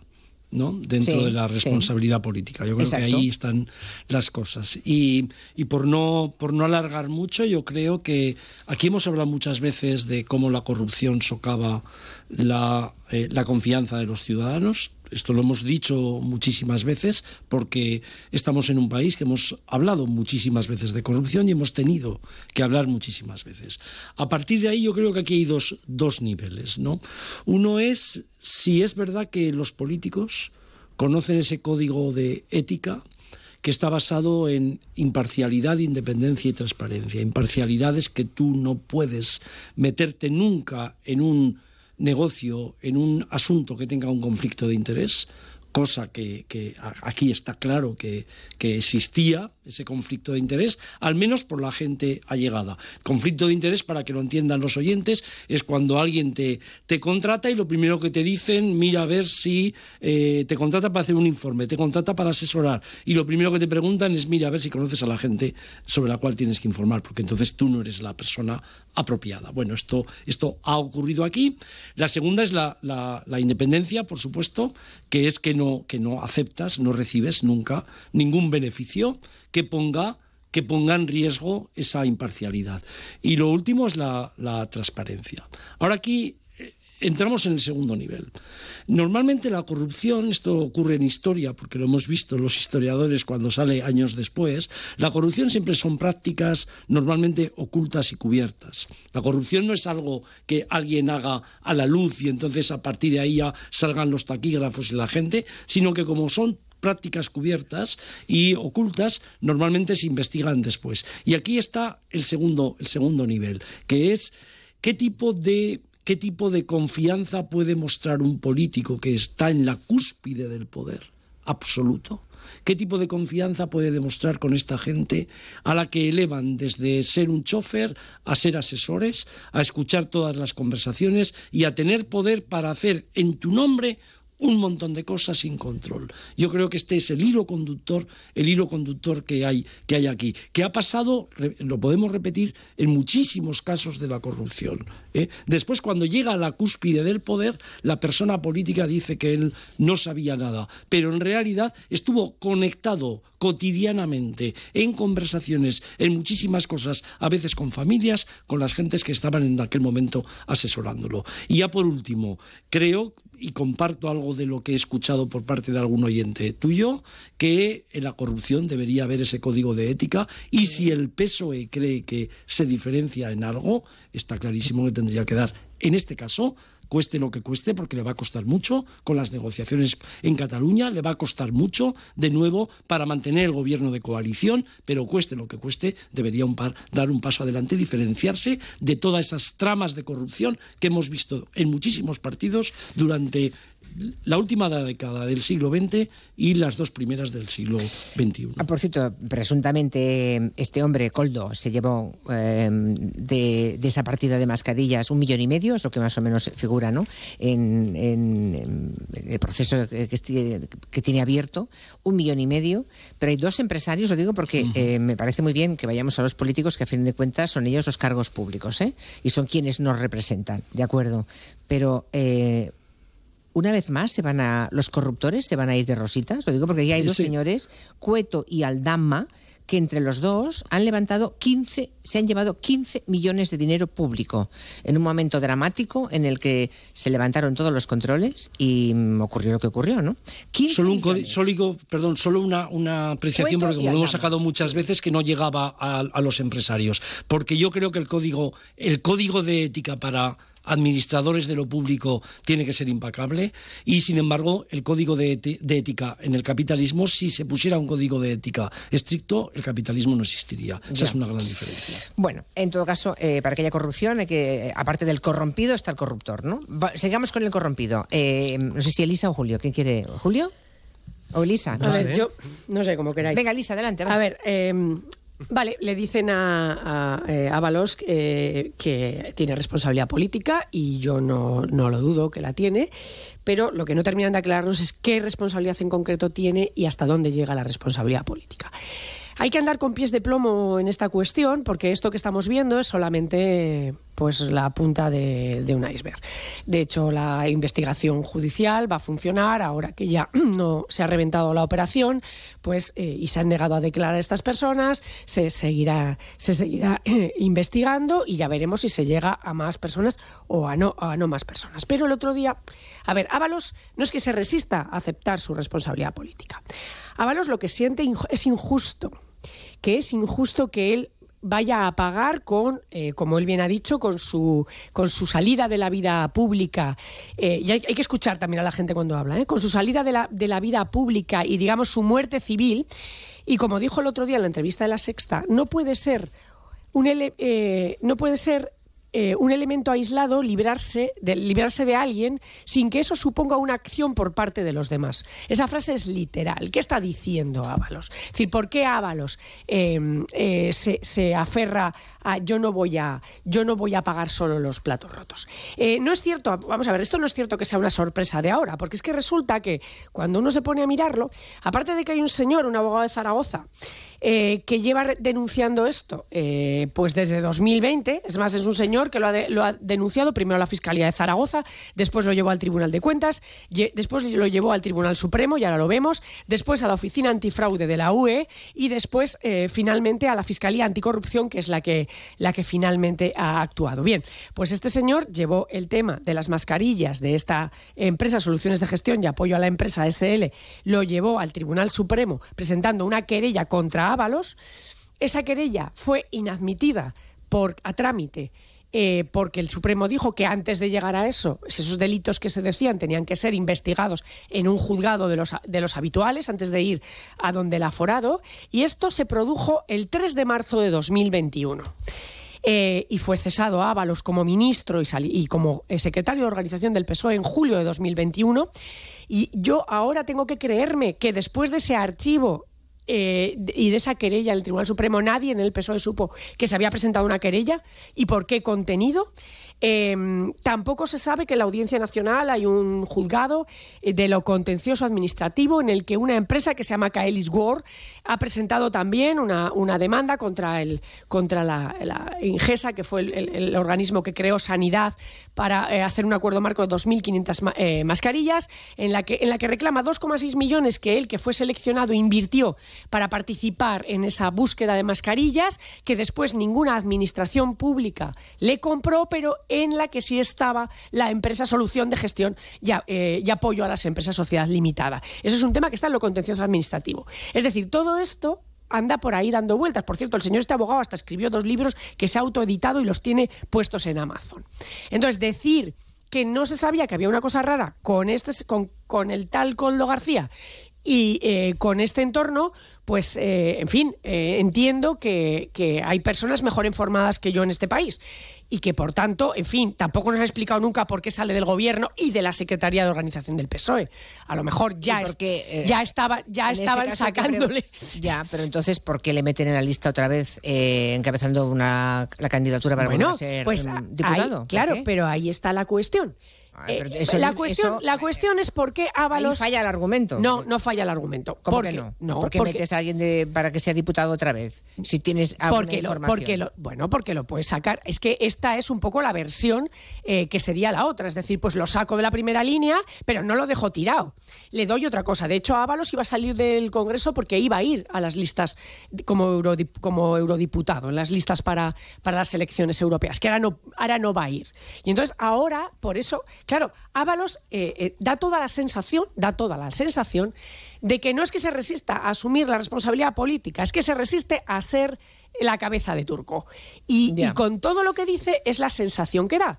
Por otra parte, digo, hay que ir con mucho cuidado en esto, porque me da la sensación de que este grupito, esta alegre, eh, esta alegre pandilla, pues puede aparecer en más asuntos. yo dejo sobre la mesa cosas que vuelan. Eh, eh, pero bueno, que, que, hay más gente eh, con, cosas extrañas en las que el tal Coldo García, que era un señor que, como hemos dicho, pues de portero de Puticlub y Iscolari, pasó a sentarse en las mesas del ministerio como mano derecha del ministro, del ministerio que más dinero normalmente maneja en todos los gobiernos, eh, y, cuando Ábalos se iba era él el que se quedaba, el que se quedaba negociando. En todo caso, la Comisión de Investigación del Congreso de los Diputados, ahora llegaremos también a eso, ¿no? Ha sido un golpe de efecto por parte del Partido Socialista cuando dice, vamos a hacer una comisión de investigación. Perfecto, y otro golpe, y otro golpe que apoyo, y es el de Óscar Puente, porque Óscar Puente tiene una hermana que es fiscal de carrera. Así que me parece que eso de mirar en el ministerio que le ha tocado, por si hubiera más porquería, no encontrársela y comérsela después él, también me parece una buena idea. Bueno, y, ha, respondido a eso el PP con una comisión de investigación en el Senado. Lo que ocurre es que, claro, por lo que parece eh, la comisión de investigación en el Congreso, lo que pretende es el caso Coldo el primero en analizarse, pero luego todo lo demás. Se habla de todas las administraciones, cómo, eh, cómo contrataron en los tiempos en que se levantaron todos los controles. Claro, porque es que hay muchas cosas. Por ejemplo, ¿por, qué, ¿por qué Baleares, eh, por qué Baleares contrata las mascarillas? Porque eh, las contrata verbalmente y cuando llegan esas mascarillas y no son FFP2 o 3, que es lo que se había pedido, y son simplemente de las tapabocas, eh, resulta que alguien para que eso se denuncie y ahí están almacenadas, están almacenadas después de haberse pagado con dinero público. Unas mascarillas que no sirvieron para nada, claro. Es que todo eso hay que aflorar. Bueno, debe haber una casuística alrededor de las mascarillas de aquellos meses que ojalá algún día lo supiéramos todo. Uh, Julio Leonar, adelante. Yo es que en, este tema a mí me da la sensación de que muchas veces eh, desde la izquierda exigimos mm, unos niveles de moralidad y de altura de miras y demás que como los apliquemos de manera rígida eh, al 100% en cada una de las veces, mm, descabezamos absolutamente todo. Quiero decir, yo no justifico lo, que ha pasado ni, ni, oye, estoy con, con el profesor Casanova que, que, el tema está que, si tú vas pidiendo por ahí que todo el mundo tenga unos estándares morales X y actúe de manera concreta con el tema de la corrupción, tú tienes que ser el primero en luego mm, los niveles que te has puesto tengas que cumplirlos. Pero creo que nos autoexigimos unos niveles que mm, luego otros bloques, otras formaciones, no se exigen a ellos mismos. Porque yo oía, eh, oye, con la dimisión de Ábalos, con que se haya montado la comisión de investigación en el Congreso, con que eh, se pretenda que se investigue todo lo que se ha hecho en todas las administraciones, con esto estaría, y, hay gente diciendo, no, no, no, tienen que arder en plaza pública, hay que quemarlos, hay que descabezar todo un gobierno entero. ¿Dónde ponemos el, freno? yo creo que no te muchas veces... que lo va a poner anticorrupción, ya lo verás. Bueno, pues cuando lo ponga, que lo ponga. Quiero decir, eh, si, si, se se termina demostrando que Ábalos mm, es responsable porque lo dice un juez, pues oye, que caiga quien, tenga que caer. Si, si, investigando todo esto. Pero es que donde estamos ahora, lo, donde estamos ahora, eso no ha ocurrido todavía. Estamos hablando de responsabilidad política.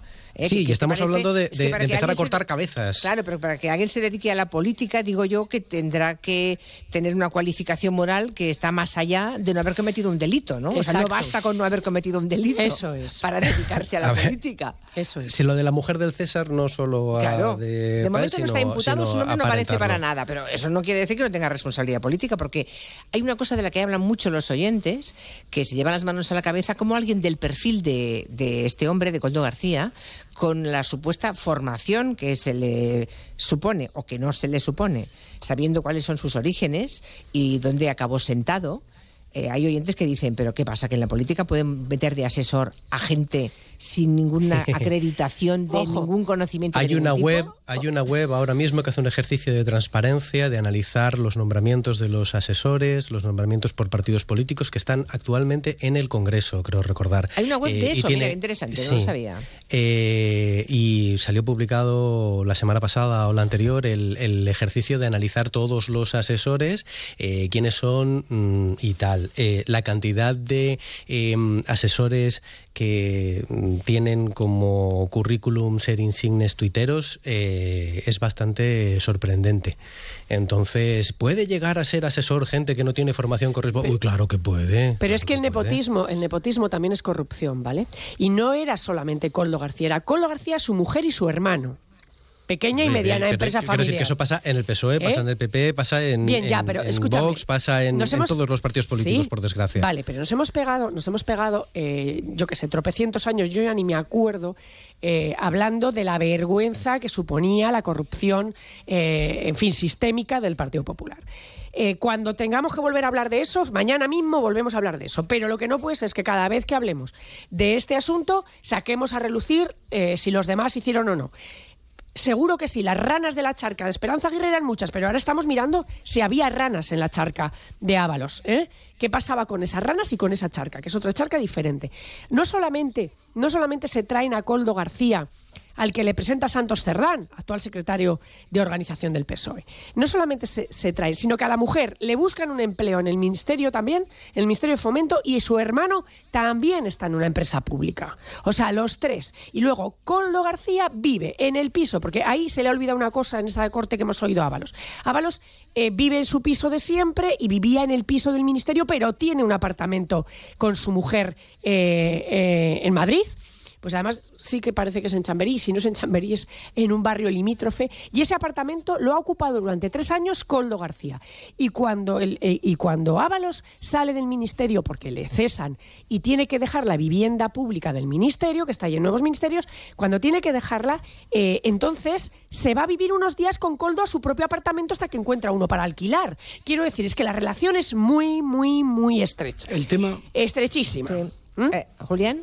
No, que el tema fundamental es qué es lo que hace, vuelvo al punto, qué es lo que hace a una persona que está en la cúspide del poder tener todo esto que está explicando Elisa con una persona que no está en la relación política con él, con él, es decir, no ha tenido que ascender en política a través de mecanismos que pueden ser asambleas, comités, eh, ganar elecciones primarias, eh, meter el codo en las reuniones, sino que de repente tienen ascensos imparables e importantes con ellos, con la familia. Es que el tema tampoco es nuevo, este tema está muy estudiado siempre. Entonces yo, yo insisto, tú tienes un código de ética que el, político de turno lo conoce, pero resulta qué es lo que hace que una persona que no, es, no tiene ni el mismo código de ética, ni está en tu mismo escenario, no ha estado nunca, tenga tanta influencia en un momento determinado. Pues habrá que hablar de los hablando, para todo, de los ejecutores. No, yo creo, vamos a ver, yo creo que aquí dos cosas. Uno, que, que, todo lo que estamos analizando ocurre en un escenario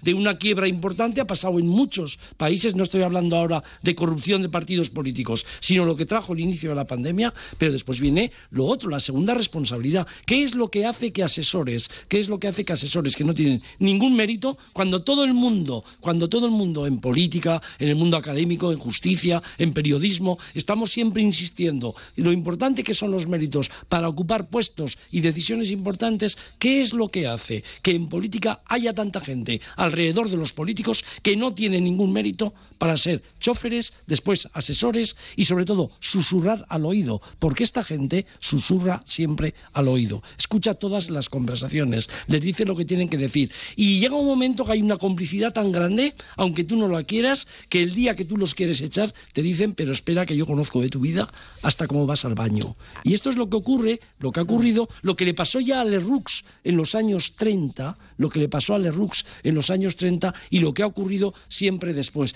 El tema no eres tú, que puedes ser una persona limpia, que has tenido todos tus méritos, el tema es que tú no has tenido ningún control sobre lo que había a tu alrededor. Y a partir de ahí dejas, dejas, dejas hacer y llegamos a Guerra, llegamos a Felipe González, llegamos a Aznar, llegamos a Rajoy, llegamos a todo el mundo. Y este es un tema clave, este es un tema clave para entender lo que está pasando en estos momentos. Que detrás está, que detrás de todo esto está que quieren tumbar a Sánchez, pues ya lo sabemos, así funciona la política, pero eso no es lo que estamos tratando ahora.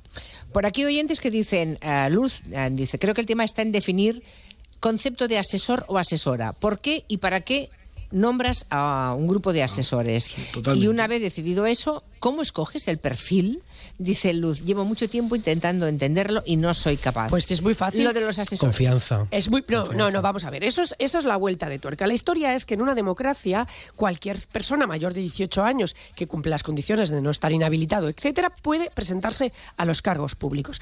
Y eso es así. Somos universalmente elegibles y por lo tanto. El asesor no es un cargo público. Claro, Claro, ¿me quieres, si me dejas terminar el argumento, vale, sí. El argumento es que precisamente porque cualquier persona puede ser elegida y esas personas eh, eh, en democracia no tienen por qué tener especiales conocimientos de las áreas que van a gestionar, por eso tienen derecho a, a nombrar unos asesores que les apunten, que les ayuden técnicamente en esa tarea que ellos políticamente van a comandar. Ese es el sentido de los asesores, ¿no, Julián? Es ese. Por eso el asesor, así como el político puede ser, eh, me da igual, portero, eh, electricista o lo que sea, eh, el, sin embargo, el asesor no. El asesor tiene que aportar Vale, pero la un realidad valor. no es esa, Elisa. Bueno, pues realidad no es entonces ya estamos ante una corrupción que es haber, haber degradado no el sentido sorpresa. en general. Pero vamos a ver, que yo no, No es una sorpresa. que ¿no? yo ni me sorprendo ni no me sorprendo, que yo, lo cuen- yo cuento lo que hay. O sea, ¿qué, ma- Ya, qué bueno, manía con que haya que sorprenderse? Ya, pero llevan contratando a personas, a profesionales, única y exclusivamente bajo el criterio de confianza, de que lo conozco, de que me ha ayudado en la Y campaña. para entonces no sé le qué, puedo que contestar a la oyente, no le puedo contestar al oyente cuál es la diferencia entre una cosa y otra, que es lo que estaba haciendo.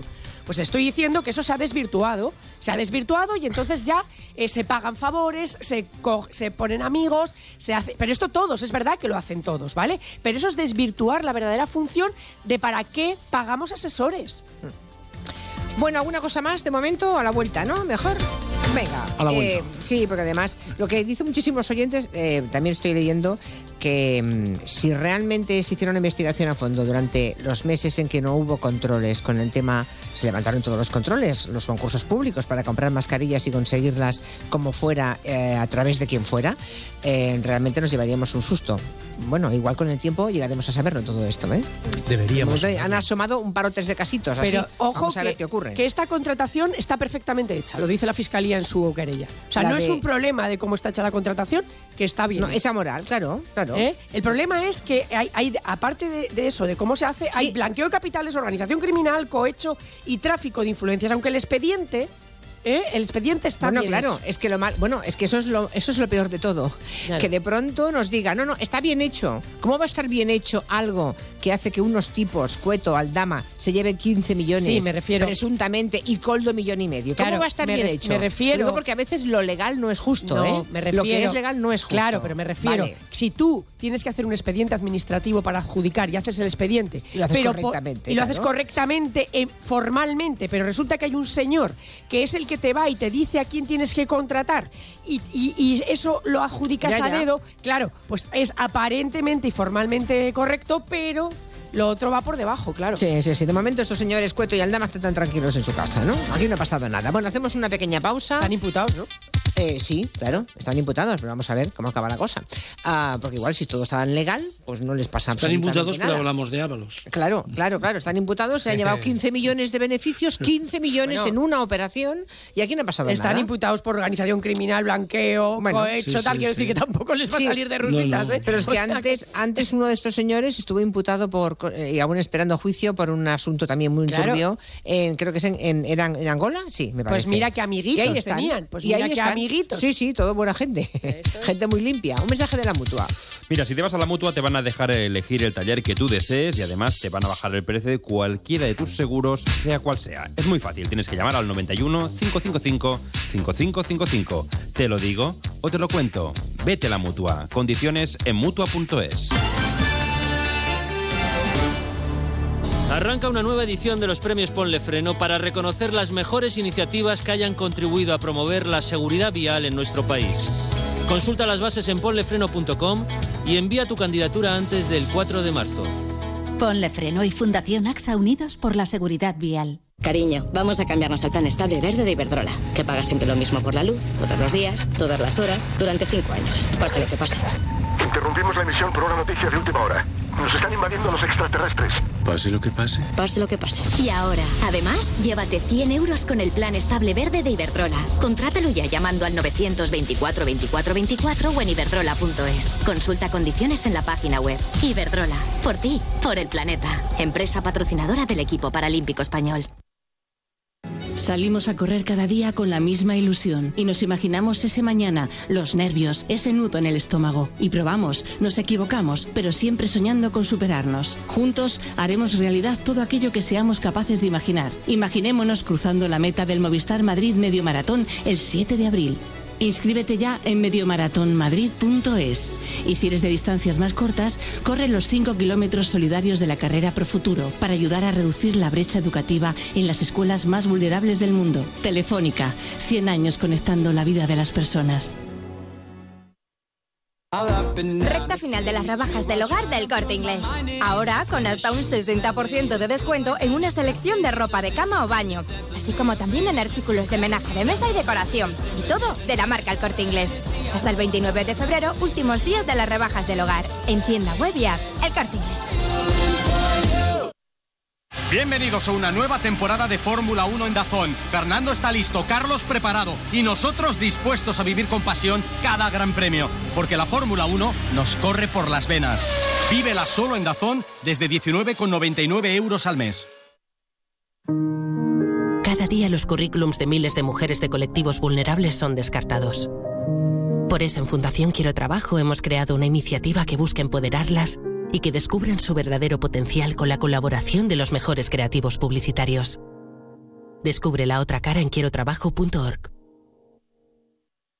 Vodafone te trae Dazón con Fórmula 1, MotoGP y otras competiciones. Llama al 1444 y llévate por solo 40 euros fibra móvil y televisión con el primer mes de Dazón Esencial de regalo. Llama ya al 1444.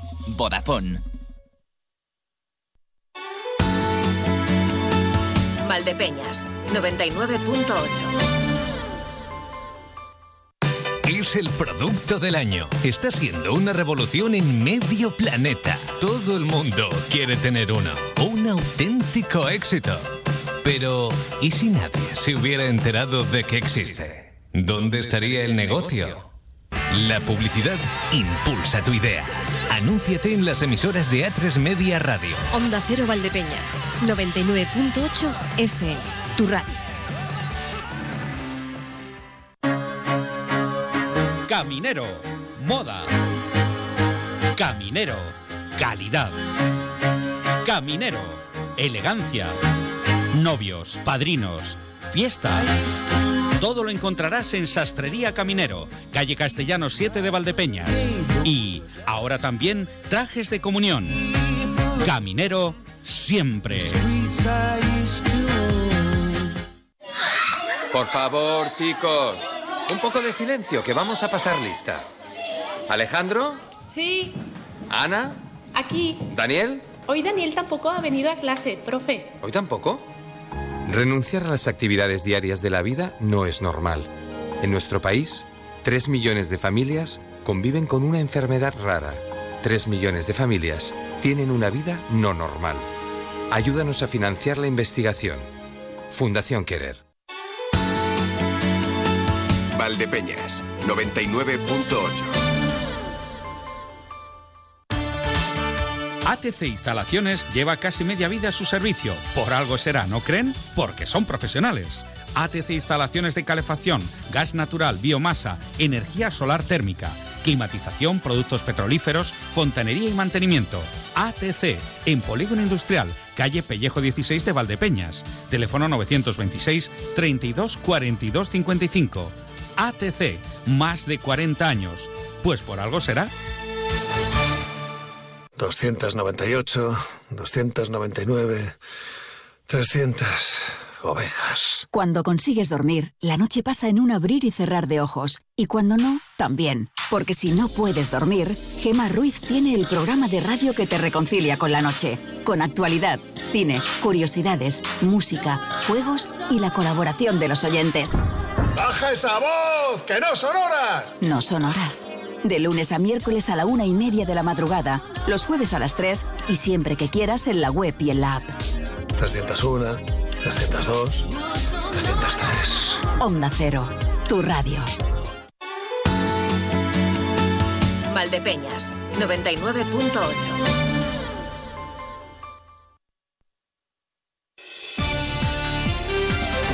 En Onda Cero, Julia en la Onda, con Julia Otero. La cosa empieza en los cargos de confianza de los ayuntamientos, que la mitad de las veces son pagando favores y va subiendo. Nos, as- no- nos asombramos porque es un asesor de un ministro, pero en el, en el ayuntamiento de tu pueblo también está el enchufado de turno. Me da igual si este señor se ha corrompido o no. Lo que no es aceptable es que un ministro nombre como consejero de Renfe a alguien que no tiene ni el bachiller.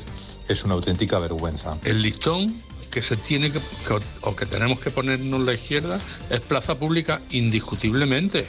Aquí todo el mundo, vamos, ni pasar siquiera por los juzgados, directamente a lapidación, porque es una verdadera vergüenza. Este gobierno lo sustenta una moción de censura en contra de la corrupción. Y ahora estamos con esto. Plaza pública. El problema en España es que los juicios públicos y los juicios paralelos son muy duros, mientras que los juicios legales son muy laxos y muy blandos. En España te llevas un escarnio público por hacer algo mal en un cargo político, pero luego el resultado legal es que no pasa nada. Por lo tanto, al no haber un castigo, siguen haciéndolo. El castigo público se olvida. Si de verdad hubiera penas de cárcel, si de verdad tuvieran que devolver lo robado, todo cambiaría mucho. Interesante los- eh, estos comentarios, ¿eh? tanto uno como otro, todo lo que dicen eh, suponen hilos de los que podemos tirar. O sea, el juicio público, la, la pena del telediario, como se le llamó durante un tiempo, juicios públicos muy estrictos y luego el juicio legal muy, muy laxo, ¿no? Decía. Yo no sé por qué dice que es laxo. Eh, lo que pasa que, a ver, lo de devolver lo robado, lo que pasa que los. Hombre, hemos los visto casos de personas a las que no les ha pasado absolutamente nada. Bueno, si no se puede probar, claro, es que, a ver, eh, y también pasa No, que si los manguis lo se, que se llama- se prueba llevan es la pasta fuera, ya, pero si los manguis se llevan la pasta fuera y no se puede seguir la pista, Ya, pues bueno. entonces, claro, eh, no puedes hacer que devuelvan el dinero porque no lo, no lo encuentras, no es tan sencillo, no es un tema de laxitud, es un tema de que ya se ocupan ellos que sea, de que sea complicado Y encontrarlo. porque, Sí, sí. y porque no nos equivoquemos que en la situación en la que está la política en el mundo, los juicios públicos no tienen que ver tanto con que uno pide imparcialidad, independencia, transparencia, sino de qué lado está el que corrompe. Claro. Exacto. ¿no? Y ese, es- este es el tema de fondo. Y por eso el juicio público hoy, a través de las redes sociales, etcétera, no, otra cosa es lo que una persona dice en público cuando entra en la radio, pero el juicio público es un juicio que no tiene nada que ver con la imparcialidad, con la independencia y con la transparencia. Es decir, se pide a la gente de arriba lo que tú eres incapaz de hacer. y que se están haciendo campañas, verdaderas campañas políticas escondidas detrás de esta soliviantez eh, con, con lo que está pasado por parte de gente que miró hacia otro lado y dijo que no tenía nada que ver cuando pasó en sus filas. ¿Vale? Esto lo vemos de manera continuada. Eh, quiero decir, con, con esto tenemos que mirar a los nuestros mejor de lo que miramos a los demás. No, no. Tenemos que aplicar unas líneas rojas, eso está clarísimo.